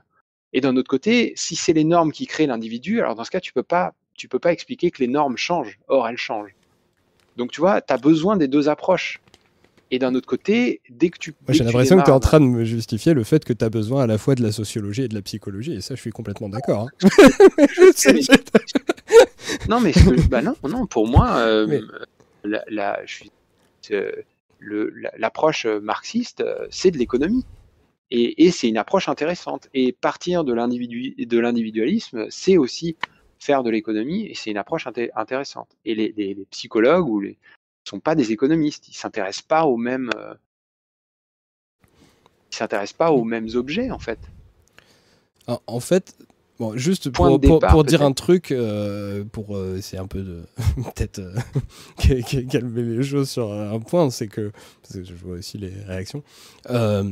Juste, moi, ce que je veux dire, c'est que je suis pas contre le fait qu'il existe une discipline qu'on appellerait l'économie. C'est juste que après, le mot veut rien dire en soi. C'est-à-dire, si on Mm. redéfinit complètement l'objet de l'économie, bah, on pourra toujours l'appeler une économie si on veut, mais ce sera déjà Mais le plus problème, c'est qu'il n'y a pas d'objet de l'économie. C'est quoi Donc, l'objet de euh, l'économie? Il n'y en a pas. C'est- C'est c'est même pas fondé maintenant. C'est quoi l'objet de l'économie?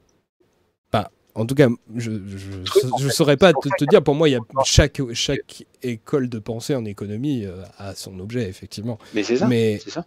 mais ceci dit, moi pour moi, ce que Mais je pense ce que, ce chaque, je chaque vois courant de pensée devrait être parce pour qu'il moi- n'y a pas de définition. pour, pour moi, ce que devrait être l'économie, euh, c'est euh, de la même manière que, par exemple, euh, euh, je sais pas, les, les, les études de genre ou les études sur, je sais pas, le surf ou sur le jazz ou sur un truc comme ça. C'est-à-dire, des choses qui réunissent, euh, qui, sont un champ, discipline, un champ de, recherche euh, transdisciplinaire, qui réunissent euh, bah, des, historiens, des sociologues, des anthropologues, des, psychologues, voilà, qui ensemble travaillent sur un sujet particulier qui est commun à toutes ces, disciplines. Il pourrait y avoir un champ de recherche transdisciplinaire sur euh, l'économie qui réunit l'économie, euh, la sociologie de l'économie, la psychologie de l'économie, l'histoire de l'économie, euh, des choses comme ça. Ça, moi, pour moi, j'ai- rien contre et qu'on appelle ça, du coup, l'économie. Mais il y a une question tiens, de Jus qui est, qui est posée qui demande Gilles, pourrait-on avoir un exemple qui n'existe que en économie et qui expliquerait un comportement humain que la socio ou n'importe quelle autre science n'est pas capable d'étudier Mais l'économie, c'est pas une, c'est pas la science qui explique le comportement humain. L'économie, c'est, c'est, plus général que ça. Ça explique. Enfin, pour moi, l'économie, c'est essayer de, de, de donner un sens à l'organisation de la société, la manière dont on produit des choses, s'échange des choses, se donne des choses, euh, les institutions qu'on crée pour réussir à faire ça. Est-ce qu'on fait plutôt un État Est-ce qu'on fait plutôt des entreprises Est-ce qu'on fait plutôt des associations Comment elles vont fonctionner Comment elles vont interagir Comment elles vont Pour moi, c'est, tu vois, l'économie, c'est ça. On pourrait même parler de euh, l'économie d'une famille. Qu'est-ce qui se passe dans une famille? Comment les gens interagissent? Comment ils euh, et après, tu de. Parce qu'en plus, en plus, moi, j'ai une vision très macro. C'est-à-dire que j'ai envie de comprendre après comment tous ces trucs-là, toutes ces institutions, tous ces organismes interagissent les uns avec les autres pour que quand je sorte dehors et que je vois ce qui se passe, euh, ça, ait un sens pour moi. Je me dis, ah bah lui, il communique comme ça avec lui parce qu'il y a telle norme mise en place, puis là, il y a telle institution qui, met en place telle et telle règle, qui, euh, etc. Du coup, euh, tu vois, dans, la réalité de maintenant, bah, il y a l'inflation. Moi, j'imagine pas trop un psychologue m'expliquer comment ça marche l'inflation. Pourtant, j'ai envie de comprendre ce que c'est que l'inflation. Bah, alors, euh, pour le- évidemment, euh, je suis pas, je suis pas psychologue. Euh, bon, l'inflation, déjà, je suis pas sûr que ce, ce- ce soit vraiment purement les psychologues qui pourraient. Oui, ou tu vois, mais ce serait mais plus de la sociologie, je, dirais, et puis de Mais, l'histoire. mais non, moi je pense Mais- que tu as besoin aussi de comprendre les institutions, tu as aussi besoin de comprendre pour, Oui, mais pour les- essayer d'expliquer ce truc-là. Mais les, les institutions, tu peux les comprendre par, par l'histoire, par la sociologie et tout ça. Enfin, dire, il y a pas mal de travaux sur les institutions quand même dans ces, dans ces domaines-là, ou en anthropologie et tout. Mais tu vois, Mais- ce serait la même chose. Dans ce cas, tu peux, tu peux très bien dire que euh, le, le- un truc de chimie, euh, voilà, tu mets un ingénieur des matériaux avec un physicien qui discute avec un, puis pof, il t'explique le truc. Mais, oui. euh, genre, et puis du coup, par ça exemple- s'appelle un chimiste.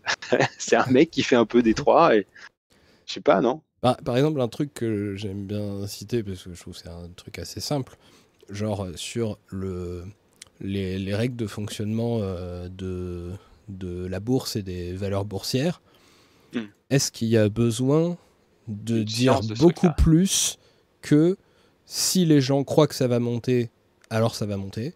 Si les gens croient que ça va baisser, alors ça va baisser parce qu'il me semble que c'est juste ça la bourse quand même. Je veux dire, si Alors- les gens croient que ça va monter, bah ils achètent et donc ça monte. Si les gens Mm. croient que ça va baisser, alors ils vendent et ça baisse. Ouais, ouais, ouais, c'est, pas, c'est effectivement. euh, Alors, tu peux, tu peux rajouter de la, de la complexité là-dedans euh, pour essayer d'expliquer ce qui se passe.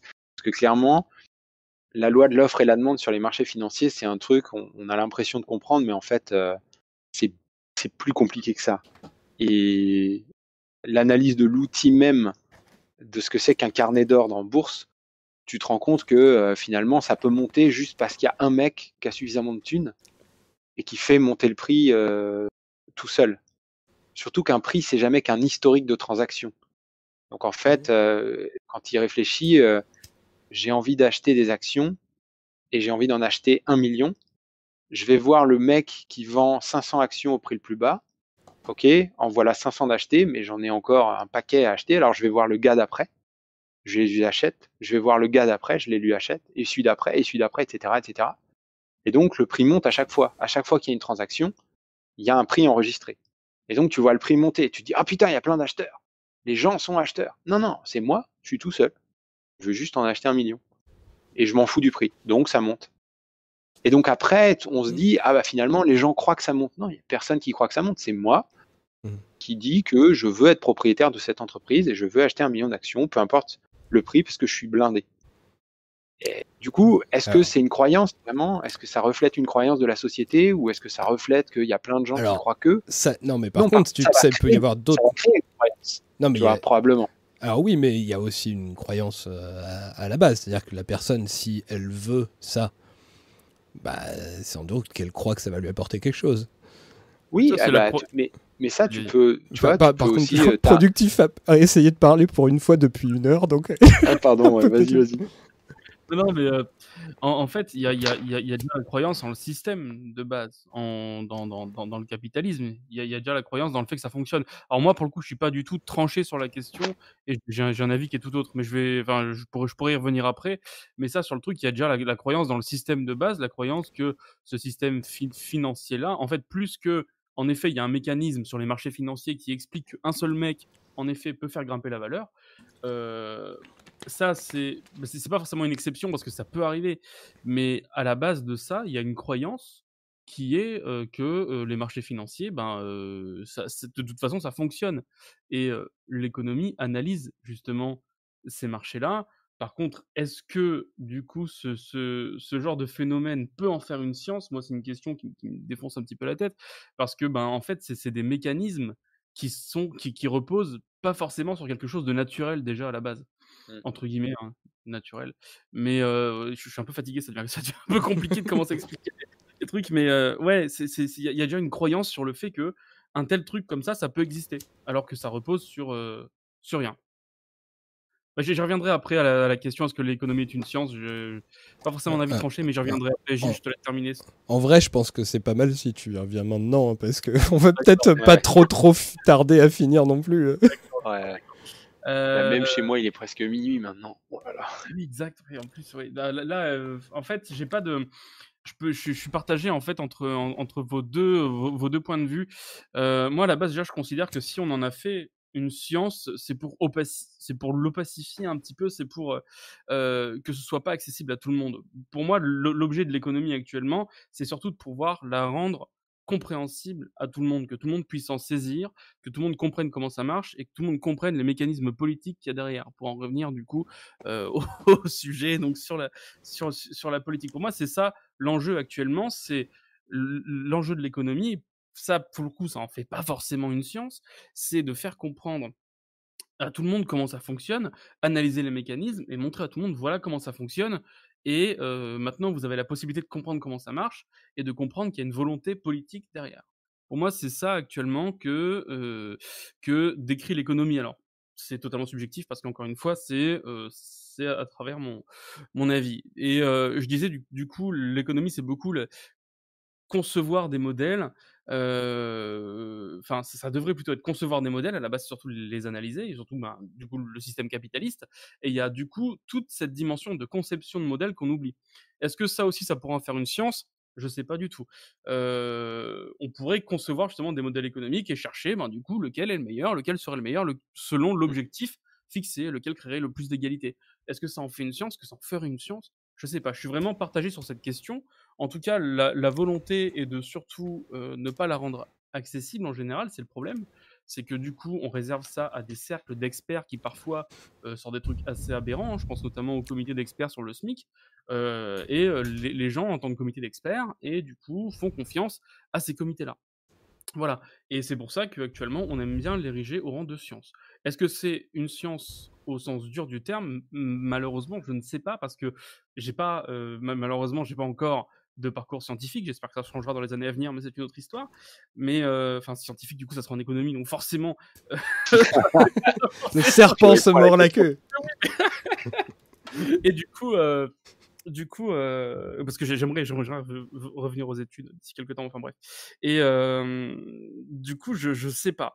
Pour moi, il y a peut-être une autre façon d'aborder le truc, autre que justement, ben, le problème, c'est qu'on croit trop en le capitalisme, on se contente trop actuellement de, l'analyser, et ça, pour moi, ça en fait pas une science. Par contre, il y a tout à fait la possibilité, peut-être, de conceptualiser des, des modèles, ce qui pourrait peut-être, à terme, en faire une science, mais encore une fois, moi tout seul, là, pouf, incapable de, de, de, de, concevoir en quoi ça en ferait une science. J'avoue, je je sais pas. Ça, ça, ça, pour le coup, je peux pas le savoir. Voilà, Ouais. moi, c'est c'est mon opinion là-dessus.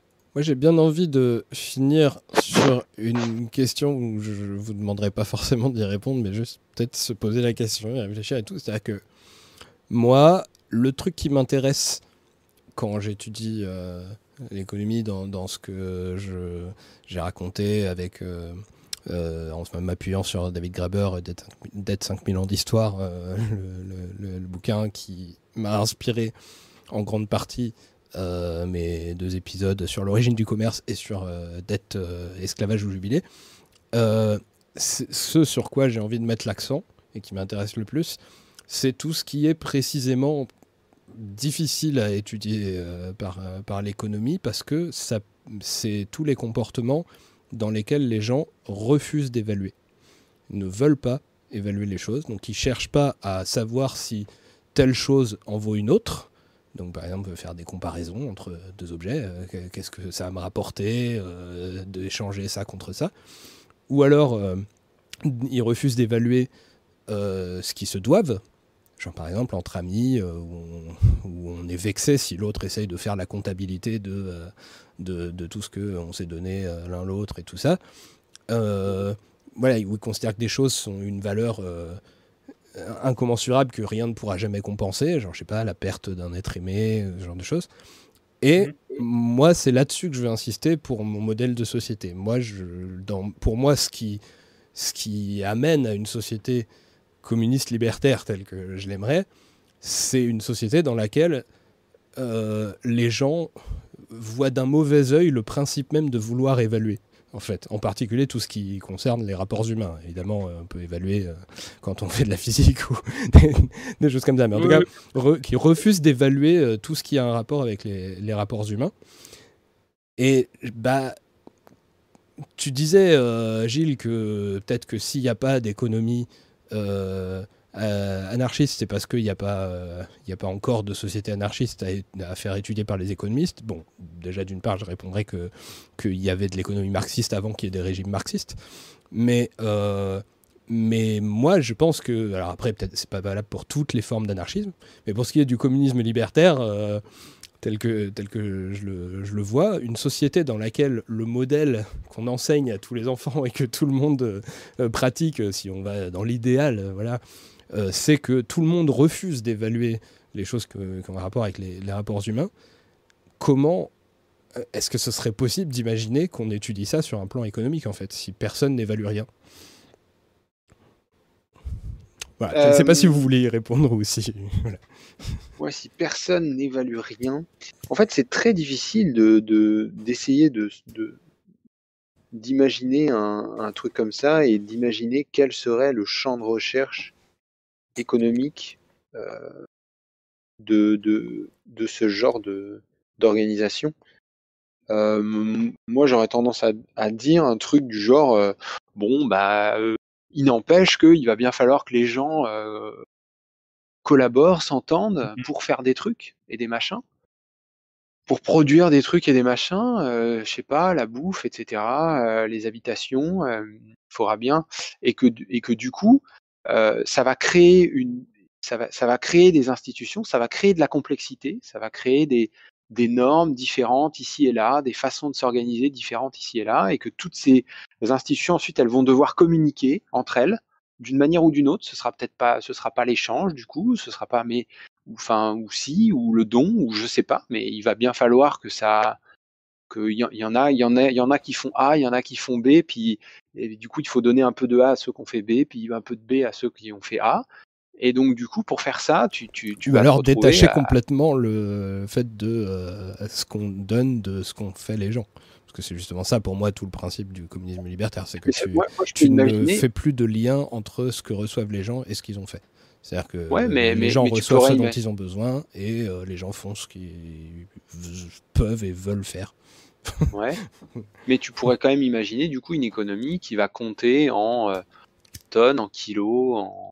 plutôt qu'en euros, en dollars ou un truc comme ça. Ah Tu oui, vois, par exemple, effectivement. qui va. Mais ceci dit, du coup, euh, Est-ce que ça reste de Ouais. l'économie, c'est ça? ouais, je sais pas, que les, les tonnes, les kilos, les trucs comme ça, ça pour le coup, c'est des, des unités de mesure euh, que savent très bien manier euh, la physique, euh, la chimie, l'écologie. mais- euh, C'est pareil. En fait, euh, c'est la même chose. Le physicien, euh, le physicien, il, il nous donne les outils pour, euh, tu vois, il nous donne les outils pour fabriquer, une, pour mesurer des choses. Et après, comment on utilise ça euh, Les tonnes, des kilos, ça, on utilise dans, tous les dans des tas de domaines qui sont pas de la physique. Euh, moi, je pense que euh, le, le- il y a une différence. L'objet d'étude euh, du physicien ne peut pas être euh, les, échanges, euh, les, les institutions créées par des groupes humains. Ça, ça peut pas être de la physique, ça. Tu vas avoir, tu vas utiliser des objets après qui peuvent appartenir à la physique, comme des tonnes, des kilos, des machins. Mais ça, c'est juste l'outil. C'est pas ton objet d'étude. Ton objet d'étude, c'est euh, les interactions entre des institutions. Et euh, ça, moi, je j'appellerais bien ça de l'économie quand même.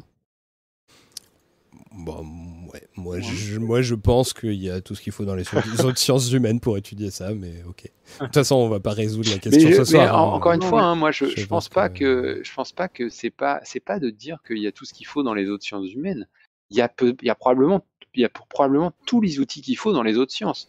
Mais quand tu rassembles tous ces outils-là appliqués à un objet différent, bah je vois pas pourquoi ce serait pas une autre science. De toute façon, il faudrait conceptualiser le modèle, comme tu le dis. À ce moment-là, peut-être que l'économie pourrait intervenir. Mais une fois que le modèle est conceptualisé, en effet, je ne sais pas si, euh, si le modèle est conceptualisé et appliqué, est-ce que l'économie est encore, euh, est, encore indispensable? Enfin, du moins, l'étude, entre guillemets, de, de la discipline. Après, moi, pour moi, effectivement, si tu réunis toutes les disciplines qui parlent d'un sujet et t'en t'en fais une discipline euh, à part, bah, la question, là, c'est juste une question d'organisation pratique, de savoir si on, lui donne un nom à part ou pas.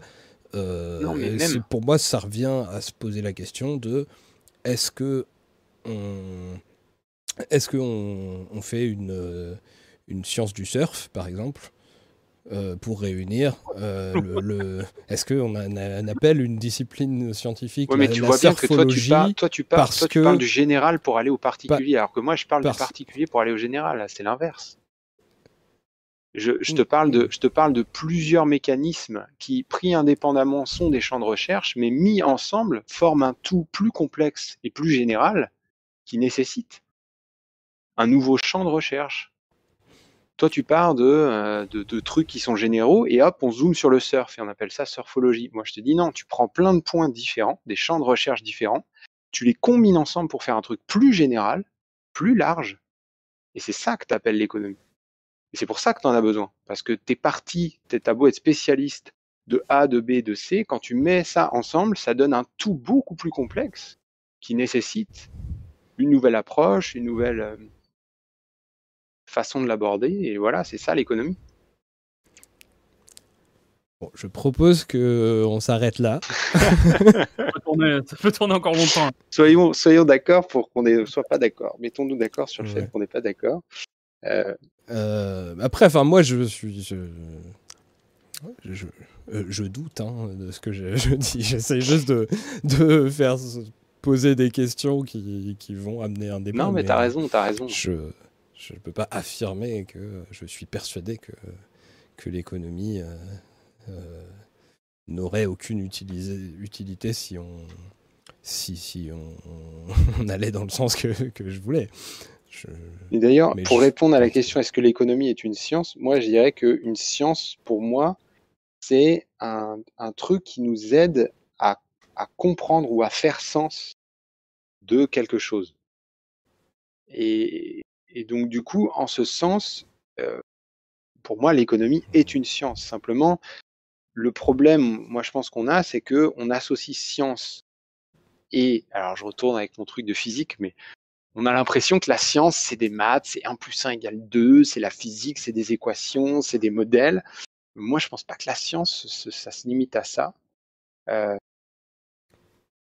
faire sens de ce qui, se passe, de ce qui, nous arrive, de ce qui nous entoure, c'est pas forcément des maths. euh, et même si on, même si vrai, c'est vrai que la physique arrive à faire des trucs incroyables, il n'empêche que c'est appliqué à un objet spécifique qui fait qu'elle arrive à être si précise et si euh, mathématisée et si machin, mais Oui, mais tous le les truc- objets s'appliquent. Mais tu Tu comprends bien que, enfin, pour moi, euh, je, suis, je suis désolé parce que j'ai pas envie de relancer un débat, mais pour, pour moi, elle me va pas ta définition de la science parce que faire sens de, de ce qu'on observe, il me semble, c'est- ça, ou, ou comme ça. Mhm. Enfin, pour moi, c'est ce que fait la religion aussi, par exemple. La religion euh, fait sens euh, de ce qu'on observe euh, en donnant l'explication, c'est Dieu, euh, ce genre de choses. Ouais, bien sûr. Alors Et après, tu es obligé il de. faudrait dire que la religion est une science dans ce cas-là, donc c'est. Ouais, effectivement, tu as besoin de, t'as besoin de lui associer des outils qui vont. Mais je sais pas, l'histoire est pas une science. Ah, si. si. Bah ouais, mais voilà, l'histoire, il n'y a pas de maths, il n'y a pas de. Ah non, mais pour moi, le- la question n'est pas. Non, non, je pense pas du tout que pour faire une science, il faut des maths. hein. Je- Par contre, je, je- je pense que l'économie, euh, la principale. euh, enfin, il y a- il y a- pour moi, le, le- le- le principal sujet de l'économie, c'est qui, est- qui lui est propre et qui ne peut pas se- être rattaché à simplement un autre euh, sujet étudié par une autre discipline, c'est la valeur. Or, la valeur, pour moi, c'est que de la, c'est que de la croyance et c'est, c'est Mhm. rien d'autre. Et euh, je pense que, euh, effectivement, euh, la va- le fait d'étudier la valeur fait que ça donne une science humaine qui va être ultra mathématique. Parce qu'ils choisissent d'étudier la valeur qui elle-même est le fait d'associer un chiffre à, euh, à des choses. Quoi. Donc euh, voilà.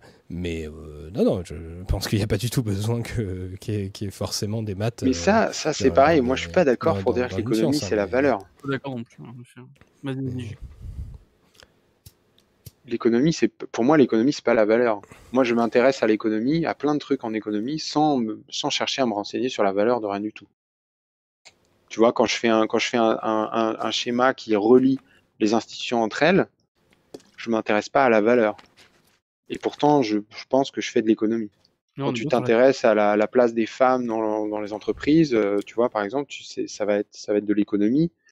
C'est des sujets de microéconomie. Euh, ouais, remarque, si, si tu te dis que c'est les inégalités salariales, ok, tu t'en reviens à dire qu'il y a un truc de valeur, effectivement. Mais, euh, donc, mauvais exemple de ma part. Mais ouais, je pense pas qu'on puisse réduire l'économie à juste la valeur. Alors, je parlais de conceptualiser des modèles, en fait, il y, a- il y a aussi ça. Forcément, si tu conceptualises un, un modèle entre différents agents économiques qui sont pas euh, évalués de par leur valeur, mais pas de, leur, euh, de leurs actions, en fait, ben, il n'y a pas forcément la valeur qui entre en jeu, en effet. Est-ce qu'on peut se dire qu'on arrête là? Allez, c'est bon, Allez. on arrête là. Je pense qu'on en est à, à 4h06 de live, c'est pas Ouais, mal. C'était chaud, là. On commence à... Ouais. Je... Donc je vous remercie énormément. Je pense que c'était Ouais. très intéressant et c'était très cool d'avoir cette discussion avec vous. Et, et franchement, euh, avant qu'on commence à discuter un peu hein. en privé euh, avec, euh, avec chacun, je- j'imaginais mal comment je pouvais trouver des invités pour un live économie et politique où j'allais pas juste m'empoigner avec des, des économistes. Donc ça fait plaisir de savoir qu'il y a des gens qui se con- consacrent une bonne partie de leur vie à l'économie et avec qui on peut discuter de choses euh, qui vont aussi loin que la remise en cause de l'existence même de leur discipline. Non, bien sûr. Donc euh, voilà. Ouais, bah, C'était pas évident. Il y a des gens avec qui euh, j'ai pas pu avoir ces conversations. hein. Euh, Et donc ben, voilà, donc c'est très très chouette. Euh, merci à tous les gens qui ont suivi euh, ce live. Merci beaucoup beaucoup aux modérateurs qui ont foutu un gros boulot. Désolé pour tous les gens dont les questions ont été retransmises. Par euh, les modérateurs et qu'on n'a pas repris. Il y en a quand même un certain nombre euh, auxquels on a, qu'on- a essayé d'intégrer dans le flux de notre discussion, mais c'était pas évident toujours. Et puis si on se mettait à faire des détours vraiment qui n'étaient pas prévus dans le flux de la discussion, ça allait être encore plus long, ça va être compliqué. Donc euh, merci beaucoup. Euh, J'ai euh, ce qu'on un, un petit truc que je vais dire avant que chacun on dise juste bah, s'il y a des, des actualités, des choses à annoncer. C'est juste que du coup, pour les nouvelles personnes qui ont débarqué euh, ce soir sur le Discord, vous pouvez demander à rentrer dans la partie membre, mais pour ça, il va falloir regarder euh, le salon euh, Règles Info, lire réellement les, les règles et les valider.